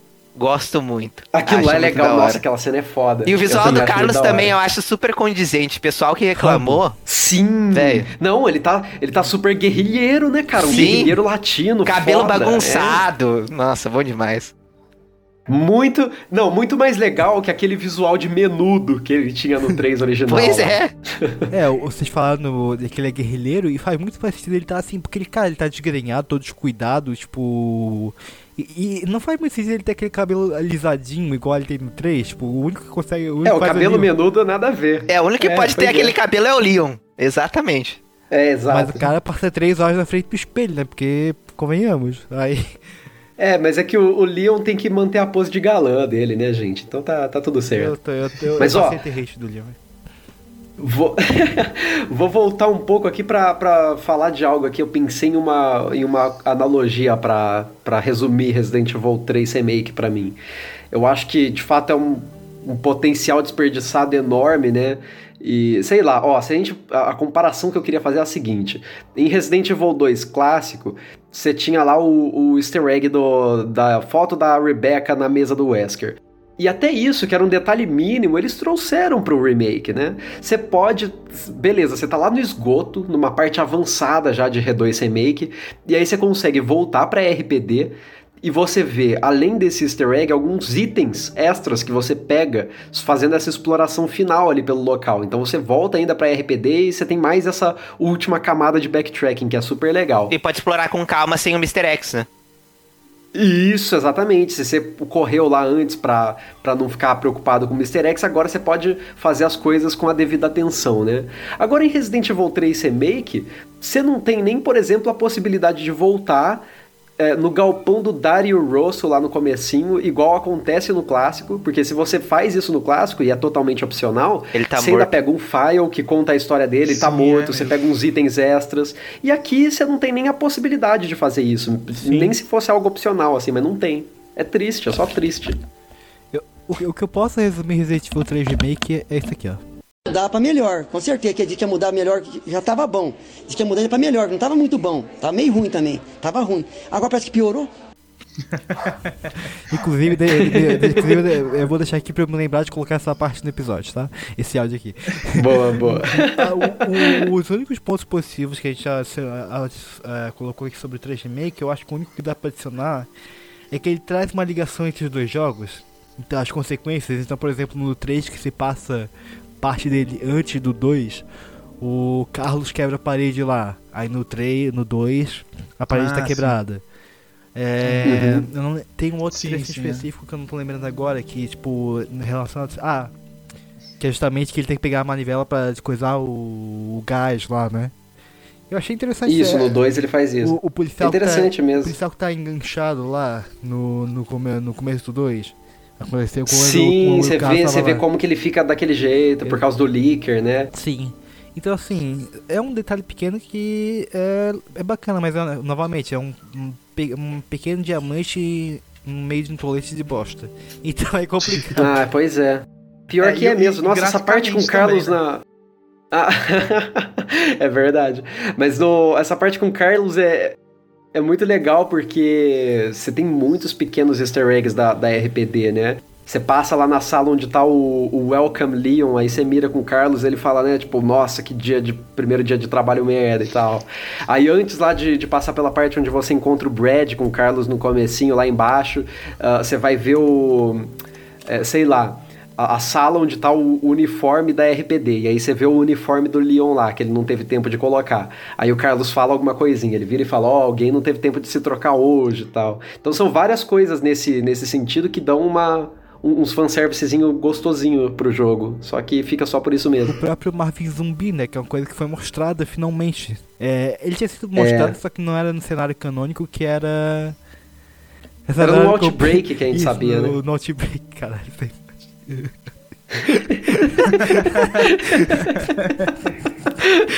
Eita, meu, agora perdi totalmente. Perdi Mas, ai, ai. E aí, cara, é, é, legal, tipo, e faz sentido com o Marvin, coitado. E, e novamente traz uma ligação com o que ele fala no 2. Tipo, ele fala: ah, você vê um deles, não hesita, atira. E isso, ele fala isso, isso por quê? Porque ele cometeu esse erro, entendeu? Ah, vocês estão falando do Brad? Exato. Não, é tipo uhum. as pequenas ligações que tem entre o 2 e o 3, tipo. Não, mas então do Brad zumbi que ele tá ali na frente da delegacia e tal, que. É, sim, tem essa questão também. Nossa, eu achei e... isso muito legal. Gente, muita gente reclamou porque mudaram a morte dele, mas eu achei muito massa uhum. isso que fizeram do Marvin hesitando e até ligar com a mordida dele, tipo. Sim. É, é uma coisa que tava meio. Era meio obscura dentro, dentro do Resident Evil, que, tipo, eu, eu até falei isso agora há pouco, né? É, tinha sido colocado no Outbreak, só que era diferente lá. E agora, meio uhum. que canonicamente, dentro das possibilidades multiversais de Resident Evil. Dentro dos seus sonhos? Exato. Isso. É, é, faz, faz sentido estar ligado dentro desse, desse universo dos remakes ali. Sim.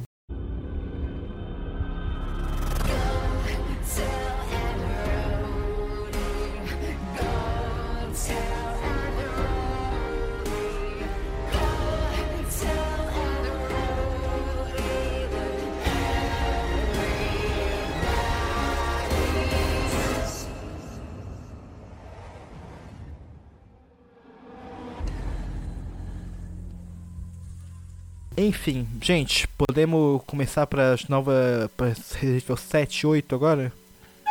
Bora. Vamos lá, vamos, vamos pra Bora. 7 8. Acho, Acho que, que a gente pode até abordar meio que os dois de uma vez, né? Mas o, o 7 ele me pegou no negócio que é o seguinte: é, ele veio antes do Red2 Remake. E, tipo assim, a gente tava ali na leva que tinha os Revelations, né? Que trouxeram um pouco do terror de volta. Mas ele veio trazendo o terror e veio trazendo. Perdão. Ele veio trazendo uma coisa que eu gostava muito, principalmente do primeiro jogo da, da franquia, que é o, o, medo do que tá na próxima porta. Uhum, eu sim. morria de. Quando eu jogava o primeiro jogo, a primeira vez que eu joguei, que eu não sabia que, quantos bichinho e tal, eu falava assim: peraí, eu tô com medo dessa próxima porta. Eu tenho tudo que eu preciso aqui, eu tô preparado para entrar nessa próxima porta.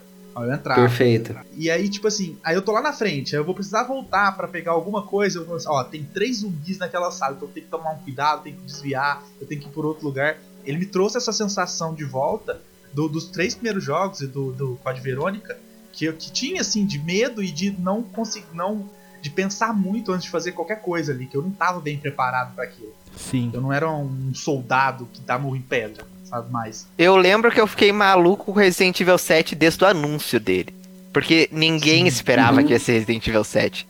Era um jogo meio que VR em primeira pessoa, que apareceu em um teste de E3 que pouquíssimas pessoas viram, porque aconteceu lá no evento. Aí depois veio o anúncio um ano, dois anos depois, não lembro. E do nada anunciaram como Resident Evil 7. E aí até lançaram a demo. Eu lembro que na época eu passei a jogar a demo igual um condenado. Eu tava estudando nossa, ainda. Daí eu ficava. Nossa, descobriu sim. pra que, que eu uso o dedo, o dedo, o dedo. Daí, Maldito tipo, dedo do manequim. É, todo mundo tentando é, fazer coisa com o dedo. Ela, ela, ficava sendo. Ela ficava sendo atualizada, né, constantemente. Então sim. a gente ia tendo mais coisa pra fazer. O maior Isso foi muito de legal. roteiro da história legal. do Resident Evil é esse dedo dos manequim. Ninguém sabe o que é essa porra. Só é culto, certo? Nossa, eu fiquei muito frustrado quando eu descobri que não servia pra nada, assim. Eu fiquei demais. Aí. É, não, mas é foi legal a hora que eles descobriram que servia para você fazer o final verdadeiro lá da demo e escapar com vida, né? Aquilo lá é muito foda. Servia? Como que vocês não sabem dessa, gente? Servia assim. Você tinha que apontar ele para umas coisas muito específicas lá do, do que aconteciam na demo. E aí você apontava lá para meia dúzia de coisa. E se você não fosse pego pelo mofado enquanto você estava passando pela parte lá do subsolo, você conseguiria fazer o final canon da demo, onde aquele cara escapa. De Mas verdade, isso dá pra fazer sem né? o dedo, se eu não me engano. Isso não precisa do dedo. Não, não dá, não dá, não dá pra fazer sem o dedo. Pedro, perdão, eu sou ruim em identificar isso. Tu tá sendo irônico ou tu tá falando de verdade? Não, eu tenho certeza sério, que dá pra escapar sem o dedo. Eu não tô louco. Não dá, não dá, não dá pra escapar o sem dedo o dedo. O dedo não é pra Se pegar a moeda. Ah, talvez seja pra pegar a moeda. É, e escapar tu não precisa do dedo, não. Não, mas você pega a moeda justamente fazendo o final canon, não é isso? Porque não. se você faz sem o dedo, você o Jack te pega. Você não, você não escapa com vida. Não, não, não. É, eu acho que sim, hein? Dá, dá, uma, dá uma procurada aí, fala aí pra gente. Eu não tô. Não, será que eu tô louco? Eu acho que sim. Eu tenho quase certeza que o dedo é só pra pegar a moeda pra te poder usar no jogo, mas eu não sei agora. Eu sei Deixa que eu ver. aquela moedinha suja, quiser, né? tu ganha uma moeda, alguma coisa pra tu usar no jogo, no versão é final, isso. alguma coisa assim. Mas o que eu É quero, aquela moedinha suja. O que eu quero colocar sobre a demo é que na época eu fiquei muito frustrado porque a demo inicial, olha que maravilha, saiu só pra PlayStation. E eu não tinha é. PlayStation 4 na época, eu tinha Xbox. eu tinha Xbox One na uhum. época que não tinha Game Pass direito, eu era um otário. Cachista safado! Eu, não, só. Aí, aí, aí vieram algumas coisas lá, eu fiquei. Eu acabei trocando bem na época que lançou Resident Evil 7, olha só. Eu troquei bem na quando lançou pro Playstation 4. Enfim, eu fiquei muito frustrado, cara. E, e eu lembro que eu acompanhei essa saga do dedo também. virou, um, virou um meme na comunidade que ninguém sabia o que fazer com aquela porra, né? E outra coisa que eu lembrei agora vendo aqui também, tinha a ligação lá da demo, que todo mundo ficou, é a Eida, e tinha o um avião na foto, é a Umbrella. Ah. Nossa, tava Nossa, uma loucura. verdade. Nossa, cara. Isso aí é pique Wesker voador também. Galera loucura. A, a Ada já apareceu e desapareceu da franquia sem nem saber em todos os jogos, aparentemente, porque Não, o pior nem foi isso antes da demo sair, isso eu não sei se vocês pegaram. Eu tava muito louco quando anunciaram o jogo. Aí demo tonight, não sei o que. Aí eu fiquei toda hora re reiniciando na PlayStation 4, vendo se tinha entrada demo uh, na PSN. E aí saiu umas fotos do jogo na PSN. e tinha um dos uhum. Sweet Gators lá na foto. Aí ah, criou a teoria que o Resident Evil 7 era uma prequel e que aquele Nossa. era o Chris mais novo. E todo ah, mundo ficou, caralho, era o Chris! É a famosa teoria David Jones. prequel. Vamos, vamos patentear esse conceito, teoria David Jones. Puta que Vamos patentear, porque, é. cara, a gente vai ganhar muito dinheiro se a gente usar isso, na moral. Eu não Verdade. sei, é, essa teoria me lembra. Uh, eu não sei se vocês lembram quando saía na revista lá pra 2003, pouco antes saiu o Resident Evil 4, que aí começaram a sair aqueles. Os betas lá do, do 4, né? Entre aspas, os 3,5, uhum. que tinha as bonecas e tinha não sei o que, e aí a galera tudo falando depois quando veio. Quando, quando saiu a as primeiras imagens do Village e tudo mais, falando, gente, eles vão retomar aquele conceito do Resident Evil 3,5, pode ter certeza, vai ah, ter um Neo de volta. Falei, meu Deus do céu, não deixa dormir. Não, o mais a, curioso... É que eu não sei se eu posso falar isso. É que não é um spoiler, mas tá no livro de Não, arte do falar. jogo. Então. Mas o mais curioso é que a Ada originalmente estaria presente no Village, né? Sim, sim. Eu acharia sim. muito estranho, É, cara. tanto que. Cara, mas o design a dela. O design dela tá, lá ainda tem tá a- lindão aquele design. Não achei Era não. um, um design Plague Doctor, era, era pique Aileen do Bloodborne, assim, eu achei maravilhoso. Eu também. achei maravilhoso também. Eu achei muito bonito. Mas vocês sabem que ainda tem a, a ideia, né, a, a especulação de que eles podem retomar esse, esse conceito pra fazer o DLC, né, do, do jogo que vai É. sair. Ah, é, né? ainda É tem que sei lá, a Ada seria É. meio deslocada ali, né? É, exato, cara. Tipo, Totalmente deslocada. É porque assim, Totalmente. é, nos jogos em que ela aparece como background, por Tem exemplo, Leon. 4. Oi? Nos jogos que ela aparece tem o Leon. É, exatamente. É, mas os jogos que ela aparece meio de background, por exemplo, o 4. Quer dizer, não é todo de background, mas vocês me entenderam. Ela, direto ou indiretamente, aparece no jogo, no jogo básico, quando ela tá presente. Seja aparecendo realmente interagindo com o personagem, seja através de file. E não tem nada, absolutamente nada. E eu não sei nem seria, qual seria o interesse dela, né? Investigar aquilo ali. Porque, porque a, a, Ada, a Ada é uma incógnita, na verdade, né? Ela é total. A gente não sabe nem para que empresa ela trabalha, né? Mas pelo que estavam nos conceitos aí iniciais do Village, ela apareceria e, olha só, ela ia salvar o Ethan na cena do da apresentação lá da- das famílias, né? Da, É, das casas. Da, da vila. Exatamente. A hora que aparecem os lords lá, ela ia brotar, ia dar um jeito de salvar ele de alguma forma, talvez até tocando o sino, só que eles removeram o conceito, talvez até pelo fato de que ficaria muito próximo de Resident Evil Sim. 4, sendo que tem a ideia de que eles vão fazer esse, esse remake de Resident Evil 4, né? Então, se os jogos ficarem próximos, ia ficar meio bizarro a Ada fazendo a mesma coisa e servindo como o mesmo plot device em dois títulos diferentes, então eles acabaram deixando esse conceito de lado, né? Mas vamos ser sinceros também. O Village é muito semelhante em vários pontos ao 4. E, Super, assim, super. isso não é coincidência. É óbvio que vão reutilizar muita coisa pro remake do 4. E assim, não tem Sim, problema. sim. Isso não é um problema. Tem gente que acha que é, não é um problema. Mas, né, não é por acaso. É muito, tipo, tá meio que na cara, assim. É, tá, tá na cara mesmo. Mas a gente tava falando aqui do, do set. É, eu confesso pra vocês que quando foi anunciado, eu fui um daqueles que ficou meio receoso pela mudança de câmera, assim como, sei Uhum. lá, 80% do fandom, né? Tu disse que era. Tu disse que era Silent Hill, PT? Não, não, o único PT que eu gosto é o governo. Espero que volte. Que isso, cara?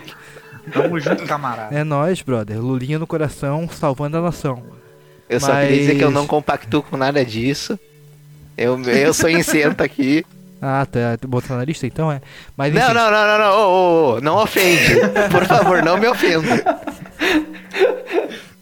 Então, então, então, então, Ciro. Não, brincadeira. Voltando aqui ao, ao, ao Resident Evil 7, eu fiquei receoso na época. Não por não ser Resident Evil, mas pela mudança de câmera, assim. E aí, é claro, é fã de Resident Evil estando bem acomodado, né? É, porque eu enxergava claramente aquilo como Resident Evil, porque ele tem todos os elementos que tem. E aqui é o backtracking, Uhum, o terror. E eu gostei. Com o tempo eu me, eu me acostumei. Sem contar que, assim, vamos ser sinceros, a IP é da Capcom, se ela quisesse fazer o Resident Evil 9 sendo um jogo rítmico de dança, eles faziam e ia continuar sendo Resident Evil. Essa é a realidade. verdade. Persona 5 Dance. Mas, Pois é. Passando a 5 Dance. Ma- Mas eu, assim, assim, eu jogando o 7 na época, eu tive um preconceito absoluto com ele, assim como muita gente, mas jogando agora o 8, eu entendi um pouco o porquê disso.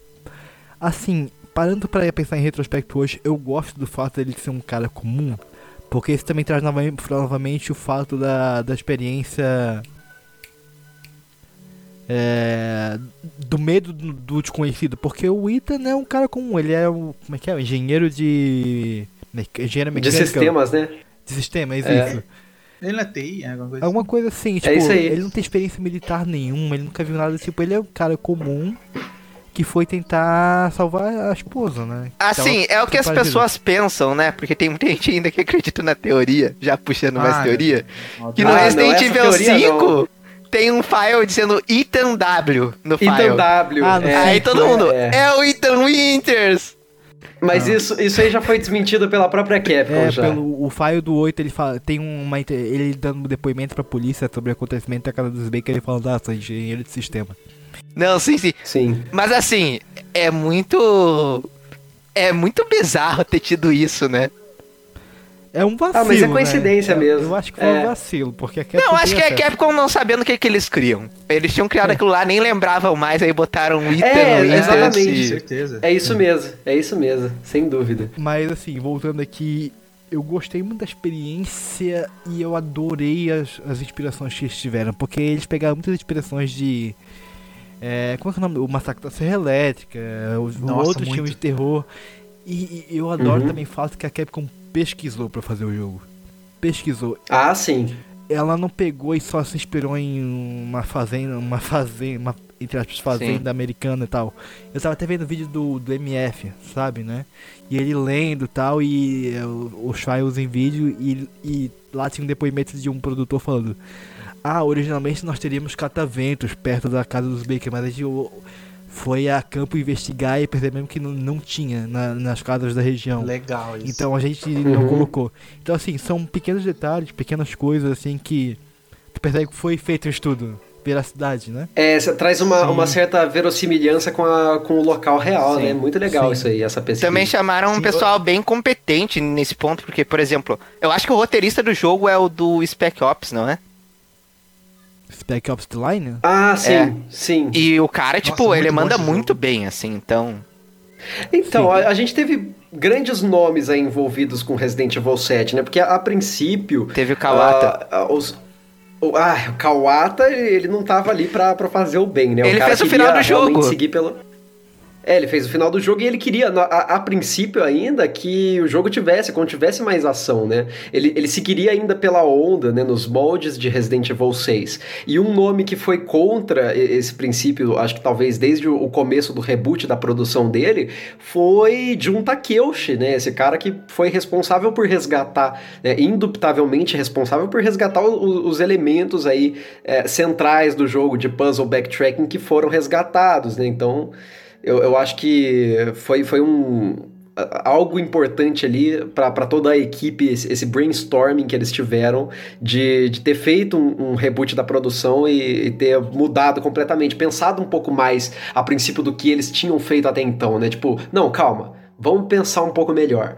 Olha só, os últimos jogos foram assim, assim, assado, cheios de ação e não sei o que, mas a gente quer realmente que a nossa franquia vire uma franquia do Michael Bay e depois de muito pensar, eles trouxeram elementos novos, né? Ele- Eles moldaram as coisas de uma forma diferente, mas remetendo a, a- a abordagens antigas, né? Um jogo que, poxa, é uma homenagem, uma ode a Resident Evil 1, né? Sim. E ainda Sim. mais a, a vários tipos de terrores diferentes, né? Porque você tem o, o Jack, o Jack como um signo do terror slasher, aí você tem a Marguerite como um signo do, do terror biológico, e você tem o, o Lucas Baker como um signo desse terror mais né, de um, de um porn, outro. né? Isso, Jogos exatamente. Mortais, Alberto. Meio jogos mortais. Muito legal. Eu gosto muito, disso no set. A, Adoro a- a inspiração é muito variada e tipo, eles souberam juntar de uma forma que ficasse coeso dentro daquele. Uhum. Entendeu? Sem, Sim. sem contar as micro-referências a- aos primeiros jogos da franquia, né? Sim. Você vai pegando Sim. um pouquinho em pouquinho. Ah, tira a escopeta e coloca uma escopeta quebrada. Nossa, isso é muito da hora. Exato. O barulhinho do Lucas quando ele vai digitar uma senha lá e faz o barulho do, dos. do- É o barulho do inventário. inventário. Mano, Nossa. muito bom isso, velho. É muito demais bom. essas coisinhas. Sem contar os files, que tu encontra file do, do, do cara da BCAA, tu encontra file É, do Outbreak, tu encontra a figura lá do, É. da Montanha Arkley. Então, tipo, são. Tem, tem quadro da Montanha Arkley, tem o É. livro do Clive O'Brien, tem a matéria de jornal assinada pela Lisa Ashcroft, né, cara? Poxa, muito massa. Então, tipo assim, é uma grande homenagem pra franquia, ao mesmo tempo que resgata muito do que ela foi inicialmente. E eu acho que esse resgate, claro, foi pensado entre a Capcom, reuniões, enfim. Mas acho que também é aquilo que a gente já falou ao longo de todo o episódio, né? Era uma mudança necessária pelo caminho que a franquia estava tomando. O Pedro falou, falou, ah, a gente realmente quer que se transforme na franquia do Michael Bay ou vamos repensar? E eles tinham que repensar, tanto pela popularidade de Resident Evil, que decaiu muito depois do 6, o carinho pelo por Resident Evil, quanto em vendas, então, tipo assim, não tava afetando só na forma como a, franquia era vista. Porque, tipo assim, se tivesse sendo mal vista, mas tivesse, tivesse vendendo pra caralho, talvez eles não mudassem tanto quanto mudaram, entendeu? Mas tava, tava tendo impacto negativo tanto, muito nas vendas também. Tinha muita gente abandonando a franquia, o Resident Evil 6 vendeu bem menos que o esperado. É, a, a, franquia tava perdendo carisma, tava perdendo fã, então tipo, era necessário. Era necessário esse resgate e eu acho que também por esse motivo eles tiveram que pesquisar muito para fazer o jogo, entendeu? Sim. É, com certeza. Tava acontecendo mesmo, era uma crise de identidade, né? Sim. Tava virando uma franquia completamente genérica. E essa foi a percepção que eles tiveram que ter. E o pior é tu Sim. ter isso numa franquia que influenciou tanto com Resident Evil 1 quanto com Resident Evil 4, assim. Sim. Exatamente, então... é assim. A, a, franquia que cunhou o termo Survival Horror já não tinha mais Survival Horror. É então, triste. É, isso é bizarro, bizarro. É, porque é, é, o termo vem do primeiro Resident Evil. É. E a franquia também que meio que cravou que era um jogo de ação com câmera no ombro isso. bom, etc. Já não era um Sim. jogo de ação com câmera no ombro bom. Já é, já é. não tinha mais as mecânicas boas. É isso. No, com o Resident Evil 6, os produtores chegar, chegaram em um caminho que eu, eu, eu traço para o mais absurdo possível, gente. Com Velozes Furiosos. A franquia Velozes Furiosos. Ou a gente já segue a moda caralho, vamos pro espaço, foda-se, colonizar Marte. Ou voltamos pra, pra raízes. E eles, graças a Deus, fixaram no original. Sabe qual é o problema? Porque pelo menos o, o Velozes Furiosos ainda tem a, a, justificativa. É o poder da família. No Resident Evil não tem isso. ah, no, no 7 também, cara. Welcome, to, tem, the family, welcome to the family. É por isso que deu certo, pô. Por isso que o 7 deu certo. É isso aí. ó, Essa teoria pra mim foi Ó, e assim, ó, continua, seguindo essa lógica, depois, depois do 8, vai, no 9 provavelmente vai ter família de novo. Vocês vão entender, vocês vão uhum. entender quando a gente falar mais pra frente sobre isso, né? Mas assim, família, família forever, família na veia. Mas, mas e, e assim, no, eu gosto também. Eu, eu imagino que vocês também tenham isso. Que ele, ele é um jogo isolado, mas ao mesmo tempo não é da franquia. Ele é um arco próprio, o 7. O 7 e o 8, no caso, né? Eu acho que trazer esse novo ar de uma coisa completamente separada era necessário também foi, foi totalmente necessário, porque foi um soft reboot, querendo Sim. ou não, né? É. Ele já, já se separou totalmente do restante, ele, ele independe do que aconteceu antes, por mais que ele faça várias, é, é, várias alegorias, né, que remetam a, a, arcos passados da série, ele se sustenta sozinho, é isso. Sim. É, ele. Aquela coisa, vai pegar o fã clássico, vai olhar aquela imagem e falar, hum, ah, lembrou de mim, né? Mas o cara que nunca uhum. teve contato com Resident Evil vai conseguir jogar e vai ter uma experiência completamente à, à altura de quem já conhece a franquia há tempos também, entendeu? É, acho que é um ótimo título para se iniciar na franquia hoje em dia. Com certeza. Com certeza. E aí, e aí eu e aí já seguindo com oito eles fecham, fecham, meio que fecham esse arco, né? É um arco meio fechado que deixa possibilidade pro futuro que a gente vai falar mais pra frente. Pelo que eu sei, vai ser sim. uma trilogia, não vai? Vão encerrar isso é. no 9, É, vai. Sim, sim. É, é, é, é, é até bizarro, porque o 1, 2 e 3 são um arco fechado. Sempre é assim com Resident Evil, né? Não, não necessariamente. É. O 4, 5 e 6 não são necessariamente um arco fechado entre eles, são mais, mais espaçados, né?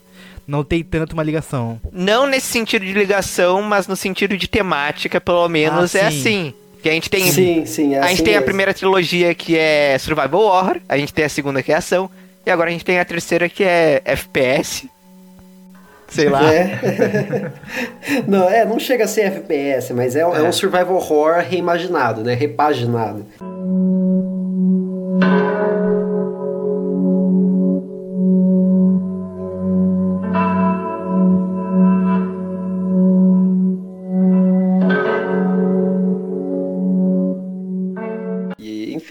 A gente pode falar aí agora sobre os antagonistas em si. O que, que vocês querem falar? Nossa, que são muito bons, né? Eu adoro esses vilões do set. Todos os três. Tanto o Jack. O Jack no começo já te arrepia é, o cabelo até da, da, unha do dedão. Eu, eu não gosto do Lucas porque eu acho ele muito mal aproveitado. Ah, o Lucas eu é, também. Ele é meio louco demais. Também acho. E o fim dele é, é assim. É de dar vergonha. Dá muita vergonha. Sim. É meio Pior patético. que eu gosto do fim dele, mas eu, eu, digo o fim dele no Not a Hero, né? Sim, é, tô falando é. isso aí mesmo. Eu, eu acho, acho legal, patético. eu não acho ruim não. Eu acho patético ele virar aquela bola de igual Ah, Pois todo é. final de Resident Evil vira uma bola gosmenta. Não, ele podia muito bem fugir, ser um novo vilão da Sim. franquia. Não, É, ele... Essa mania da Capcom de não aproveitar nenhum vilão depois do Wesker. É a Alex Wesker que mataram no, no jogo que ela apareceu. Todos os vilões aí dessa família Baker morreram também. Não, e, mas, assim- e assim, mas eu, vocês falaram, acho que em algum momento já isso, que cada um tem uma particularidade muito grande no gameplay. E cada trecho específico ele é muito, muito diferente um do outro, eu acho isso maravilhoso. Que eu acho que como o Pedro falou, são tipos de terror diferentes, né? E eu acho que isso dá um frescor pra não se tornar repetitivo ao longo do jogo. Porque se fosse o mesmo, de- mesmo tipo de perseguição ao longo de todo o jogo, se tornaria chato, tu se cansaria eventualmente, se tornaria Uhum. monótono. Então acho que foi uma boa escolha. E acho que e a inspiração óbvia na Massacre da Serra Elétrica pra ter essa, cada membro da- diferente da família foi bem acertada nesse sentido. E eles, eles são Uhum. carismáticos, né? São, os São. membros são muito carismáticos. Super carismáticos. Eu acho até que Jack Baker é um dos meus personagens favoritos aí. Do, não só do jogo, como do- dos últimos jogos como um todo. Assim, eu gosto muito dele, de como ele funciona dentro do jogo, do que, que ele traz. Sabe, eu acho que ele é o melhor, o melhor antagonista, propriamente dito ali. Por mais que eu não goste da última luta contra ele na campanha, propriamente dita. Eu já ia dizer isso, também tem uma Eu- luta final patética. Uhum. Qual, perdão? O Jack? Aquela do Jack. Ah, é aquela Ah. quando você, você acha a Mi e a Zoe lá e. Não, e enfim. conseguem piorar ainda na DLC do, do soco. Soco Ah, pô, sônico, né? O socador de Na jacaré. DLC é bom, você tá lutando MMA ali. Você pega o cara, dá um suplex nele, dá um- joga pra cima. Ah, mas o cara quase. volta de Não, novo. isso aí é errado. O cara Isso volta é de novo, aí é chato. É só legal pela galhofa, mas. Sim, exatamente. Então, eu acho que a gente, pra, pra analisar essa DLC mesmo, a melhor forma de todas é você abraçar a galhofa e falar, cara, deixa eu, deixa eu gostar dessa cafonice aqui por um momento, assim, esquecer que isso aqui é Resident Evil e só me divertir pra caralho. Foi isso que eu fiz com, com End of Zoe e acabou funcionando, assim, porque se eu tentar levar ela minimamente a sério, acho que eu fico puto. Então O é que é melhor eu me triste. divertir que ficar puto. É, é, é, é triste mesmo. O que é triste, porque é uma personagem que ela ficou no final meio em aberto dentro da história principal e seria, em teoria, fechada apropriadamente na DLC. Só que a Uhum. DLC nem é focada nela, É, sim. propriamente dita, é, é focada no tio dela, que é o É. Tony Stark misturado É com o- o Jack Baker. É o Jax. É o do Jax. Mas o. Acho que o maior problema é justamente eles terem transformado a Zoe num plot device, que tá Sim. ali literalmente pra mover o Joey, né? Tipo, ah, tenho que salvar a minha sobrinha desses caipiras malucos da minha família, e não sei o quê. E vira só isso, né? É uma DLC que não acrescenta em absolutamente nada. Até aquela DLC que faz parte do, do, do Banned Footage, né? Que Filhas. naturalmente são DLCs mais curtas, que é o Filhas, é muito mais interessante, mesmo ela sendo curtinha, ela agrega Sim. mais que uma DLC grande, Nossa, igual o End of Zoe, é mais. bizarro isso. Com certeza, ele adiciona como, como que aquilo começou, como eles encontraram a Evelyn, Sim. como ela Uhum. infectou, é muito E bom. mostra até um, um pouquinho da relação antes da, da infecção, né? Sim. De- dos quatro ali. Que eu acho muito legal. Sim, E novamente traz aquele terror da impotência, né? Porque a Zoe é uma guria comum que não, tá- não sabe o que, que tá acontecendo. sim, sim. é outra civil. Ela, é, ela fica ali com a família dela de boa e tal, e ela não tem experiência em combate nem nada do tipo, né? Eu acho legal também notar o Lucas, né? Que ele já mostra muitos indícios ali, muitos traços de uma certa sociopatia, Sim. desde muito antes dele estar infectado, né? É, uma- é um, realmente um traço de personalidade dele. O Lucas, ele, se ele fosse, se a gente tivesse um filme de Resident Evil 7, ele podia ser o Tom Holland. Porque ele é o Tony Stark Jr., né? Ah, Mostrou é. essa parada e pá. Ah, nossa. Sim. Mas é, se, Mas vai pra- ter três dele? se fosse pra ter ele no filme, ele ficaria bom com aquele ator do Aaron Paul, do, do Breaking Bad. Parece muito ele. O Jesse. Ah, o, parceiro do, do cara. Nossa, parece mesmo, verdade, isso o é- Jesse. Isso é da hora. Jesse Pinkman. Mas, assim, como, é, como a gente falou, é triste que essa DLC seja desperdiçada. Mas eu acho que, dentre todos os vilões aqui, eu acho que vocês vão concordar comigo. Eu acho que um ponto mais alto, ou um dos mais altos, é a Evelyn. Que pra mim, acho que pra todo mundo foi uma surpresa quando tem o, o twist em relação a ela. Ah, dela, ser- dela ser velha e nova, né? É, Ah, na hora que a, que a dela é velha, Assim, tem um file antes de você descobrir que, que é quando ela. Quando você vê o file e fala que. Ah, ela envelheceu rapidamente. Eu falei, caralho, ela é a véia.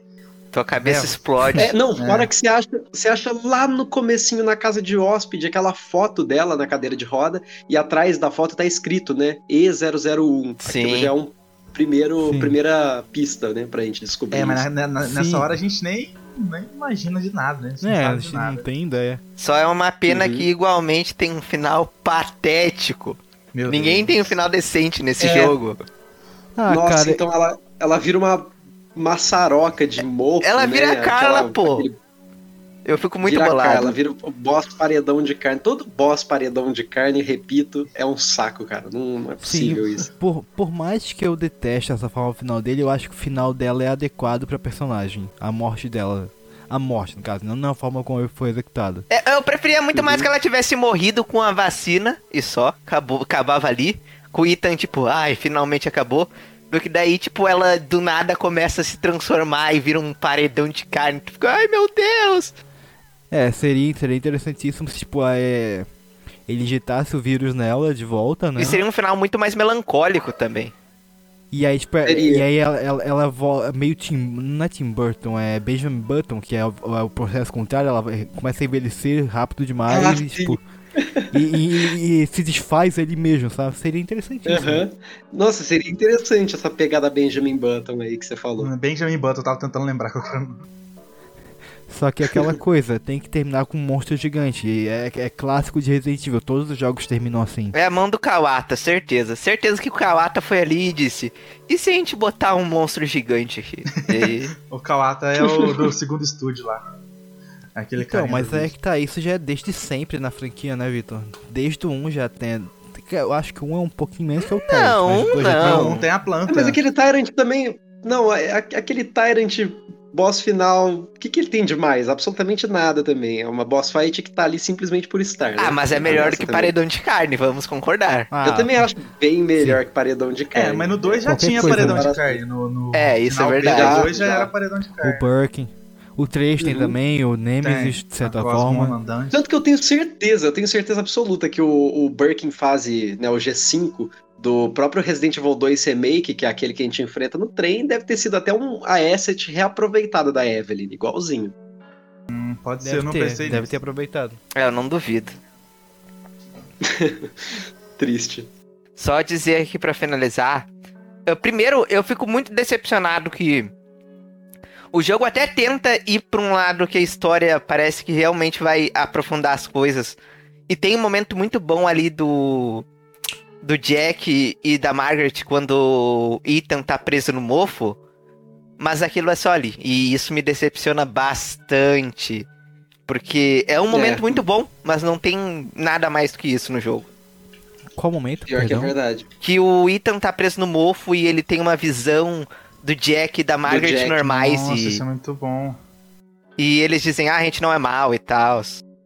É, mesma cena que eu citei anteriormente lá, junto com a cena do Kendo no 2 Remake, para falar que era mais disso que a gente precisava na franquia, né? Exato. Cenas com mais sensibilidade. É, eu acho que mais uma vez, o, a gente acaba retornando aquilo que a gente abordou diversas vezes aqui, né?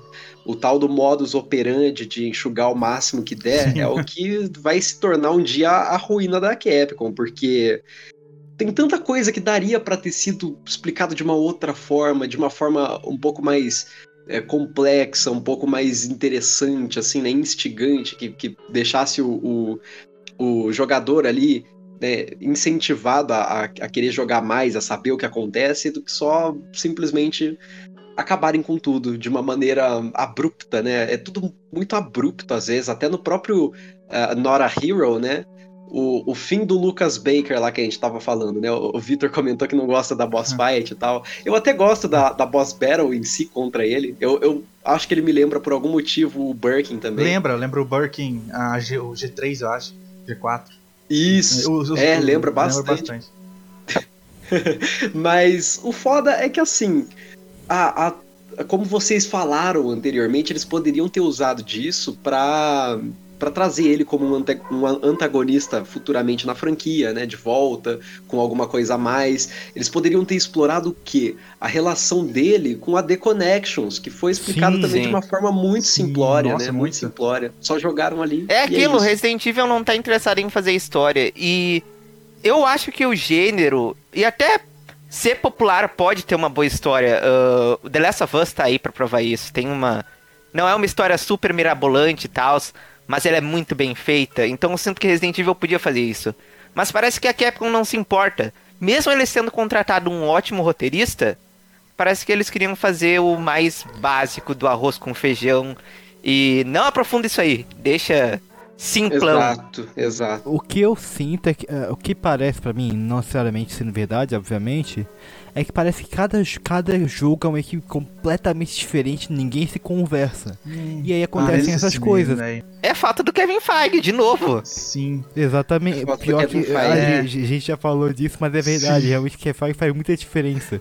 O cara conseguiria linkar muito melhor as coisas. Porque, cara, tem tanta ponta solta que, olha, cara, podia ser aproveitado, podia vocês falaram do, do, do Lucas agora.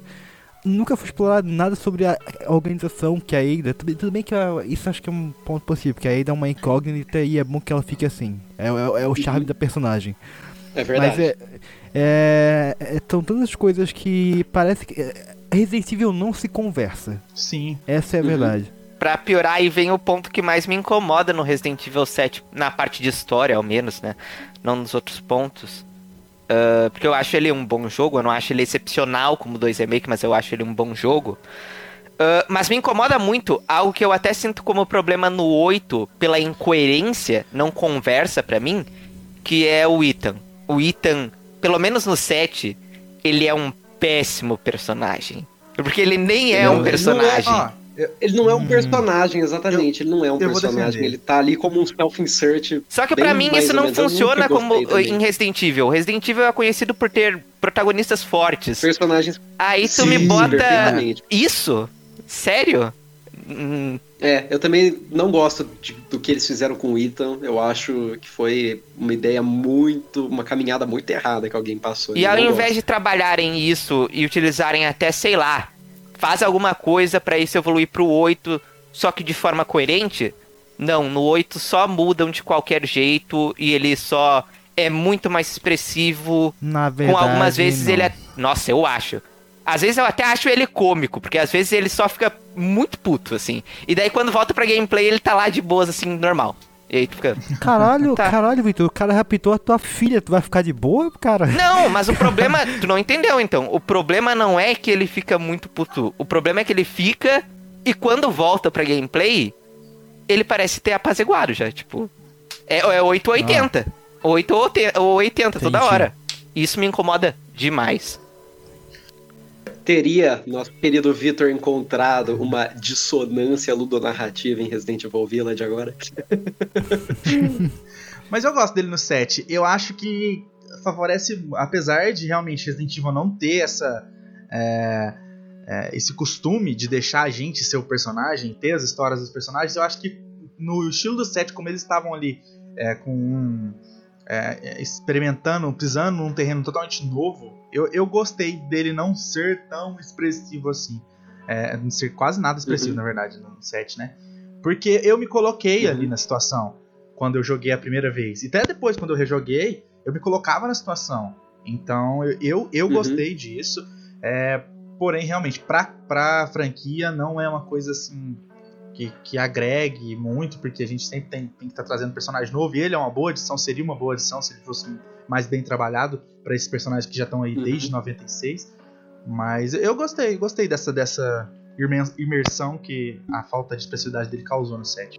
É, eu acho que ele tem a imersão do gênero, mas o meu problema é que parece que isso não encaixa ali no Resident Evil 7 como um todo, tirando a parte do terror.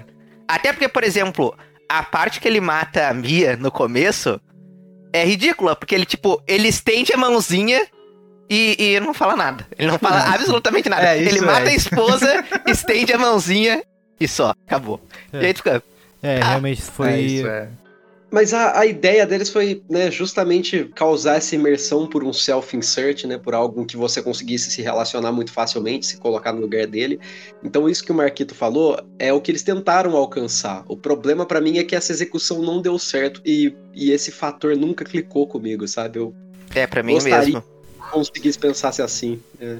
Eu, eu adiciono uma, uma última camada a isso que é novamente a reinserção no terror se trouxessem personagens como o Chris, o Leon, que são completamente acostumados a isso, não teria o mesmo impacto do terror. Eles teriam que adaptar a gameplay para uma coisa nova, para algo voltado a ação novamente, eu imagino. Entendeu? Porque, como eu falei, a gente já, a gente já mencionou aqui, novamente, o medo do desconhecido. E o Resident Evil brinca um pouco com isso, o Resident Evil 7. Porque o Ethan é um cara comum que nunca, nunca viu aquilo na vida. O cara era um engenheiro, tá ligado? E que foi pra uma casa, um lugar abandonado, só com a coragem para buscar a esposa, o que ele é meio, meio burro, porque três anos que a pessoa tá, tá desaparecida, você recebe uma mensagem dela, tu vai, tá meio trouxa. Parece personagem do filme do pânico. Ah, mas filme de terror, os personagens são trouxa, né? é verdade. Então, eu acho que existe sim essa certa logística de manutenção do terror no jogo. Para mim, o único problema é como isso foi feito. Né? Com certeza. E, e, outra coisa, só outra coisa. Por que, que não mostram o rosto da desgraça? Principalmente no isso, 8, pô. Isso é ridículo. Isso é ridículo. Não, eu fiquei muito bolado. Tu termina o 8, tu não conhece a porra do rosto dele, que ódio. E, e, e não é como se não tivesse oportunidade. Não, tem muita oportunidade. E, e, então, e é óbvio que é foda, né? O, o, ponto é justo esse. Em Resident Evil 7, ok, a gente compreende isso, por essa logística que estávamos falando até então. Agora, no Village, quando o Ethan passa a. a né, ele, ele passa a ser um personagem propriamente dito, né, um personagem de fato, não tem mais motivo, não tem justificativa para deixar de mostrar o rosto dele. E eles ficam escondendo, fazendo um mistério assim que você por vezes até se pergunta, nossa, será que tem um motivo maior para isso? Só que na real não tem, eles só não mostram porque eles querem fazer gracinha e acaba que a gente conhece o rosto do personagem por data mine da galera que foi lá e, e, olhou nos arquivos, né, do, Os caras pegaram a cutscene e conseguiram ver, velho. Vai tomar no cu. Não, e o pior não é nem isso. tu tem como ver os modelos 3D dentro do jogo, tu bota pra ver o modelo 3D dele sombra. e tem uma sombra é. no rosto. Nossa, e, é. e, não, e não tem como tu coisar, porque eu, eu, vi, eu vi alguns vídeos dos caras tentando pegar Photoshop e clarear o máximo possível, e não é, é um bloqueio mesmo, é como se tivesse uma tela preta, uma é placa. uma tinta, é, os caras pintaram o rosto dele de preto, é bizarro. Foda, ah, cara. Não tem é, lógica nessas, nenhuma. Nessas self-insert, no 7 funcionou agora, que é, pô, deixa eu ser o mercenário que eu sou. No 8, deixa eu, deixa eu matar lobisomem e vampira gigante, por favor, né? Sabendo quem eu sou. E outro adendo também, só para terminar isso. Eu acho meio covarde essa tática de self-insert. Não covarde, mas eu sinto que é meio. Uh, a Capcom tendo medo de se arriscar e botar uma personalidade ali. Por não saber fazer funcionar. E eu sinto isso em muito jogo, assim. Uh, até, por exemplo, uh, que já, já participei aqui no podcast, né? Mas falando de Persona, eu sinto que eles muitas vezes querem botar uma personalidade mas ao mesmo tempo não colocam. E eu não gosto nada Eles disso. E eu sinto isso aqui no Resident Evil 7 também. Uhum. Eu, eu só não consigo, assim, chamar de covarde, porque aí acho que talvez seja presunção minha, assim, mas para os meus gostos também nunca funcionou e eu acho que, assim, a escolha de design de partir para um self-insert em contrapartida a, a, criar de fato uma nova persona, né, uma nova personalidade de alguém ali para a franquia foi foi algo um pouco um pouco mal mal utilizado mesmo. Eles poderiam ter ter feito algo a mais assim se eles pensassem por mais tempo, não sei. É, eu acho que covarde não seria a melhor palavra. Eu acho que preguiçoso talvez ou sei lá. Eu acho eu preguiçoso sei. também, é verdade. Eu concordo contigo. E sabe uma coisa para principalmente na parte de finalização do set já. Novamente eles deixam um cliffhanger que tu fica, ok, vamos explorar no próximo, não vai. Porque o Ethan pega e fala, por que vocês demoraram tanto, porra? Então, teoricamente, ele saberia, sabe quem é o Chris, ou pelo menos aquela equipe, alguma coisa, mas não. Ele não sabia de nada, então como que ele. Ué, mas ele não escuta do rádio? É, você Não é por isso que ele pergunta? Ele escuta? faros, Sim. É, é, você vê, dá, dá pra saber que tem alguém vindo. Sério? Sim. Não lembro. Aham. É verdade, Ah, ele verdade, encontra o tem o- equipamento deles. Ele encontra o Chris falando na, na rádio que estão indo atrás do Lucas, não é? Alguma coisa assim?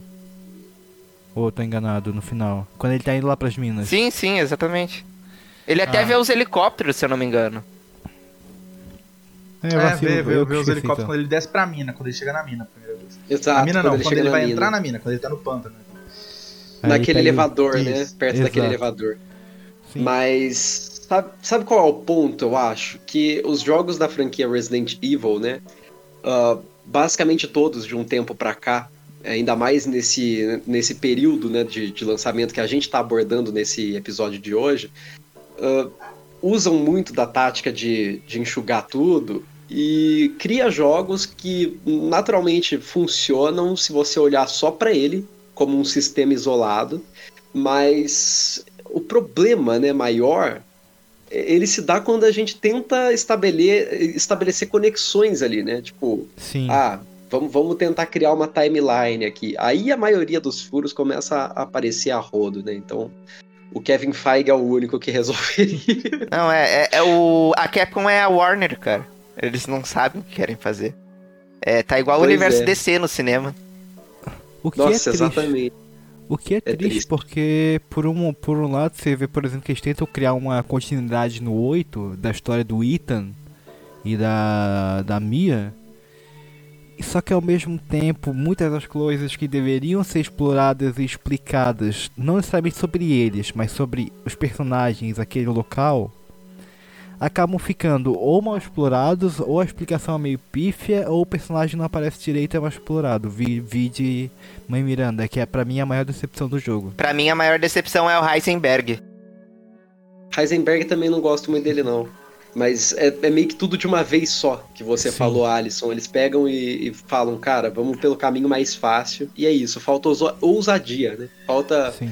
um pouco mais de, de, de, de tabasco na, na produção dos jogos da Capcom aí. E outra coisa, eu não sei se foi só eu sobre isso do Resident Evil 7, mas vocês não têm impressão, eu tenho essa impressão pelo menos, que por conta do VR ele não é tão bonito assim como poderia ser? Até pegando os outros jogos de exemplo, tipo o 2 Remake, o 3 e o Village, ele parece bem mais feinho, eu não sei se Às vezes sou também eu assim. pode ser por conta de ser o primeiro feito ali naquela engine. Talvez É, Exato, pode ser vocês estejam aprendendo a, Com certeza. a, 100%, a masterizar ali ela. Aí a- chegou no ponto alto. O 3, apesar de todas as críticas, é um, um dos jogos mais bonitos que eu vi nesses últimos tempos. Ele aí, é lindo. muito Sim, bonito, sim. você Com certeza. É, então, eles foram aprimorando a RE Engine aos pouquinhos, né? Até ao- chegar ao ponto onde eles masterizaram isso no nível ah, de falar que algo que em outro, outros motores gráficos seria feito em cerca de, sei lá, três meses, eles faziam em três semanas, sabe? Era uma engine muito fácil de, de se trabalhar. E os jogos são muito Sim. bem otimi- otimizados também, tu roda em um PC ok, sabe? Sim, sim. Sim, sim, muito isso bem mesmo. otimizada. Ela é uma engine razoavelmente leve e isso faz com que eu considere ela uma das engines mais potentes, mais interessantes assim e, e bem utilizadas do- dos últimos tempos, uma das minhas favoritas. Sim. Com certeza.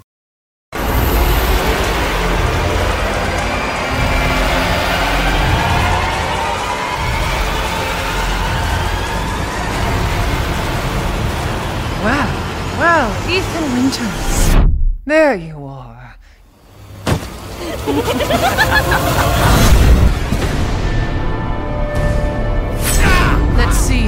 special you are. Lycans and gentlemen, we thank you for waiting. And now let the games begin. Chris, What the hell?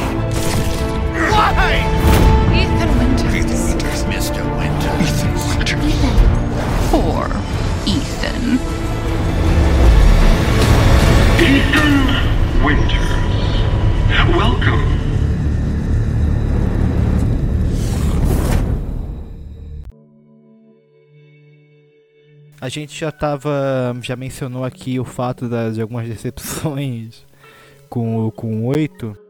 Mas a gente. Eu acho que um dos principais problemas que a gente já, já mencionou, inclusive, aqui. Que inicialmente quando eu zerei eu, eu tava achando maravilhoso, mas eu tava. É por causa da catarse do final do jogo, que a gente não vai entrar nesse spoiler por motivos óbvios, até porque também não faz tanto tempo que o jogo saiu.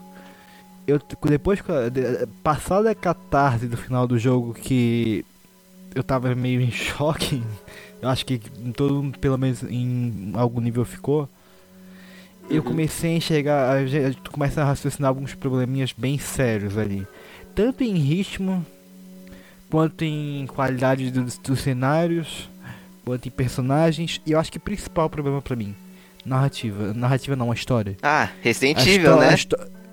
Não, sim, mas uh, tu pega, por exemplo, o 7, em comparação ao 7 ou 8, por exemplo, o, o 7 faz um trabalho muito melhor em questão de narrativa e, e, explorar a história. Como os eventos do jogo se, se desenvolveram até aquele momento. Isso totalmente, isso uhum. totalmente. Resident Evil 8 ele deixa muitas coisas.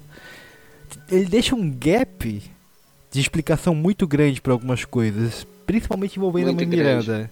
Principalmente uhum. envolvendo a mãe Miranda. Que, e novamente, ela é um personagem, que não entrando em detalhes, obviamente por spoiler, que de certa forma ela tem uma relevância grande pra franquia. Né? Com o que foi, com que foi mostrado. Mas. Aí sabe, é, propriamente dito do que. Pro, que o, que o David Jones. Que o David sobre Jones o que ele está que é falando. É pois é. E o pior é que eu vi a maioria das pessoas gostaram desse file, né? Eu acho que eu sou do contra, porque eu não eu gostei muito disso eu acho que ele estraga muito da motivação do, do personagem do File em si. Assim, convenhamos que a motivação dela já é meio galhofa. A dela é, né, totalmente, é mas estou é falando da dele. Né, eu ah. acho que não, não, ah. faz nem sentido. Não faz sentido. Aquilo lá foi, foi uma tentativa de um fanservice que eu acho que não deu muito certo. Não, eu acho, tipo, a mãe Miranda num todo bem ruim, assim sendo bem Sim. sincero. Ela é bem Até ruim o. A... Porque ela nem ela mal aparece no jogo. É, e né? a ela capacidade dela, para não falar poder, eu acho muito é sério que vocês fizeram isso. É sério. Pera, eu não entendi. Ela é, cara, ela é quebrada. Tipo. O que o. O, o que ela o faz. Eu não posso falar porque as ah. spoilers, ah. mas o que ela faz é, é tipo, o Felipe Ramos até fez um vídeo sobre isso ela podia. Ah, eu vi. Velho, não! Eu, eu, não, não consigo. Ah, o negócio dela poder consigo. virar um, uma colher, um Exato, berço. não, não, eu não consigo. Eu me muito de rir daquela parte, cara. Puta Aquela parte é muito boa. É, realmente, Mãe Miranda é uma metamorfose ambulante, cara. Nossa, eu não consigo. Ela seria, ela, ela seria melhor. Ela seria melhor encaixada no Revelations 2, no Franz Kafka, com certeza. Foda-se. Nossa, olha aí. Nossa, você transcendeu muito nessa. E o pior não é nem isso. Me incomoda profundamente a narrativa e o Chris. Porque o Chris, ah, ele resolveria tudo com um diálogo. Aí ele passa o jogo inteiro sem o diálogo. Aí só chega um momento que, porque sim, ele fala: Tá bom, bora lá. E aí ele fala. E eu fiquei. É, é sério? Acaba que a, a, gente percebe que o Chris evil do jogo, né? O Chris com essa pose de vilão é só uma conveniência de roteiro e nada além disso. Né? Assim, convenhamos que era muito óbvio desde o começo que o Chris não, não era vilão. Sim, eu que não joguei, Al eu alguém... já sabia, já sei que ele não é vilão. Al Dá pra saber, gente. alguém, alguém, alguém acreditou na história do Chris vilão? Pelo amor de Deus, não. sério? Não, acho que ninguém, né? A única coisa, sorry, Ethan, pá, pá, pá, pá, pá matou a minha. E, e o próprio soldado dele fala, cara, cara, tudo isso, ele, ele, ele realmente fala tudo isso teria sido resolvido se tivesse falado com, com o Ethan. É, pois é. Uhum. Um monte de coisa e é desastre é do jogo não teria acontecido se ele tivesse falado com o Ethan. O, não, o jogo não, te, o jogo não teria acontecido se o Chris tivesse falado uma frase. É, cara, uma frase. Não, não dá. E é, é isso que me deixa puto. É esses furos que parecem pequenos, mas que fodem toda a estrutura do jogo. Uhum. É, são vários desses, são vários desses. Sem contar que a mãe Miranda podia ter. É aquilo, é a conveniência. Ela podia ter destroçado todo mundo. Ela podia ter feito umas uhum. coisas muito loucas. que ninguém nunca ia conseguir pegar ela. Mas não, porque o jogo quer, no final, o Ethan. De, de, de boa. É tudo de boa, assim, no final. No final, tudo é ok. Foi fácil. Ah, mano, não dá. É, e, sabe, é, é, assim, o que é novamente triste, porque assim. Quer dizer, acho que até, acho que até um pouco uh, é, de acordo, na verdade. Porque a expiação em Resident Evil 4 é óbvia. Em todos os momentos tu chega Resident Evil 4.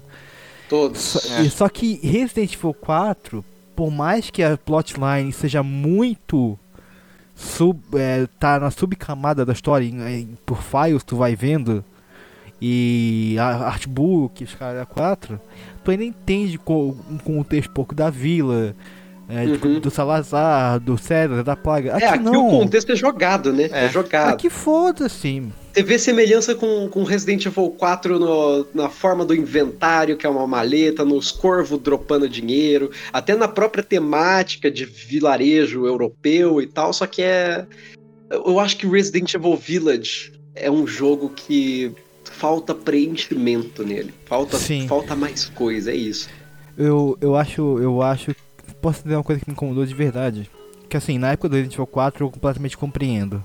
Mas caralho, inimigo dropar dinheiro a essa altura do campeonato. em Resident Evil 8. Eles voltaram dropar. com isso, né?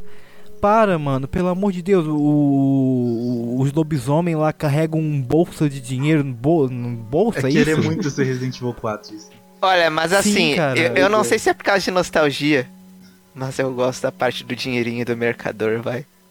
Eu também ah, não acho ruim, não. Não, é legal, é legal. Mas é que, claro, assim, não tem motivo lógico pra gente pensar no porquê que o, a, aquele, aqueles bichos lá do, do calabouço do castelo Dimitrescu, né, que são a, as maidens lá, estarem carregando uns cristalzinhos, não tem motivo mesmo, é realmente só por Mas aquilo por não são elas, eu sempre entendi como se fossem elas aqueles cristais.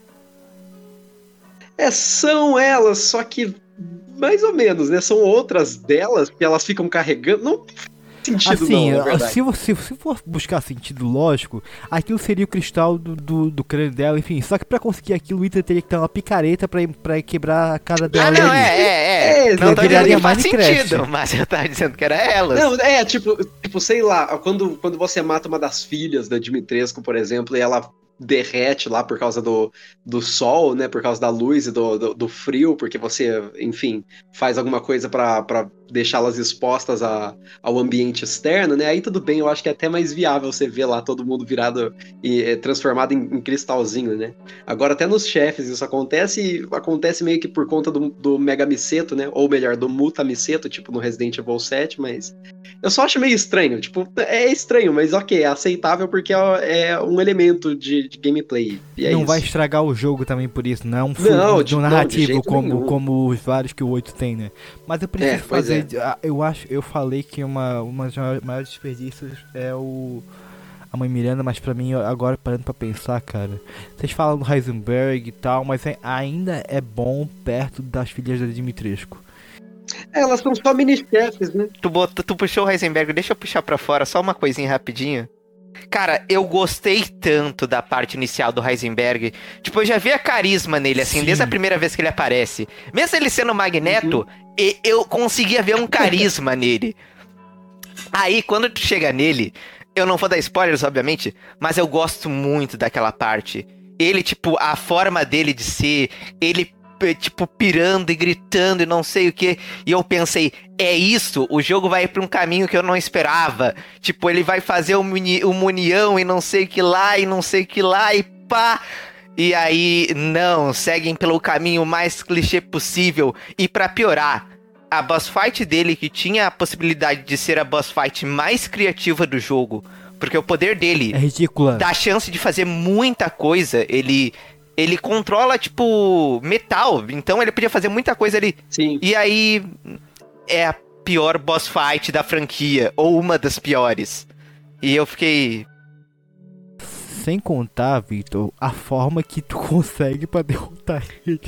Não, não, é, é, não, não, não, É Resident Evil 6 total Ai. aquilo ali. Aquilo ali total não, Resident Evil 6. Não, teve, teve uma hora, teve uma hora, teve uma hora durante a batalha que tem uma cutscene e tal vocês sabem o que eu tô falando, né? Porque assim no meio da batalha.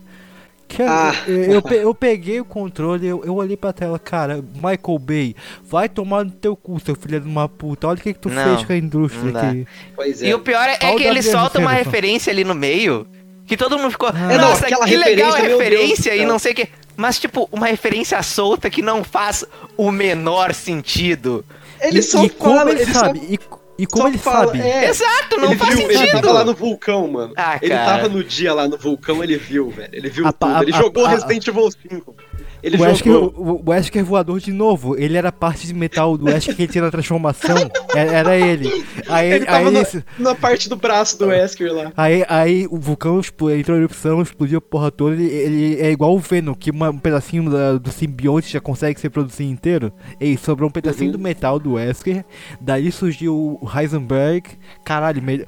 Eu já criei um personagem com poder melhor que o que ele realmente tem. Porque a explicação do poder hum. é ridícula. E ele tinha o um potencial para ser um mega vilão da franquia. Tipo, o visual dele é ele é legal, também, a verdade. personalidade dele é Sim. legal. E. Só. Ele é sociopata, ele é meio sociopata, cara. É, e, é ele é maravilhoso. É... Imagina se tu ele, se ele junta a ele e ele te trai no final. E aí ele Podia escapa. Seria perfeito. É, podia sim. ser alguma coisa relacionada a isso, né? É, é que eu acho difícil, sei lá, o Ethan ou qualquer um cair na, nos papinhos dele. Mas eu, eu acho que assim, Heisenberg como personagem, ele é muito bacana. Realmente, ele tem um carisma absurdo, ele tem um, um character design legal, ele tem uma motivação válida. Ele saiu do Bloodborne. Ele saiu do Bloodborne. ele saiu tem a, os poderes... Quem saiu é a boneca.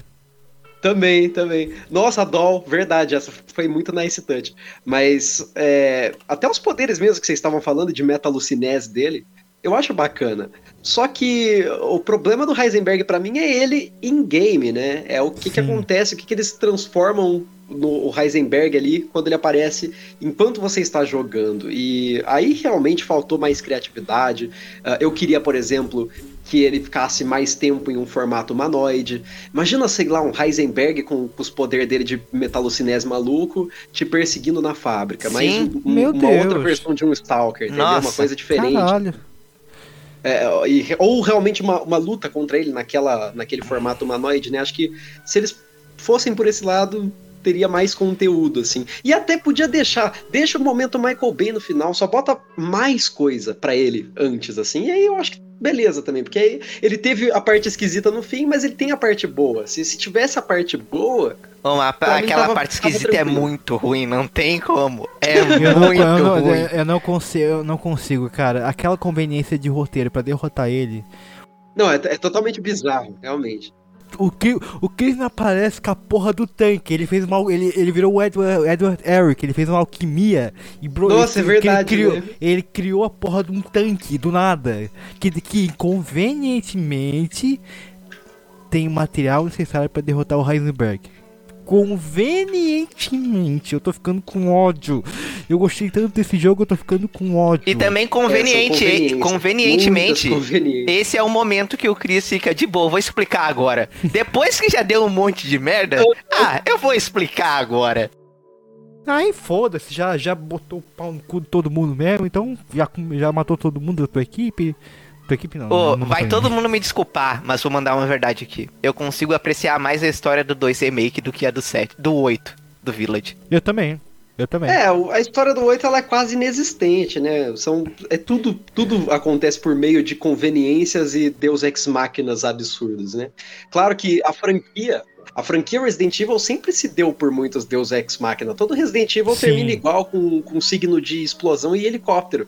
Mas aqui o negócio é extrapolado num nível muito maluco. Os caras, sei lá, Mas assim, inclusive eu prefiro a simplicidade da história do, do 4, que é o Leon indo lá salvando a filha do presidente, depois a filha do presidente querendo umas coisinhas, do que. do que uma história toda cagada, assim. Eu, eu não consigo. Uhum. Eu não consigo. Uhum. Eu acho que o caso do 8, para fazer uma suma do que a gente falou até agora, é o famoso ideias excelentes, aplicações horrorosas. Sim, pequenas sim. empresas, grandes negócios. É isso. É, é eu, eu muito reitero triste. tudo que eu falei. Faltou preenchimento, faltou mais coisa, faltou explorar melhor todos esses elementos. Porque se eles fizessem isso, a maioria do que tá no jogo seria justificado de uma outra forma, né? E eu também tenho que falar que a minha maior tristeza com esse jogo é Dimitrescu. Porque eu tinha gostado tanto do, do design da Cara. personagem. E. Ela. Ela tá em um quarto do jogo e pra piorar. Assim, Ai. aí é, que tá o pro- aí é que tá o problema, Vitor, porque o marketing do jogo inteiro foi feito em cima dela. Exato! Então, tu Foi. Exato! Tu, tu, esp- tu esperaria que o jogo seria pela pelo menos metade a 70% com ela. E ela é tipo um quarto, Uhum. como tu falou, ela é um dos quatro lords, né? Eu gosto do cenário dela, apesar da perseguição dela não, não ser tão perigosa. É porque ela não assim. faz quase nada, né? Mas, mas no final, eu gosto de quase tudo do castelo no geral. É, eu acho a parte dela a minha favorita, assim. É Sim, minha com favorita também. Eu- A, a minha maior, assim, nossa, que, que, que, que depressão que me deu, que melancolia que eu tenho com esse jogo é não poder voltar no castelo depois, cara. Sim, Por que não? Caralho, velho. O Resident- o- é, é muito triste isso. E, e assim, o trecho dela, como vocês falaram, é muito bem executado.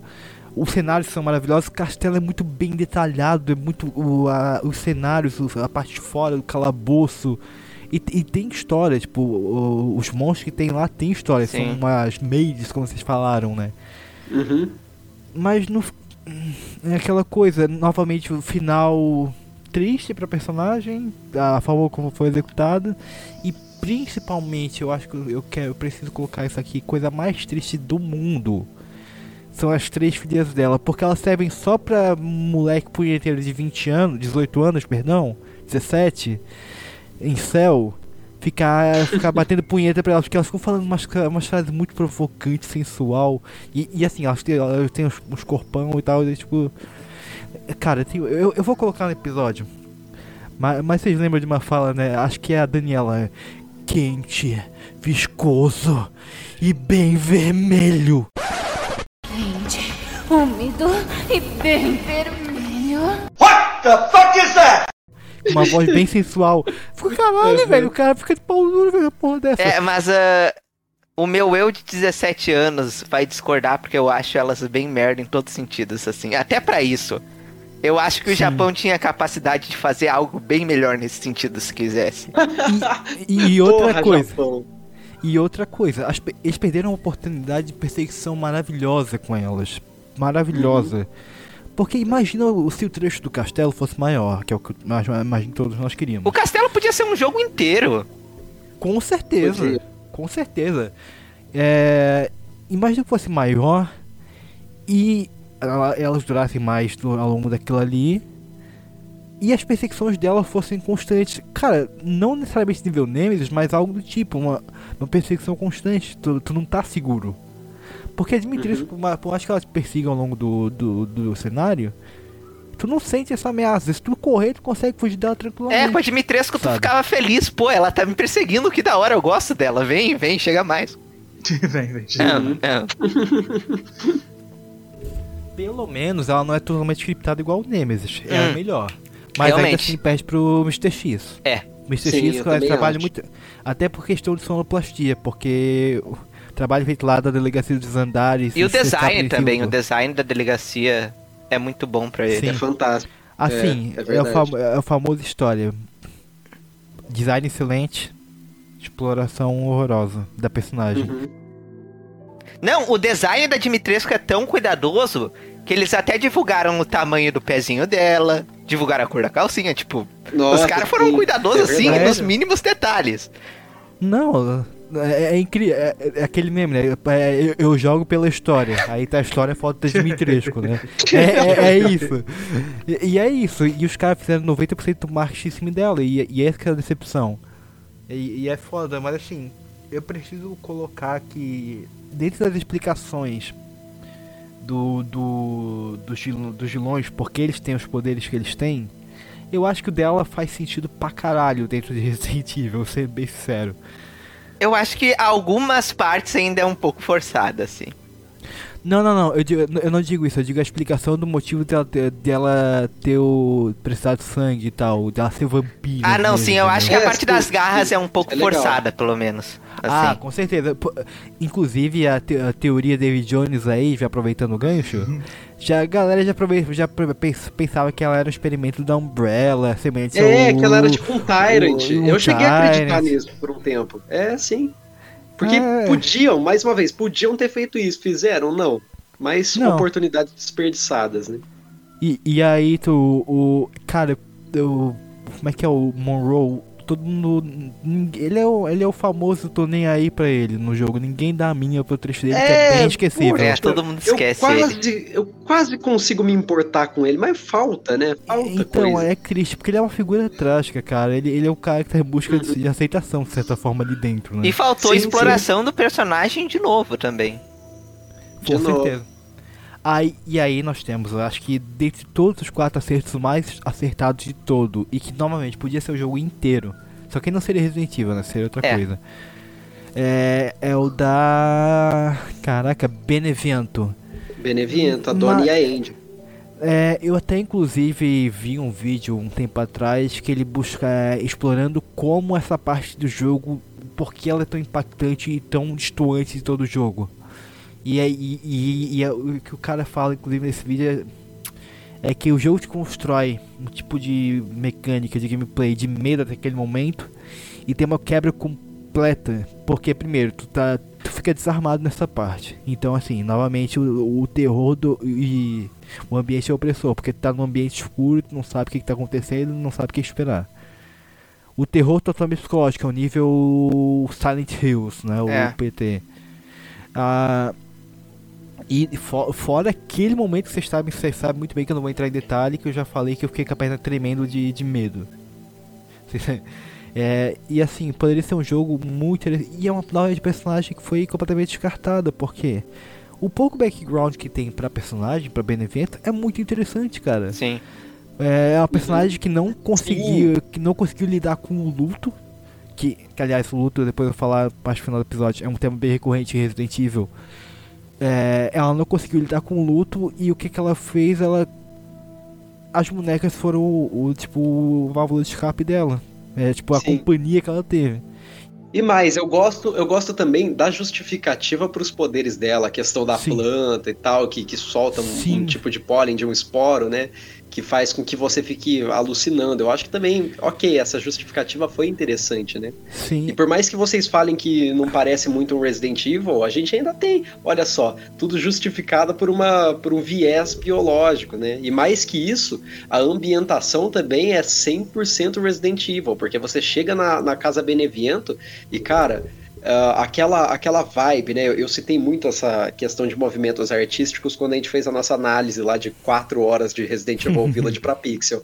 E a Casa Beneviento tem um, um- uma estética muito natureza morta, né? Muito Paul Cézanne, essa coisa pós-impressionista e tal, é, é super presente na casa.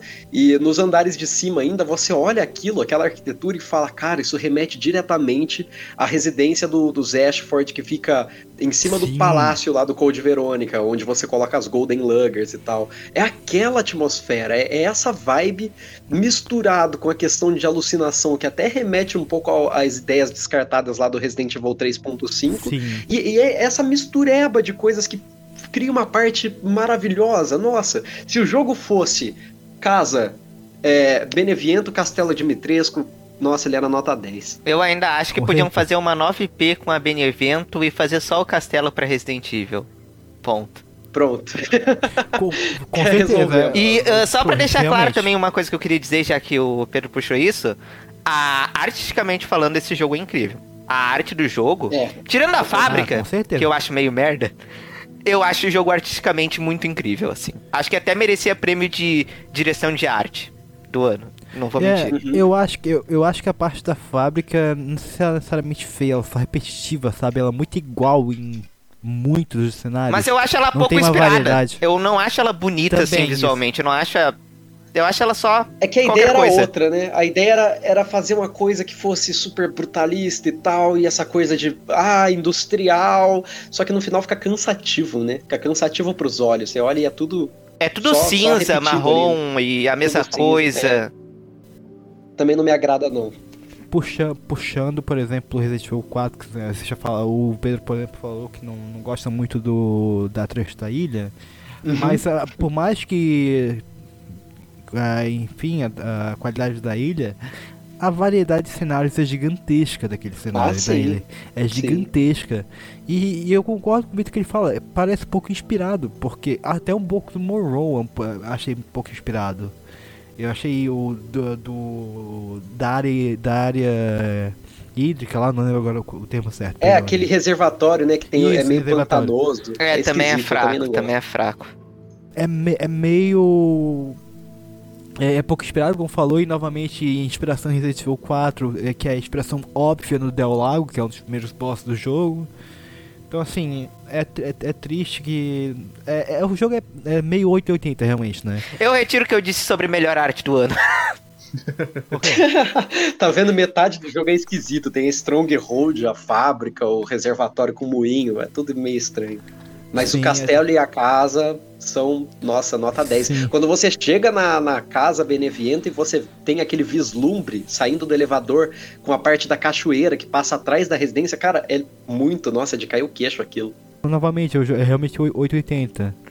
É, dois cenários muito bem inspirados, muito inspirados, muito detalhados e dois.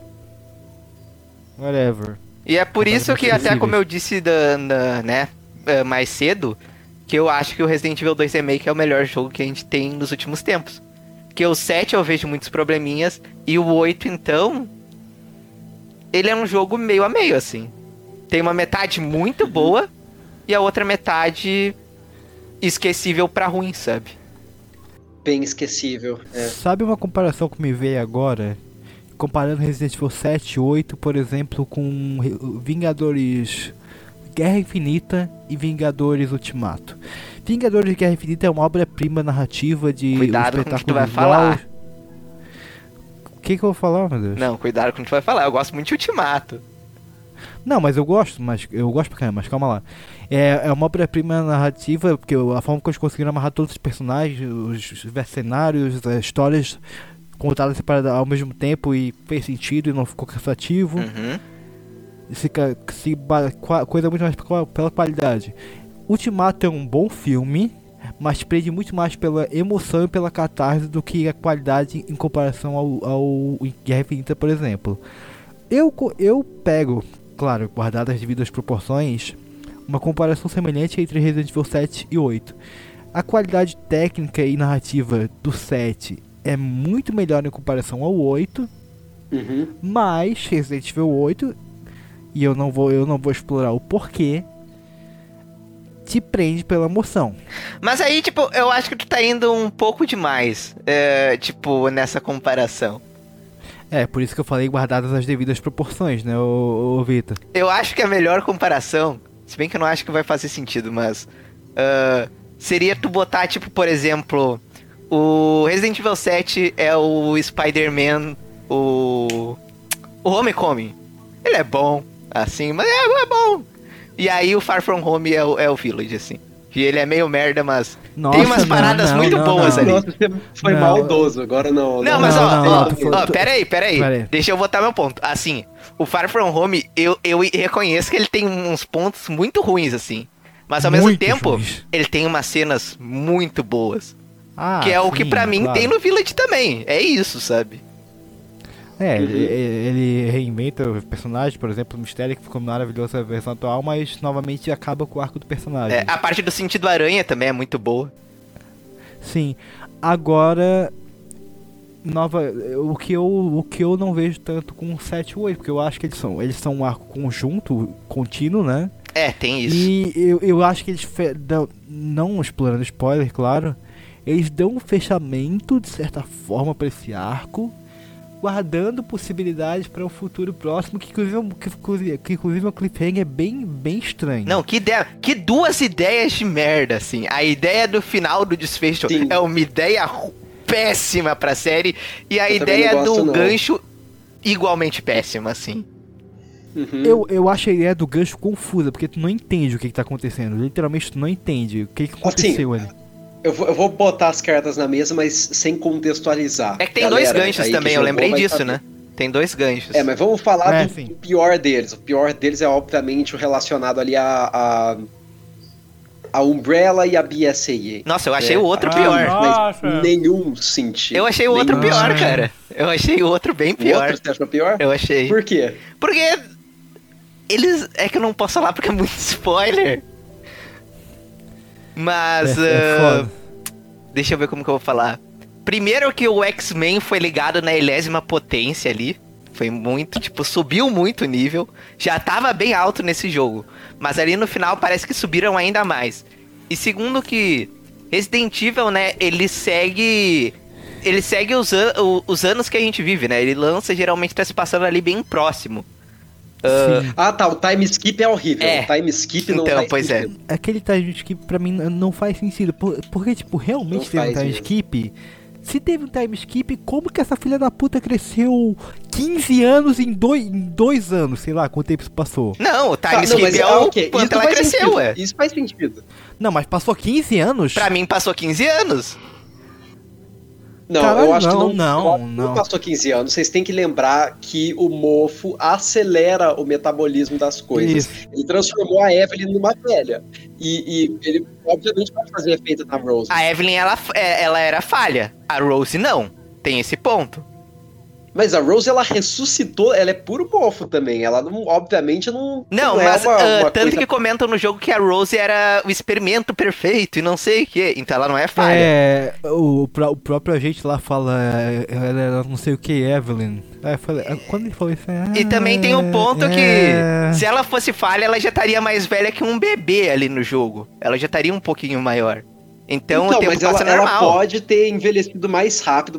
Tudo bem, não- não é o mesmo envelhecimento precoce da Evelyn, mas, mas o metabolismo dela não é o mesmo de um humano normal, porque ela não Ah, é um ser humano normal. Ah, eu, eu, eu, eu, é o eu acho que eu discordo. Eu, eu acho que por, por terem dito que ela é a perfeita, ela vai envelhecer como uma pessoa normal. Eu não acho que ela vai envelhecer super Pode ter, rápido. mas, mas são hipóteses, a gente não sabe, eles não explicaram isso. É. Pode ser que tenha passado um ano, dois anos ou 15. A gente vai saber conforme as sequências vierem. Assim, eu sinceramente acho muito difícil que eles tenham passado 15 anos na, linha, na timeline Resident Evil, porque eles ainda querem aproveitar o Chris. Direto ou indiretamente querem aproveitar o Chris. E se isso acontecer de passar 15 anos, o cara vai estar com quase 70.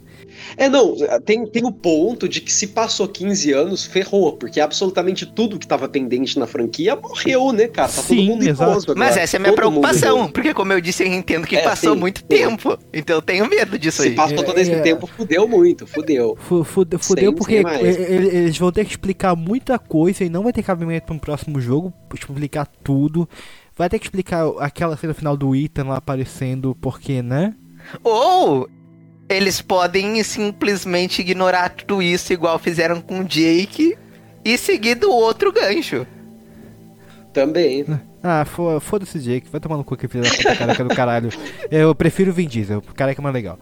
Mas é tudo pela família, gente. Mas assim, esse gancho, até acho até um. Até, até, claro que tem os seus problemas, mas acho, acho até um gancho válido, considerando que é- ainda tem o terceiro jogo. Considerando que seria uma trilogia, seja uma trilogia, né? É um gancho válido. Agora da BSAA com a. Tudo bem, a gente sabe que a BSAA é corrupta dentro do mundo de Resident Evil. Assim como Sim. 90% das empresas daquele mundo. É que o mundo de Resident Evil é uma merda. É, não tá muito longe da- do mundo real, né? é. Hum, Longe tá, tá igual. Mas. Mas enfim. É, a BSAA tem a sua corrupção. Então, então, assim, só que me incomoda, cara, que é um gancho que ficou meio jo... É que Ele vem do nada. Ele vem pá! É, ele vem do nada. Ele vem do nada e são muito próximos, entendeu? Armas biológicas. E aí você vê aquela coisa estirada no helicóptero. É, é- é completamente. Nossa, é descabido aquilo pra mim. Eu achei quase ofensivo, cara. Não, horrível. Sabe, sabe aquela cena do, do Thor Mundo Sombrio que apa- é, ele tem na visão das pedras da do Infinito, completamente Nossa, jogado? sim, sim. Exatamente a mesma coisa, é isso. É, boa comparação. Gostei. Eu acho que se eles fossem tentar não sei como eles justificariam isso, né? Não tem nem como, mas uh, uma, uma hipótese aí, uma especulação que foi levantada, olha só, pela minha mesma referência que eu vou puxar pela milionésima vez, que é Monique do Resident Evil Database. Ela, esses dias, estava comentando sobre grandíssima BSAA. BSAA tinha 11 membros fundadores. Desses 11 membros fundadores, a gente sabe confirmadamente que faziam parte deles uh, Chris Redfield, Jill Valentine e Cleve O'Brien. Uh, a gente ainda pode especular que a, a Rebecca e o Barry também estavam entre esses 11 membros principais, porque eles são é, consultores da, da organização, né? A, no caso, a Rebecca é uma consultora da, da, área biotecnológica e o Barry é um consultor bélico, mas os outros seis membros originais a gente não sabe quem são. E pode ser por uma influência desses seis desconhecidos que a BSAA tenha esse lado mais corrupto, Sim. é o lado que a gente não conhece.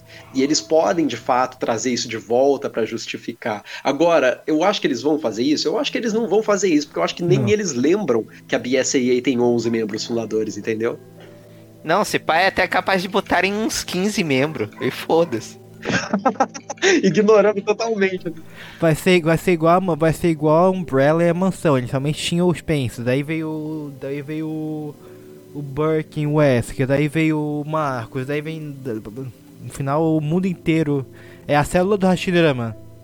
O pior é que eu não sei se vocês lembram, mas a Capcom também vendeu que esse jogo ia explorar o o nascimento e o surgimento da Umbrella. Aí fazem isso com ah, um, dois medo. files, tá ligado? é, aqueles files Beleza. esquisitos que a gente tava comentando. É, é triste, só triste. Triste. E, e, e, é isso, cara. Não, é, é esperar pra ver como vai se desenrolar e como vai. Só uma, co uma, uma coisa que eu, eu parei pra pensar depois. Eu falei com o Thiago, meu amigo, inclusive. Vocês pararam pra pensar que a porra da Mia transou com um, um cadáver? Com cadastro. Sim, sim. É, eu não gosto nem de pensar muito nisso. Não, caralho, minha, minha, e ela sabia. Não, o pior é que eu não sou muito fã desse plot twist também. Eu acho ele meio. É, eu, eu, eu gostei, eu, eu gostei não. Eu achei, eu achei xoxo, eu achei também meio jogado, porque ele vem de uma vez, né? Então é igualzinho a cena do Thor também, você simplesmente, uau, morto. E a única coisa que a gente tinha de pretexto antes é o bracinho. é um foreshadow. É, é, um foreshadow é. que é o bracinho. Que você olha lá, analisa e vê uns, uns negócio preto no meio da carne do Ethan. E é só isso. Eu tomei indiretamente esse spoiler, não tive tanto impacto, mas depois que eu vi, eu fiquei, hum. Aí apareceu a Evelyn falando, eu, hum, interessante. E faz sentido pra caralho. Uhum. Faz sentido dentro das proporções de Resident Evil, né? Vamos ser sinceros. Ah, não, tudo bem, porque aí, aí o, o Ethan ter colado uma perna e dois braços, né? Grampeado um braço e colado uma, um outro braço e uma perna, ok. A gente sabe que ele fez isso porque ele tava completamente morto. É, né? é exatamente. E o que é, o que é, ainda bem, porque puta que pariu, imagina se eles deixam isso em aberto, caralho, o cara cola a mão, cola a mão com, com, e até a Dimitrescu fala logo no começo do jogo, quando ela, a filha dela pega Ah, que o sangue dele é, tá podre, né? Que tá podre, tá insípido, alguma coisa assim. Então, tipo, já é mais um foreshadow. É, mas isso podia também ser uma frase de efeito de vilão, né? É, mas é, com certeza, com certeza foi pensado. Né? Uhum. Não, foi pensado, mas. Isso aí foi pensado, sim. Sim, sim, sim. Podemos acabar esse bloco de, de spoiler aqui? Só pra deixar bem claro aqui quem que foi a ideia de matar. Quem que teve a ideia de matar o Ethan? Pelo amor de Deus. Ah, eu gostei, Criaram eu gostei, um novo personagem pra franquia. A franquia que tá precisando de novo personagem. E que não tem um há anos. É. E sempre matam o novo personagem. Mataram o Pierce e agora mataram o Ethan. Exatamente. Volta naquilo que a gente falou. Eu queria que morresse a galera da, da velha guarda. para dar o impacto. O impacto emocional. Tinha que morrer o Chris. É, o Chris novamente não se sacrificou. Pois é, pois é. Assim, eu vou entrar nesse detalhe quando eu falar no último tópico, que é o personagem da, da década da franquia, que eu vou mencionar isso. Tu é beat do Chris, né? Mas. Não, não necessariamente, ah, tá. mas tá. calma lá. mas calma lá. Eu acho que o fato dele morrer não me incomodou. Eu acho que é um arco dramático que foi tá ok dentro do que foi construído. O que me incomoda é, tipo, a porra do cliffhanger ele tá vivo de novo. Aí tu, aí tu tira todo o peso dramático que foi colocado. Então, no final, whatever in the never. Cara, eu acho que aquilo, aquilo foi só um modelo aleatório que colocaram ali. Ah, eu não acho, cara. Não acho. Eu não, não acho que o Ethan tá vivo. Porque, sabe por quê? Porque por mais que não mostre diretamente, mostra o carro olhando para alguém e parando. E quem tá ali é o agente e a filha dele. Tá, mas aí tu tem que, tem que parar pra pensar que o jogador não era pra ver aquilo. Uhum. É, sim, também. Mas ainda assim é, é estranho eles Aquela cena alguém... foi mal. A verdade é essa, aquela cena foi feita de um jeito esquisito e ela não faz muito sentido, então não sei como que eles vão mostrar isso agora, daqui pra frente. Eu não lembro exatamente onde que eles falaram. Foi um vídeo que eu falei que parece que foi tipo no último dia de produção do jogo. Caraca, tem que colocar o pós-crédito. Fizeram a cena. pois é.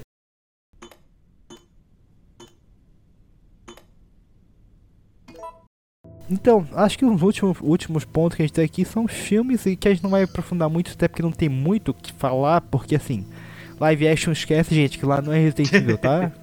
lixo! Tá bom? É, live action deixa de lado. E o novo filme vai ser um lixo também. Oi? Eu também não tô muito confiante, hein, com Welcome to Raccoon City. Exato. É. Assim, eu tenho. Eu tô com pé de esperança, mas não tô. Eu tô no meio caminho, assim. Eu tô, eu tô no meio do vai, vai, do vai é, eu também tô assim. Tô Vocês viram que saiu o trailer eu... hoje, né? Eu nem parei Saiu pra ver. novo? Hã? Saiu. Saiu o trailer Saiu novo. e tem, tem mais parte do, do Birkin lá. É aquela, aquele CG que tava horrível. É, dá pra ver o braço é, dele. Eu posso horrível. ser ousado aqui? Posso ser ousado? Eu acho que esse filme talvez seja pior do que os anteriores. Será? Ah, não. Eu não, acho. Não, não. Eu acho que não vai, não vai chegar isso, não. Impossível, é, porque. Assim, em qualidade de efeito, os filmes pela WS são. Não tem muito como falar porque o cara tem uma mega produção, Sim. né? Uhum. Agora, e que é um problema desse novo, que é meio baixo orçamento. Só que respeito à franquia, esse, esse filme novo tá tendo. Cara, tu respeitar uhum. uma coisa não quer dizer que vai ser bom.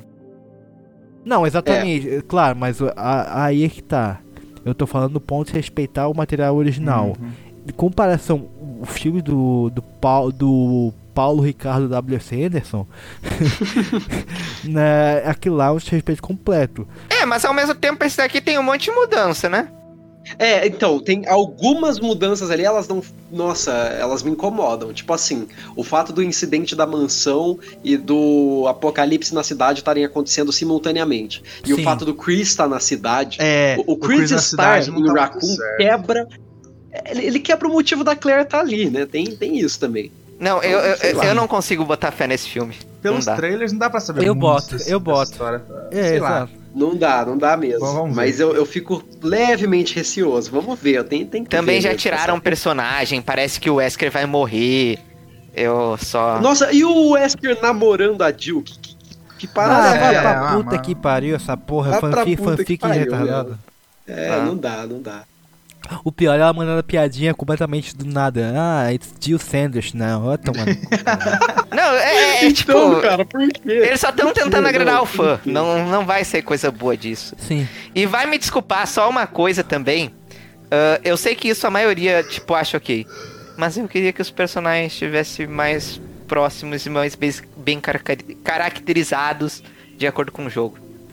Eu queria. Uhum. Eu, eu não me é, incomodo é, tanto não com isso, não. O pessoal... Eu acho que é, é, é, meio que questão de costume também. Quando eu olhei as primeiras vezes, eu fiquei meio, hum, nossa, será? Aquele Wesker bombado, é, sei lá. É que eu preferia que, que eles tivessem, tipo, modernizado, mas não mudado tanto. Algo como a Marvel faz com os super-heróis, por exemplo, com os uniformes e tal. Uhum. Mas. O único dessa equipe que eu não me acostumei ainda foi a Jill. E acho que é porque eu vi pouco dela, então ela nem tá me remetendo muito a Jill ainda. Mas o próprio Leon, que é, em termos estéticos é bastante diferente, já, assim, estou 100% acostumado com o design eu dele. Sabe que eu fiquei pistola com o Leon por causa de um motivo?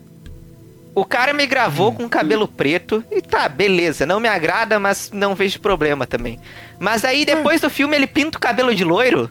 Aí eu fiquei, não podia ter pintado o cabelo Cara, desde o começo? Cara, mas, mas, mas, mas aí não é problema dele. A Capcom, a Capcom deve ter mandado ele, ele manter o cabelo daquele jeito. Ah, mas do mesmo jeito, eu, eu fiquei, eu fiquei muito... Ah, mano... Se a Capcom Foda. quisesse que ele tivesse cabelo castanho como o Leon tem realmente, ela mandava pintar. É fichinha. Meia hora eles fazem isso. É, mas eu, eu ainda assim, dizer, eu claro, fiquei né? muito tipo, pô, mano, tá, né? assim, não, não vai me incomodar o, o, o, design, não me incomoda de verdade os designs diferentes. Acho que até muitas vezes até, até agradável dar um. claro, quando bem feito. Se eles forem um pouco fiéis aos personagens. A, a personalidade, personalidade deles, exatamente. Personalidade, sim. E, é o ponto principal. Por isso que eu te falo, por isso que eu te falo, Pedro. Não sei se tu viu o. Te, eles soltaram teasers dos, dos personagens, né? É, eu vi, fiquei, fiquei ligado. E, eu, gostei, eu gostei do teaser da, da Jill, tu falou que não gostou muito da personagem. Cara, uhum. não tá uhum. acostumado com o design, né? Mas a uhum. personalidade dela, tirando aquele Jill Sandwich horroroso, é, tá, tá condizente um pouco com a personagem, vai. Tá um uhum. pouco condizente. É, eu achei que eu vi pouco ainda, sabe? Mesmo depois desse trailer específico dela, eu só fiquei meio. Ah, tá, beleza, beleza. Ó, uma, uma única reclamação de verdade que eu, do fundo da minha alma eu quero que a Capcom vai tomar no meio do cu tirar o Moonlight Sonata da Jill. Caralho, cara, ah, puta que pariu a vida inteira fazendo Pô, isso, tiraram? os caras tiram dela. É o Wesker que faz isso. Ah. O Wesker tocando piano. que cursed. Mano, eu tô dizendo que esse triste. filme não tem como dar certo, assim. Ele tá fardado tem, ao sucesso. Sim. Ah. Tem, é um fracasso, sim. Eu vou, eu, vou, eu vou até lá em dezembro chorando, é, igual uma também. criança, na brincadeira. Já, já, sei. Eu, falei, eu, vou, eu vou lembrar de quando eu tinha 6 anos jogando Resident Evil. Eu falei, ah, meu Deus do céu, essa época era boa. Hoje em dia é só tristeza. Hoje em dia é Cris musculoso dando soco em pedra. É história mal contada. Se bem que nunca foi bem contada, mas enfim, foda-se. Vocês me entenderam. Hoje, hoje em dia é vilão que Whatever in the Never, é Dimitrescu que dura pouco. Ah, enfim. Mano, eu preferia que tivessem feito um filme totalmente original, assim. Eu acho menos. Ah, uh... não, eles, eles, eles vão fazer isso com a é, Netflix série, na né? série. Ah, a série das filhas ah, do Wesker. Oh, ai, não! Meu Deus do céu, aquilo lá é o roteiro, é o maior roteiro de fanfic que eu já li na minha vida. Aquilo é Mano. aquela sinopse é bizarra, cara, bizarra. Mano, e eu não entendo como que erram tanto, porque Resident Evil é tão fácil criar Muito uma história. Fácil, é zumbi. É um filme B. Ai, cara. É um filme B, não Resident dá. Evil. Os caras erram. Não dá. É incrível. É foda. Não, e a gente nem vai entrar no mérito da porra do Infinity Dark, né? Por favor, ninguém quer falar ah, dessa porra. Assim, né? eu queria dizer ah. que ele é horrível, mas. Mas eu, eu ah. gosto de, muito de duas coisas dele. Uma hum. é que aparece a foto da Ashley, acho legal. Ah, é, é eu gostei. Fanservice foda.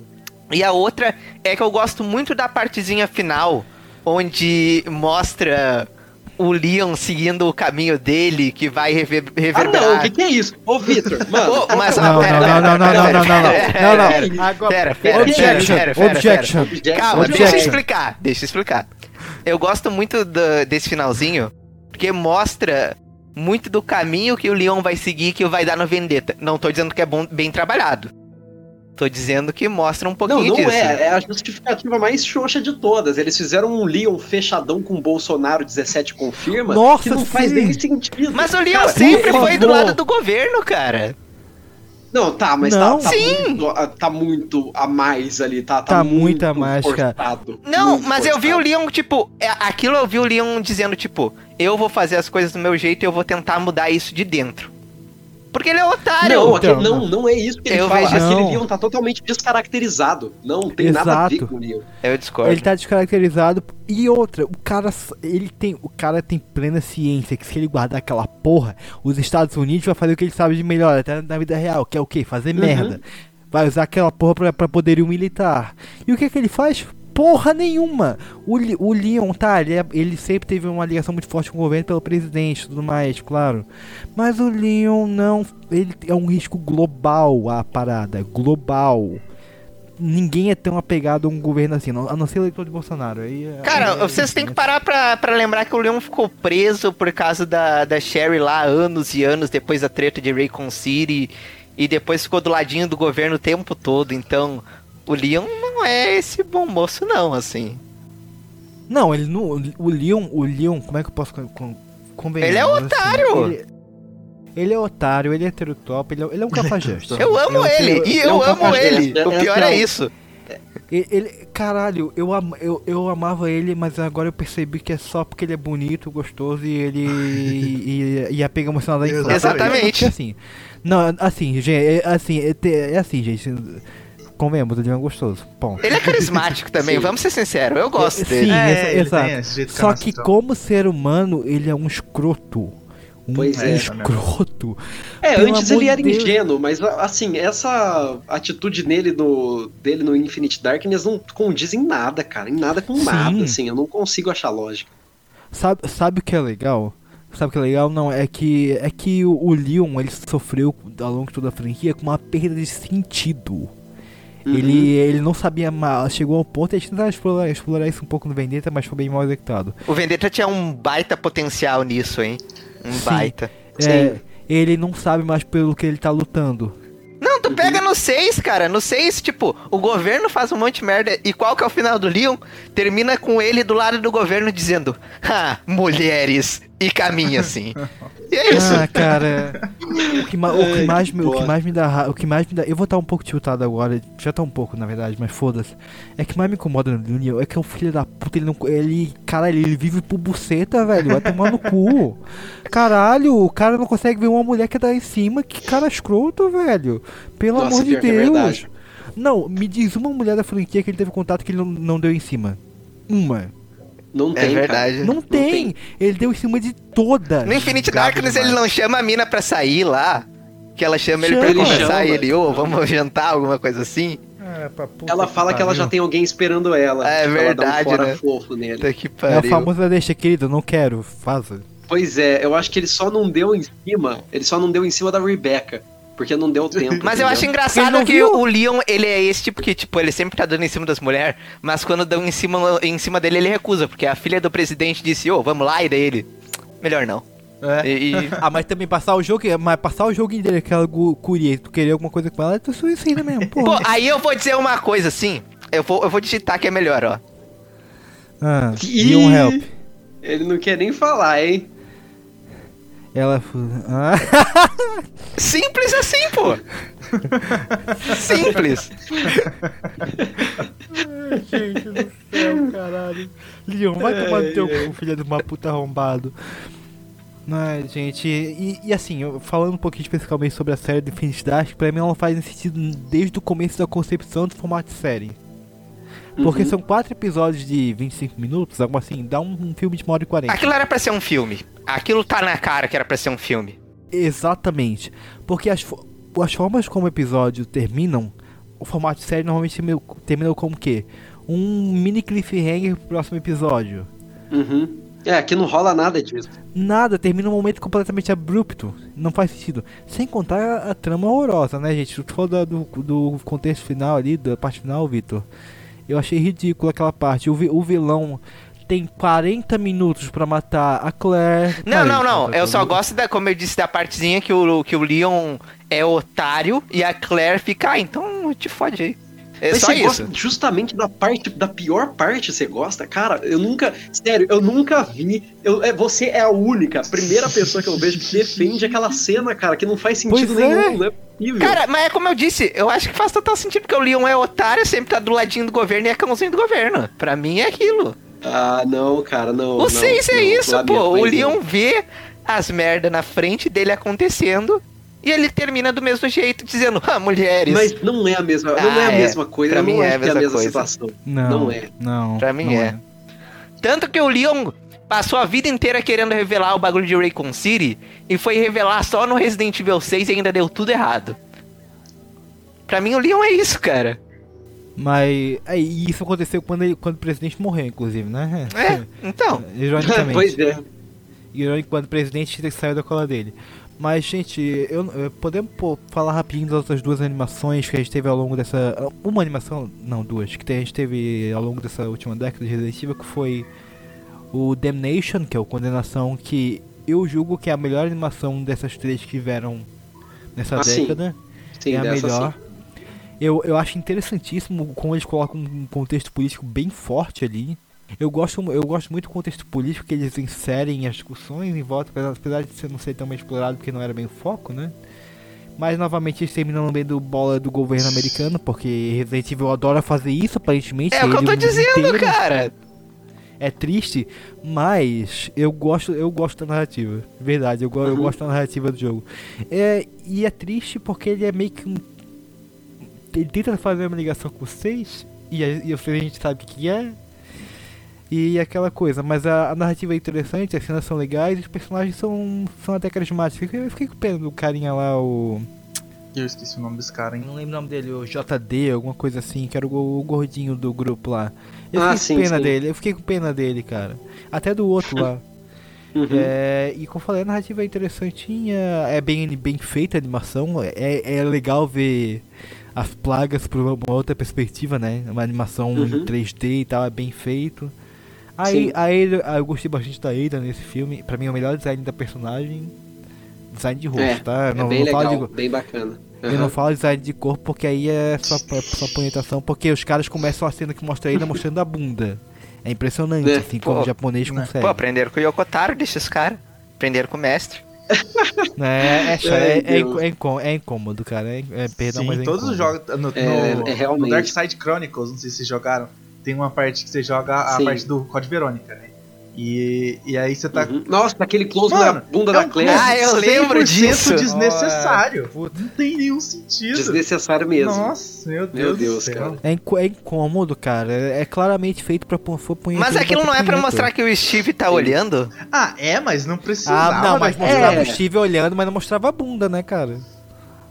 Mostrava ele, eu, mostrava ele com o dedo, a mão na cara assim, mas não precisava mostrar a bunda. Porra, foda-se, esse, é esse era o propósito. Não faz, não faz sentido.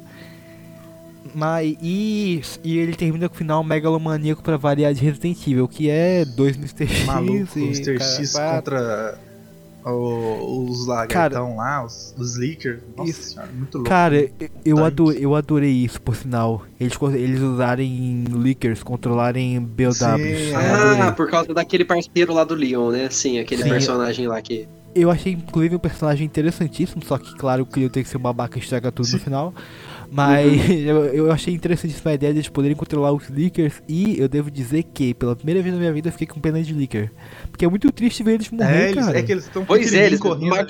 Lá pelo, pelos Tyrant, é bizarro. Caralho, o, o Tyrant pega, espreme a cabeça, é, joga é na parede. Cara, é triste, é triste. e, e, aí, e aí eles dão. dão soltam um som. Como se fosse cachorro, é, meio, parece cachorro mesmo. é triste. Parece cachorro mesmo. Sim. Né, né, é triste. É triste mesmo. E o design desses Tyrant, né, no final aí dessa luta final são é Nossa, bem, bem maravilhoso. Legal. Bem legal. Os designs em geral são muito bons. Todos da, da Ada e tal. E, e, e eles tentam colocar algumas referenciazinhas clássicas da franquia, tipo aquela cena que ele encontra aí no 4 e tal. Ah, é. É legalzinha, é, é algumas diferenças são meio divulgadas, são, mas é legalzinho de se ter. Pena que depois é. desse filme tudo foi água abaixo, porque o próximo foi pior e a série então. O próximo é o Vendetta, né? Ah, pois é. É. O próximo Nossa. é o Vendetta. O, Vend o Vendetta eu preferia ter ficado com a minha memória afetiva, porque puta que pariu. Eu lembro quando saiu a, a ideia do filme Vendetta, Chris, Leon e Rebecca, eu falei, puta é, que pariu. Não, o filme tá lotado de boas ideias. Puta que Ele pariu. tem ideias muito boas. Quando, é um inferno também. Quando os caras misturam Chris e Leon na franquia, não sai coisa boa. sai Resident Evil 3 e Vendetta. É, não, não tem como. Não tem e como. a mesma, mesma nata. Cara, pior, os piores problemas pra mim são o vilão, que é horroroso. É uhum, tenebroso sim. a motivação. A motivação dele não, mas. É ah, o, o Glenn Arias, nossa, o Glenn ele é totalmente whatever, cara. Podia ser ele ou podia ser uma galinha no lugar dele. Seria a mesma coisa, seria lembrado da mesma forma. As cenas de ações são muito patéticas, é nível Resident Evil 6 total. Os caras fazendo cirandinha com, com metralhador e pistola, atirando no outro é. e nenhuma pega, é impressionante.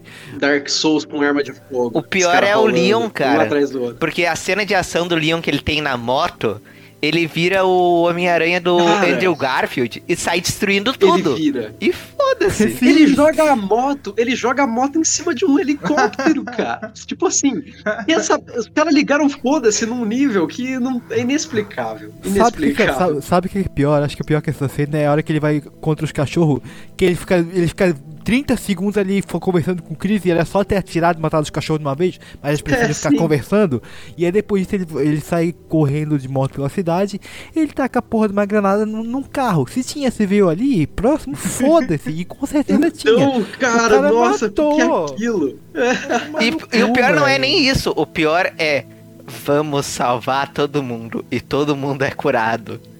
Ah. Isso daí. E, ele, e, e, novamente, e novamente, cliffhanger que nunca Nossa. vai ser usado. Aquela algo já sobrevive. E outra coisa, e quem tirou o, o. E quem tomou tiro balaço na cara quando ainda era zumbi?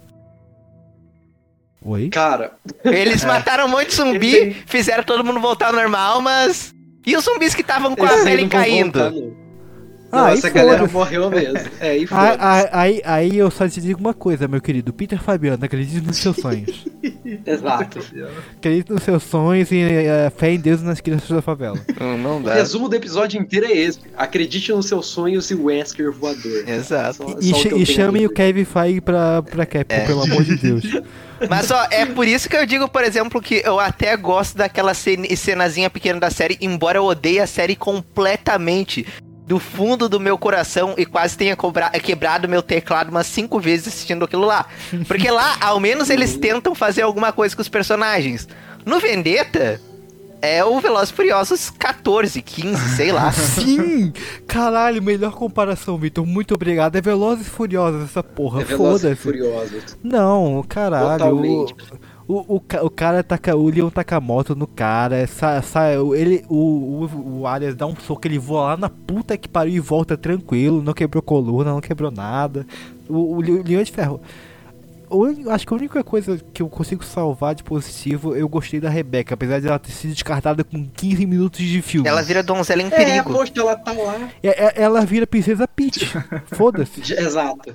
Igualzinho, mesmo, mesmo plot device que eles repetiram depois com a Zoe na DLC do Socador de Jacaré, cara. Porra, é um baita personagem legal. um baita personagem legal que eles deixam lá e foda-se. Não assim, dá, cara. Você não vai fazer mais nada. O que novamente é triste porque ela é uma personagem que acho que até o Shinji Mikami falou que não gosta muito dela, porque ela é um pouco mais indefesa. Só que eu gosto uhum. que eu gostei que explorasse um pouco mais o lado de, de, alguém como ela, que vivenciou todo aquele caos, mas ela é cara da, ela é cara da equipe médica, ela não é linha de frente, ela é pesquisadora, univer, é uhum. é professora universitária. É, eles podiam levar para esse lado, mas no Sim. fundo acaba que ela não passa de ser o, o, que o Shinji Mikami falou. Inclusive o Rebecca, de todos os protagonistas e co-protagonistas, é a que eu assim, menos tenho qualquer tipo de identificação. É, até o, o, Kai Morgan do, do canal Ink Ribbon falou isso quando ele foi fazer uma tier list dos personagens da franquia. Uh, ele virou e falou: Cara, Rebecca, nossa, eu não tenho nada em comum com ela. Se a gente se encontrasse na vida real, provavelmente a gente não seria amigo. Então é isso. Nossa, eu sou tão distante dessa personagem. Eu queria realmente ter visto esse outro lado dela sendo explorado. E yeah. é. Sabe o que, que é foda? É que ela também ela apresenta uma figura meio de mãe em certo momento pro, pro, pros dois bebês que é o Chris e o Leon, porque os dois são os bebês naquele momento. E seria tão legal explorar um pouco mais isso, mas novamente, termina essa cena, ela é raptada. E aí foda-se qualquer coisa envolvendo ela. Não, a briga dos dois é patética demais ali. Ai meu Deus, eu não quero nem falar sobre isso. Eu, eu acho melhor que se fosse se essa cena fosse o Chris tentando salvar a linha Redfield. Você já viu isso mesmo? Não. Não. não, esse não. É. o Chris querendo salvar a linha Redfield, querendo que o Leon, o Leon pegue a Claire e o Leon para, cara. Chega. Tá ah, 20 anos tá, tentando é isso, pelo amor de Deus, para. seria, mais, é. seria mais coerente do que essa briga patética dos dois. E eu fico muito triste com isso, porque eu, eu amo que eles tiveram uma ótima ideia em anos para explorar o Leon, dele ficar desgostoso e ele, tipo, sempre ter que querer ser o herói desde sempre, né, desde criança. E aí ele vê onde ele parou, que ele só, só se meteu em cagada, só fez merda, ficou do lado do governo, não sei o que.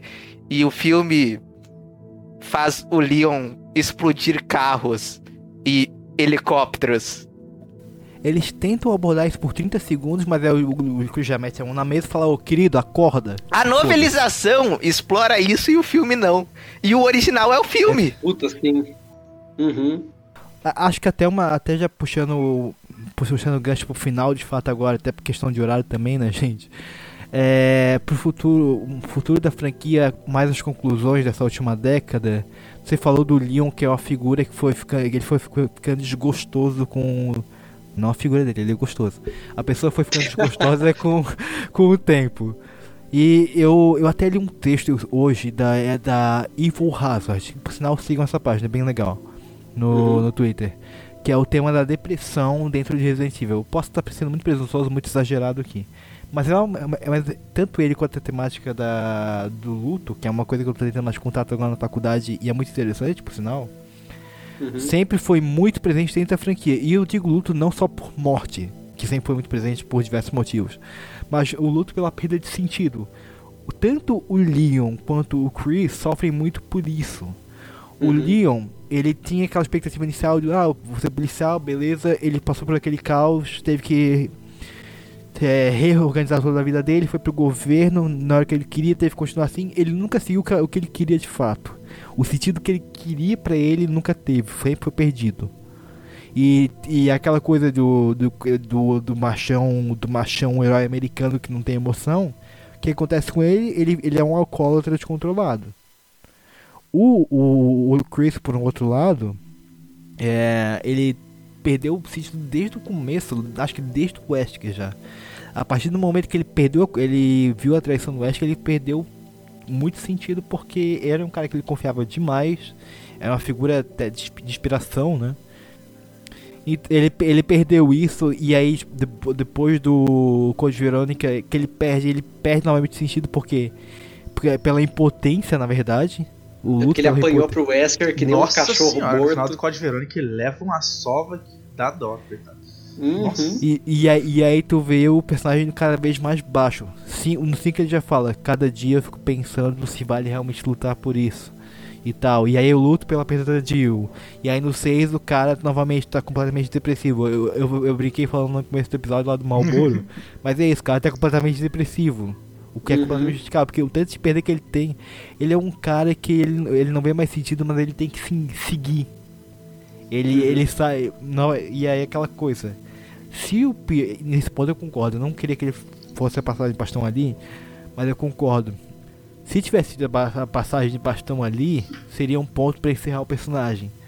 Porque uhum. ele é uma figura meio trágica, o Chris. Ele é o cara que ele tem que continuar sendo o herói da franquia, porque tanto no sentido, tanto dentro da franquia, porque os fãs adoram ele e não, não desapegam, quanto porque, cara, ele, ele, ele não quer lutar contra aquilo, ele tá cansado de lutar contra aquilo, mas ele não, não tem outra alternativa, porque aquilo ali não, uhum. vai, não vai acabar, entendeu? Sim, sim. E, ele, inclusive, acho que o soldado, ele fala, ele tá lá com o cigarro dele no, na, em determinado momento do então ele fala pro, pro cara da equipe dele. Isso aí não é spoiler, é tranquilo, tá? É, cara, é, quando, quando isso vai acabar? Daí o cara, o soldado, soldado dele, que é a operação? Não, isso tudo. O cara não uhum. aguenta mais. Ele, ele, eu brinco do meme da, da, aposentadoria que o cara tá pra se aposentar há décadas e não, não consegue, mas é verdade. O cara não consegue. Sim. Mas o pior disso aí é que não exploram nada disso praticamente. Imagina se fosse uma Naughty Dog fazendo jogos. Ia ser outra é, coisa. É, é, é, é, o subtexto do subtexto, né? A gente tem um pouco dessa camada Sim. no 6, no 5 no 6. Então, mas eu vou te falar, Alisson, que eu, eu identifico muito desse subtexto que você está falando realmente em Resident Evil 6 com o Chris. Eu acho isso Sim. muito bacana na franquia, assim. Só que eu acho que quando eles tentaram fazer a mesma coisa com o Leon lá no Vendetta, nossa, aí não deu certo nem um pouco, porque foi realmente um repeteco, né? A, fi a figura trágica foi pro caralho, porque ele perde, perde equipe foi. de novo e foda-se. Ele tá no final do final do final do, quando ele perde todo mundo, ele tá rindo. Quase, uhum. quase. Não, ele não tá rindo. Ele tá rindo e dizendo, mulheres. Porque não pode soltar isso aí. Não, não, não, isso aí é o Leon, tô falando do Chris. Ah, tá, pensei que tá falando do Leon. Eu também achei que você tava falando do Leon. Não, eu tô falando. Não, o Leon também é uma figura completamente com perda de sentido, mas eu tô falando ah, mais do, do, Então, Chris, mas né? a perda de sentido do Leon não faz menor sentido. É, é completamente uhum. jogado ali. Agora, Sim. do Chris, realmente, eu, eu, eu, identifico tudo que o Alisson tá falando. É, eu acho legal. Acho que eles podiam usar mais, podiam, mas eu acho que da forma como eles usaram, funcionou, pelo menos. Tanto que, né, estamos aqui agora e olha tudo que ele tá falando aí pra gente. É, mas aí, tipo, tem o problema que o Chris não cresce, né? Ele, como eu disse, de novo, outro personagem que é igual o Homem-Aranha do Andrew Garfield. Porque ele não aprende nada. Ele fica depressivo, fica de boa no final. No outro jogo tá depressivo, fica de boa no final. No outro jogo tá depressivo, fica de boa no final. E é sempre assim, é esse ciclo sem fim. Eu, eu, eu, eu discordo por um simples motivo. Não é que ele não quer aprender. Ele simplesmente ele não consegue. Ele, ele, não é. consegue, ele, ele, ele sabe que ele tem que seguir. Ele não, ele não tem outra alternativa, Victor. Mas podiam representar isso melhor, né? Substitua ele ali também. É, sim, ah, não, mas eu acho que isso tá, é, isso tá na, nas sublinhas. O que jogo. eu tô reclamando é que justamente, tipo, parece que de um jogo pro outro, não muda nada. Volta e estaca zero. E eu entendo que ele vê que não tem caminho e é isso, mas ainda assim tu vai ter uma continuidade, tu não vai voltar pro começo. E na série voltam pro começo. Vão do começo ao fim toda hora. Com o Chris pra mim. Mas é porque a, a melancolia, ela não é superável. É algo que você tem que aprender a aceitar. Mas eu não tô falando de superar. Eu tô falando né? de demonstrar que ele aceitou e não voltar pra fase de ele ter que aceitar novamente. Mas eu acho que é realmente cíclico, não tem como, não tem motivo para isso acontecer dessa forma. Ah, eu não vejo sendo assim. Para mim, o Chris tinha que tá totalmente diferente depois da primeira vez que ele aceita. Hum, é que na verdade, é que acho que um pouco que caracteriza dessa continuidade é o 7. Porque o uhum. sexto a gente tem aquela figura trágica, novamente o 8 traz um cara que tá cansado. No 7 ele não. nada de ter mostrado, né? É. Não. Mas ao mesmo tempo, é, no 6, no começo do 6, o, o Chris tá de boa, só com o esquadrão dele dizendo: Ah, você vai conseguir aí, e tipo, inspirador e tal. Eu não vejo ele tão cansado no começo, antes dele começar a beber e perder memória e o cacete não, mas ele não tava mesmo, foi, ele foi se desgastando com o tempo. Obviamente, essa questão não tá desde o início presente. Mas para mim ele devia estar tá desgastado já no começo do 6. Aí, aí é que tá. Se tu pegar a lembrança do 5, ele termina, ele tá um pouco mais positivo, digamos assim, porque ele conseguiu cumprir o objetivo dele e ele conseguiu recuperar a parceira dele, a Jill. A, uhum. pe a perda foi restaurada, digamos assim. É, ele, ele tinha. Te, existe um mote que fez com que ele conseguisse avançar quanto a essas questões. E aí há um mote depois, posteriormente, em Resident Evil 7, que faz com que ele retroceda, que é justamente a perda da equipe. Sei lá, eu acho que é então, é muito tipo é repeteco. Eu acho que isso não funciona em uma história. Não, eu acho que o que não funciona é quando eles tentam fazer isso com o Leon. Com o Chris é totalmente passável. Eu acho ok, eu acho legal. É porque, é porque o Leon é a famosa figura hollywoodiana. Ele é o Tom Cruise do Resident Evil, sabe? Ele é o Tom é, Cruise é. do Resident Evil. É, não, não cabe. Mas é por isso que eu acho que seria interessante eles trabalharem isso com o Leon. Se eles soubessem ah, trabalhar, não, claro. Não, não, não. Não, aí agora ficaria repetitivo. Não, não, não, caberia, eu acho também. Talvez eles, eles tinham que, assim, conseguir implementar alguma outra fraqueza no Leon. Alguma outra coisa. Tudo bem que ele tem essa questão com bebida também, mas outra vez, eles reutilizaram isso de algo que eles já tinham tentado com o Chris. Então, sabe, mas acho a, que falta. A, a parte do Leon e do Chris é diferente, assim. Claro, tipo, meio que são semelhantes, mas são diferentes ainda. Uhum. A parada do, do Chris, como vocês falaram, é justamente ele, tipo, tá exausto daquilo e saber que vai ter que continuar. O Leon é ele. Ele meio que tá perdido porque tudo que ele sempre sonhou ser, ele tá indo pelo caminho total contrário. Ele queria ser um herói, ele queria salvar as pessoas. Ah, não, sim. E ele tá fazendo justamente claro, o contrário. Então ele entrar numa depressão uhum. por causa disso, eu acho muito condizente e justo. Assim, ele tá numa depressão, mas a, a Capcom não sabe explorar isso. O único. O único então, eu acho mal é feito. Eu acho que Exatamente. falta coisa aí. É, aí eu concordo.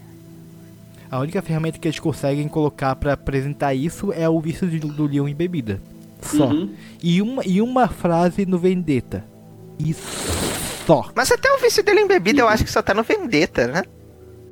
Só? Então, não, é, não, não do Demation, Demation, no 6, no 6 é apresentado um pouco, No 6? Uhum.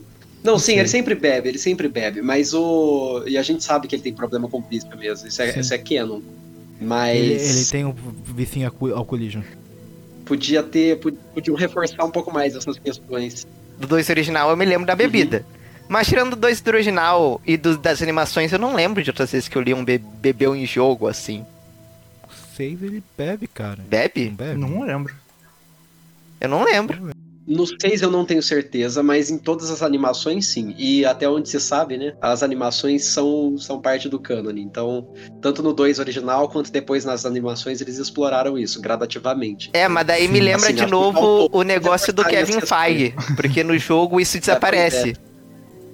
É, desaparece. E é por isso e outras que eu digo que o Chris é o melhor personagem da década. Ah, olha é. maravilha. tá bom, então. Ah, eu não sei o melhor, mas o que vive no meu coração é o Leon. E ponto. Assim. Pra ser diferentão, ah, eu gosto eu também do gosto muito do Leon. Eu, eu, eu, eu, gosto bastante do Ethan também. Principalmente depois do. Depois do 8. O 7, não, eu tô não. brincando. Mas. Tá é, não, eu sei que tá não, não, sério. Leon. todo, todo mundo adora um homem gostoso. Sempre, né? não tem claro, né? Todo, todo mundo gosta do Henry Cavill, vai tomar. Não, é impossível, é impossível não gostar do Henry Cavill. Cara, se eu for, se eu for falar do, do meu personagem de Resident Evil da década, eu fico meio louco, porque eu não consigo elencar só um personagem que eu gosto muito. É, o meu favorito de todos os tempos sempre será Barry Burton. e eu acho que, ok, eu, eu posso falar que, que o Barry é meu personagem da década porque ele tá lá muito bem é, resgatado em Resident Evil Revelations 2, mas eu tenho que fazer umas menções aí, né? Se for para levar em conta todos os 10 anos de franquia, além do Barry, eu gosto muito de fato do Ethan, principalmente depois de Resident Evil Village, eu me apeguei bastante ao personagem. Eu gosto bastante do, do Jack Baker, acho que ele foi um acerto crítico de Resident Evil 7. Eu gosto muito do Carlos Oliveira, por conta do Resident Evil 3 Remake, que trouxe esse personagem que era um menudo no original e retrabalhou de uma forma incrível. Então, então essas aí uh, são essas as minhas colocações quanto a esse tópico. O seu que eu posso dizer é meus mas porque coitado do Barry, cara. Ele tava desde 96 esquecido. pois apareceu é, agora. É. Mas é bom que ele não foi descaracterizado, né? Ele tá completamente condizente sim, com o sim, personagem sim. dele. Com certeza. E o último, último ponto mesmo. Expectativas pro, pro futuro da franquia. Quando eu comecei o episódio eu tava tão otimista, agora eu percebo que eu tô na, na média pra caralho. Porque eu comecei a ver muito erro que eu não percebia. Eu posso mandar real sobre expectativa? Hum. Primeiro, eu só queria deixar claro. Sendo bem sincero, eu não acho personagem Resident Evil bom, então só deixar aqui. Eu gosto muito do Leon por causa de apego. Então ele é um dos meus preferidos. E eu boto junto dele Edmistresco por causa do design, que eu acho incrível. Agora, com o personagem de lado, uh, eu acho que o futuro da série vai ser assim. Resident Evil 4 Remake tem chances de ser bom para muito bom. Porque se eles melhorarem os probleminhas, tirarem a gordura, acho que pode sair algo próximo do 2 Remake. Agora, Sim. de resto, acho que vai cair de novo. Resident Evil vai voltar pra merda e vai ter que se reerguer mais uma vez. É basicamente isso. É o famoso ciclo da, da é. Capcom, é. né? The Street Fighter sofreu muito disso também, cara. Pois é. Street Fighter sofreu muito disso lá com 4, por exemplo. E eu tenho expectativa que talvez. Eu, eu, fico, eu fico até, acho que até expectativa nivelada pro 9 e o Revelations 3, porque o, o, o Revelations 3 pelo o que eles vão trabalhar, porque eles sempre trabalham uma obra literária dentro do Sim. jogo. E a uhum. estrutura de capítulos eu fico curioso pra saber. E vocês falaram da Rebecca, eu acho que seria legal tra trazer ela de volta. Revelations, né? Seria é, tem aquela ideia de que o jogo, o jogo poderia se passar numa universidade com a Rebecca, hum, né? É tem, tem essa, esses rumores meio malucos. Seria bem legal, bem legal. Resgatar uma personagem que tá dentro dos jogos, tá esquecida, que ela teve animação, né? E trabalhar uhum. poderia ser bem feito, porque e trabalhar de uma outra perspectiva, porque ela não é uma combatente, ela não é uma guerrilheira como muitos dos personagens, né? Ela é, ela é médica. Ela uhum. não quer e o 9 é ver se ele vai fechar o ciclo ou se ele vai iniciar um novo ciclo. Se ele vai pegar alguma ponta do 8 ou se ele vai descartar como, é, como sempre faz. Começar do uhum. zero, a porra toda, não dá pra saber. Assim, na minha opinião, não tendo jogado o último jogo numerado, é, eu não sei se eu tenho alguma coisa formada ainda sobre a série numerada, então sobre o 9. Talvez por, por esses ciclos da, da Capcom serem de 3 em 3 jogos, né? É, a, os três primeiros ali, depois os, o 4, 5 e o 6. Tem o Código Verônica entre os dois ali, mas é, apesar de não ser numerado certinho, ele é parte do cânone principal. E agora encerrar os três com a visão de primeira pessoa. Mas a minha esperança ainda é, ainda espero, um remake do Code Verônica. Mas tem que ser um remake bom, porque o jogo é, é, bem denso. É tanto de denso de grande, Lúcido. porque é um jogo bem grande. E a gente sabe uhum. que quanto em conteúdo, né? Que, Sim. nossa, é o mais complexo da, da Sim, franquia. Com certeza, de longe. de longe. é o mais complexo e tem, assim, tem muita. A, é, um peso emocional dentro do, do, jogo também. Mais pro final você, você se emociona. Eu sendo um jogo de PlayStation 2, você jogava, final, uma parte que Steve morre. É um jogo de 2000, não vou não sei se spoiler falar, mas que o Steve morre. é, é, é, bem emocionante o jogo. Aí tem os dois irmãos. Tanto os dois irmãos. Tem cada cena icônica, muito. hein? Aquela cena do Wesker contra a Alexia, Nossa, cara. é muito que bom. É Ela joga o sangue, o sangue pega E tem, e tem também, tipo, o paralelo dos dois irmãos, né? Que tem os dois irmãos. É, Ashford tem os dois irmãos Redfield ali no, no jogo. Então, é, é, Sim. Nossa, tá aí uma coisa que eu queria que trouxessem de novo e que nunca foi explorado direito além do Code Verônica. A relação dos dois Sim, irmãos, cara. Também acho difícil eles, eles trazerem de volta. Acho difícil. Mas seria mas, legal. É, quem sabe um potencial Code Verônica Remake, né? Podia trazer essa temática tona de mas volta. Mas eu, eu, vou te falar seria que eu queria legal. ver a Claire tentando ajudar esse Chris quebrado do futuro, sabe? Acho que seria, poderia Nossa, ser, Nossa, poderia ser uma dinâmica legal. Que ideia, hein, Marquito? Uma, que massa, ia ser massa. Ser Marquito, você está promovido. É, agora a Capcom tem que contratar o, o rapaz do, dos seus sonhos lá. Meus sonhos foram muito longe, acredite nos meus sonhos. Cara, pra mim, pra mim, Marquito, Kevin Feige e Jun Takeuchi deviam fazer Resident Evil 9 juntos. Essa é a melhor equipe que eu tô Kevin escalando Feige, aqui. Que Kevin Feige tinha que ter. Mas eu acho que é isso. Que em relação ao remake, eu, eu queria mais um remake do Code do que do 4. Porque o 4 eu acho um jogo que, a, apesar de, de, algumas mecânicas dele serem um pouco datadas, não acho um jogo datado. Não acho que precisaria de um Sim. remake de forma nenhuma.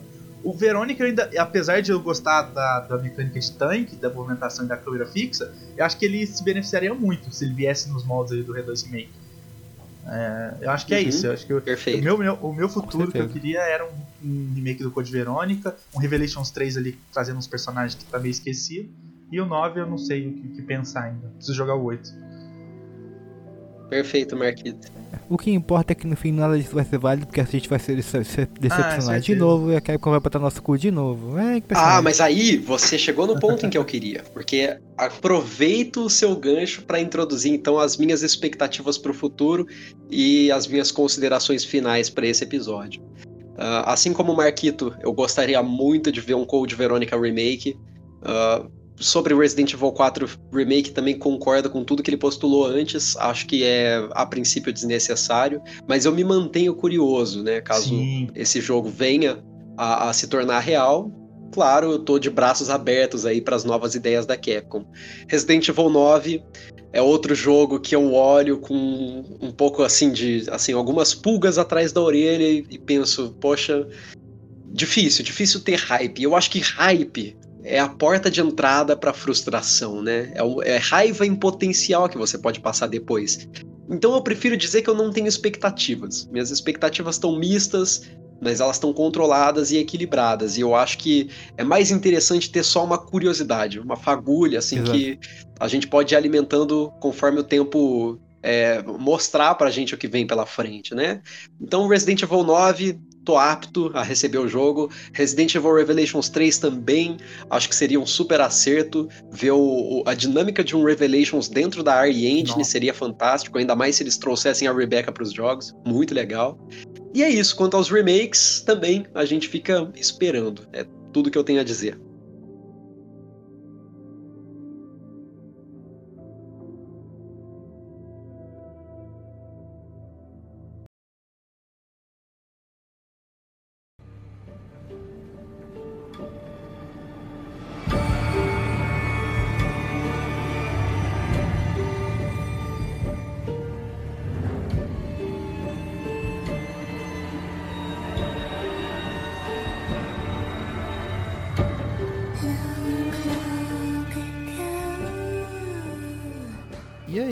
Gente. Estamos chegando então aqui ao final do episódio. Ah. Esse clima meio, meio misto. clima de não, não beija, não tira roupa, não faz nada. nesse, clima, nesse clima de não vai, não vai, não, vai, não fica. É, é a Capcom, né? Acho que agora o que nos resta é partir para um possível que é o famoso Jabá. Olha só que maravilha. Yeah. Porque nós tivemos nós tivemos participações incríveis, além do David Jones com as suas teorias malucas aqui. Então, novamente, por favor, na ordem de chamada, se apresentem os seus projetos, onde encontrar. é, contato WhatsApp, nude, não, brincadeira. Tá, então, gente, como sempre, né, eu já tive muito aqui. Mais uma vez eu agradeço por me convidar, fico muito honrado, principalmente participar de um episódio de Resident Evil, que embora eu não fale tanto sobre, é uma das minhas séries franquias favoritas. Então, eu só tenho a agradecer. Muito obrigado. Uh, vocês podem me encontrar no YouTube, por youtube.com.br Club. Lá eu falo sobre joguinhos e animes. Eu tento defender isekais que todo mundo ataca e eu falo muito de Persona e da Atlus em geral. E além disso também eu tô ao vivo todo domingo na Twitch às 19 horas, twitch.tv barra Club, falando sobre as novidades, últimas novidades da semana e jogando algum jogo às vezes. Depende muito, varia de semana para semana. Além disso, vocês podem ficar por dentro de todas as novidades da Atlus também, seguindo a página facebook.com.br Club, qual eu administro. E eu acho que é isso. O que eu posso dizer é isso. E mais uma vez, uhum. muito obrigado, Rontoni Arigato gozaimasu. E é isso. Pessoal, eu sou o Marquito. Foi uma honra estar aqui. É, muito obrigado, o Alisson, por ter me chamado. É, porque eu sou um, muito fã da franquia, muito fã mesmo, é a minha franquia preferida da vida. É, apesar de não ter jogado o último jogo ainda, é, porque eu, é igual eu falei pro, pro Alisson, eu quero, tô esperando minhas férias no final do ano para pegar ele e debulhar o jogo, assim, eu gosto de fazer isso. Então, porque eu não joguei ainda, é minha série favorita, eu fico muito feliz de estar tá aqui. Vocês me acham no CoqueiroCast, é, arroba CoqueiroCast em qualquer rede social, ou CoqueiroCast no Spotify, a gente tá lá, a gente fala sobre tudo, sobre nada. É, a gente tem episódio toda quinta de, de, sobre as notícias da semana. E toda segunda, a cada 15 dias, não é toda segunda, então a cada 15 dias na segunda a gente tem um, um cast lá. Eu não participo quase sempre, eu sou mais o participo mais da parte da edição, mas de vez em quando eu apareço por lá. E acho que é isso. Gostei muito de participar do episódio, foi muito legal. Todas as discussões que, a gente, que nós tivemos.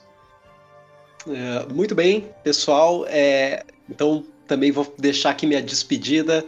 Uh, vocês podem me encontrar pelo Twitter como pedrobatera1801. Por lá vocês podem interagir comigo caso queiram, caso seja do agrado de vocês. Vocês também me encontram Uh, como co-host do podcast da Pixel, arroba Pixelcast, uh, perdão, aliás, arroba underline Pixelcast no Twitter. Por lá a gente divulga tudo que a gente está fazendo. Uh, nossa equipe está em um hiatus agora, porque o pessoal anda bastante ocupado com trabalho, faculdade e afins, mas em breve a gente deve estar tá trazendo novos conteúdos por lá também. Inclusive, a gente tem o nosso canal da Twitch, que pelo nosso perfil do Twitter você consegue encontrar, beleza? Uh, de vez em quando posso aparecer lá jogando alguma coisa pela Twitch da Pixel. Além disso, eu tenho meu podcast pessoal, onde eu falo das coisas que eu gosto, realmente assim, de uma forma despretensiosa, por meio de alguns podcasts ensaios que é o Devaneios do Pedro Batera, arroba Devaneios Batera no Twitter também, por onde eu faço a minha divulgação. No YouTube vocês podem me achar como Pedro Batera, é, é, um canal lá, você vai ver uma foto minha de camisa verde e chapéu, onde eu posto meus covers tocando bateria. E é isso. Muito bom participar aqui com vocês, muito bom conhecer uh, de fato aqui, poder conversar com o Alisson, com o Vitor, com o Marquito, vocês são muito show, galera. Nota 10. Gostei muito de estar por aqui hoje. Foi um prazer imenso. Fala, galera. Você está no Gameplay RJ. Quem fala com vocês é o David Johnson. Que isso? Ô, o Leon. Ih, é o Resident Evil 4 Remake. É o Resident Evil 4 Remake, moleque. Bom, agora eu só vou dar o meu recado final aqui, que é agradecer todo mundo que está aqui. O Vitor já é conhecido da casa, já é, já, é, já é cria nossa, não, cria não, tô brincando. eu, já, eu, só queria dizer que eu tô esperando o episódio de Kaguya. Temos que gravar episódio de Kaguya aí. É, ele teve que ser adiado por alguns motivos, mas vai sair. E tu vai gravar com a gente, fica tranquilo. Aê! mas o que eu posso dizer então é que, primeiro agradecer todo mundo aqui. Com o Marquito e o Vitor já tinha gravado. O, o Vitor já gravou aqui com a gente algumas vezes alguns outros episódios. O Marquinhos eu gravei com eles no Coqueiro Cast. Também foi maravilhoso, por sinal. Ouçam lá aquele episódio do remakes, que também é bom. é muito bom. Muito bom. Ficou mais agradecido com a minha presença, obviamente, eu sou muito lindo. Claro que. Modéstia à parte. Não, brincadeira, gente. Eu tô brincando. Eu sou lindo, mas nem tanto. e Pedro, novamente, obrigado pela oportunidade de estar aqui com a gente, pela, por aceitar o convite. Ótima participação, assim como todo mundo aqui. Foi excelente episódio. E eu só quero deixar uma nota de, uma nota de rodapé. Editor, que provavelmente vai ser eu, eu acho. Eu do futuro. Sinto muito, tá? Esse episódio é o mais longo? A gente tem 6 horas, horas, de bruto, Vitor. É o mais longo? Jesus Cristo. Sim. Eu ainda sonho no dia que eu vou participar e vai dar 13 horas de gravação. Caralho, meu 13 Deus, horas é bom demais. 13 em 2022. Não comigo, é cara. minha meta. Meu, meu, meu, meu popote não, não aguenta. Então é isso, pessoal. Fiquem na paz, tudo bom. É nóis, Queiroz. Falou. Falou.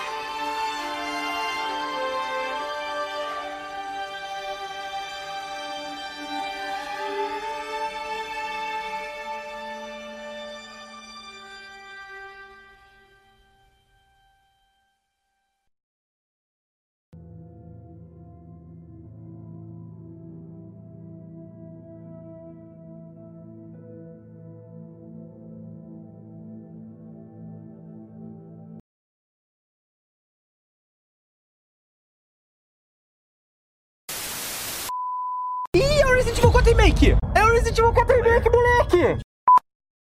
Mas ao mesmo tempo, eu queria fazer uma defesa do 2 Remake que eu tenho um conhecido que jogou ele como primeiro Resident Evil 2 Remake.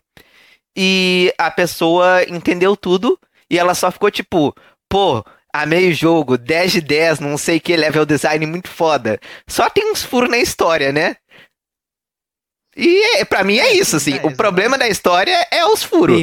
Trouxeram um Wesker voador. É Bem-vindo a Resident Evil. É, então.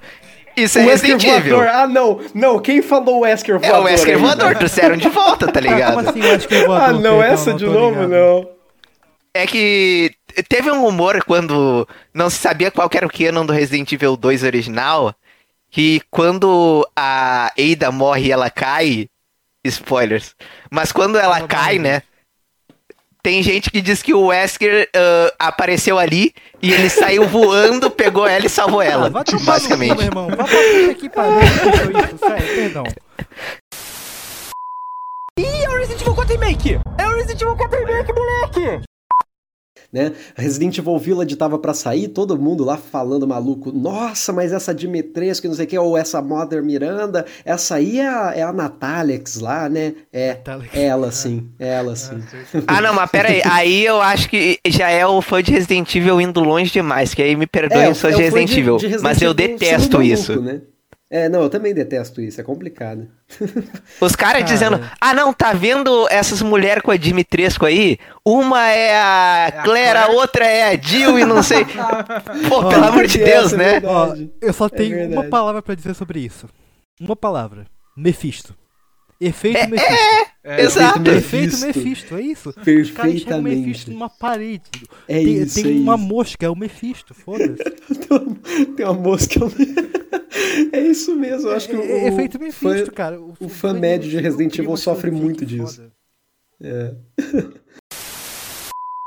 Ih, é o Resident Evil 4 Remake! É o Resident Evil 4 Remake, moleque! Oh, mas eu só faço uma pergunta, uma pergunta, tipo, de verdade séria, assim pra Lord Resident Evil. Por que, hum. que o Wesker tinha a foto da Rebeca, da novata, na mesa dele, cara? Ah, ainda cara, vestido aquela bola roupa. de basquete ainda. É, que isso? É. É. O, é o Wesker que, na verdade, é meio, o Wesker meio é céu, então é isso. Não, brincadeira. o Wesker é em céu. Conclusão do podcast de hoje: o Wesker é em céu. O Wesker é em céu e sabe voar pra salvar ele. Exatamente.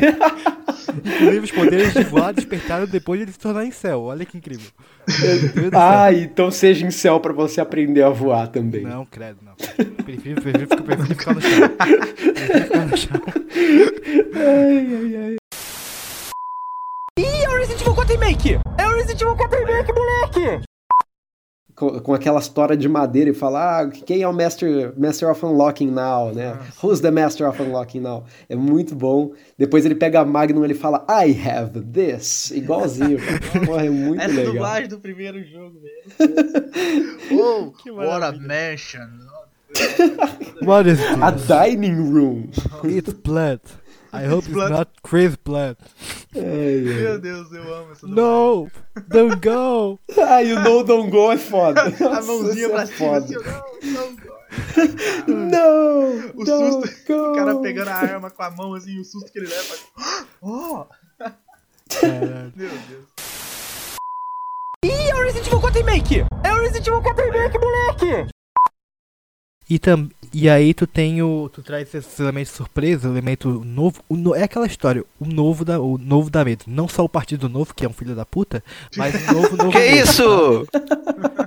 Mas Política novo, em joguinho novo. não pode, cara. Já dizia Ubisoft. Ah, ah é, é verdade, manda, manda, Essa foi na puta que pariu. Vim privatizar seu podcast aqui. Mas peraí. Ixi. Mas peraí, peraí, peraí, peraí. E a liberdade, cara? O cara tem que ter liberdade de notícia, né? Aquele escroto do caralho. Nossa, Enfim. nem. Ai, meu Deus, o Monark é foda. Ih, é o Resident Evil 4 Remake! É o Resident Evil 4 Remake, moleque! Plataforma aí, É, aí um ano depois tá em outra plataforma. isso, aí, isso aí foi no 4 que o cara falou, não fiquei com meio Foi. Harakiri, né? Coitado, ele já cometeu uns mais 20 vezes, então, porque... Foi, foi. Porque tem, tem, tem Resident Evil 4 até pra Zibo, cara, que é aquele cara, console brasileiro lá. Tem uma versão de iPhone também que saiu na... Eu comentei... que é horrível. Eu comentei deve... com o Vitor um tempo atrás, cara. Daqui a pouco as crianças vão nascer com um chip implantado e vai vir instalado o Resident Evil 4 já. eu acho Não, também. cara, tem Resident é, é Evil VR. Os caras vão nascer com aquilo, sabe? Eles vão, tipo. Vão nascer com aquilo. Vai ser tipo Sword Art Online. Tu aperta um botãozinho e vai jogar VR Resident Evil 4. Bom. Nossa, cara, que incrível. Ih, é o Resident Evil 4 Remake! É o Resident Evil 4 Remake, moleque! Este podcast é de cunho estritamente humorístico. Qualquer opinião que venha lhe ofender deve ser desconsiderada. Quente, úmido e bem vermelho. Ator pornô. O que, que eu tô fazendo aqui? Eu só tenho seis anos. Fala galera, você está no Gameplay RJ. Quem fala com vocês é o David Johnson.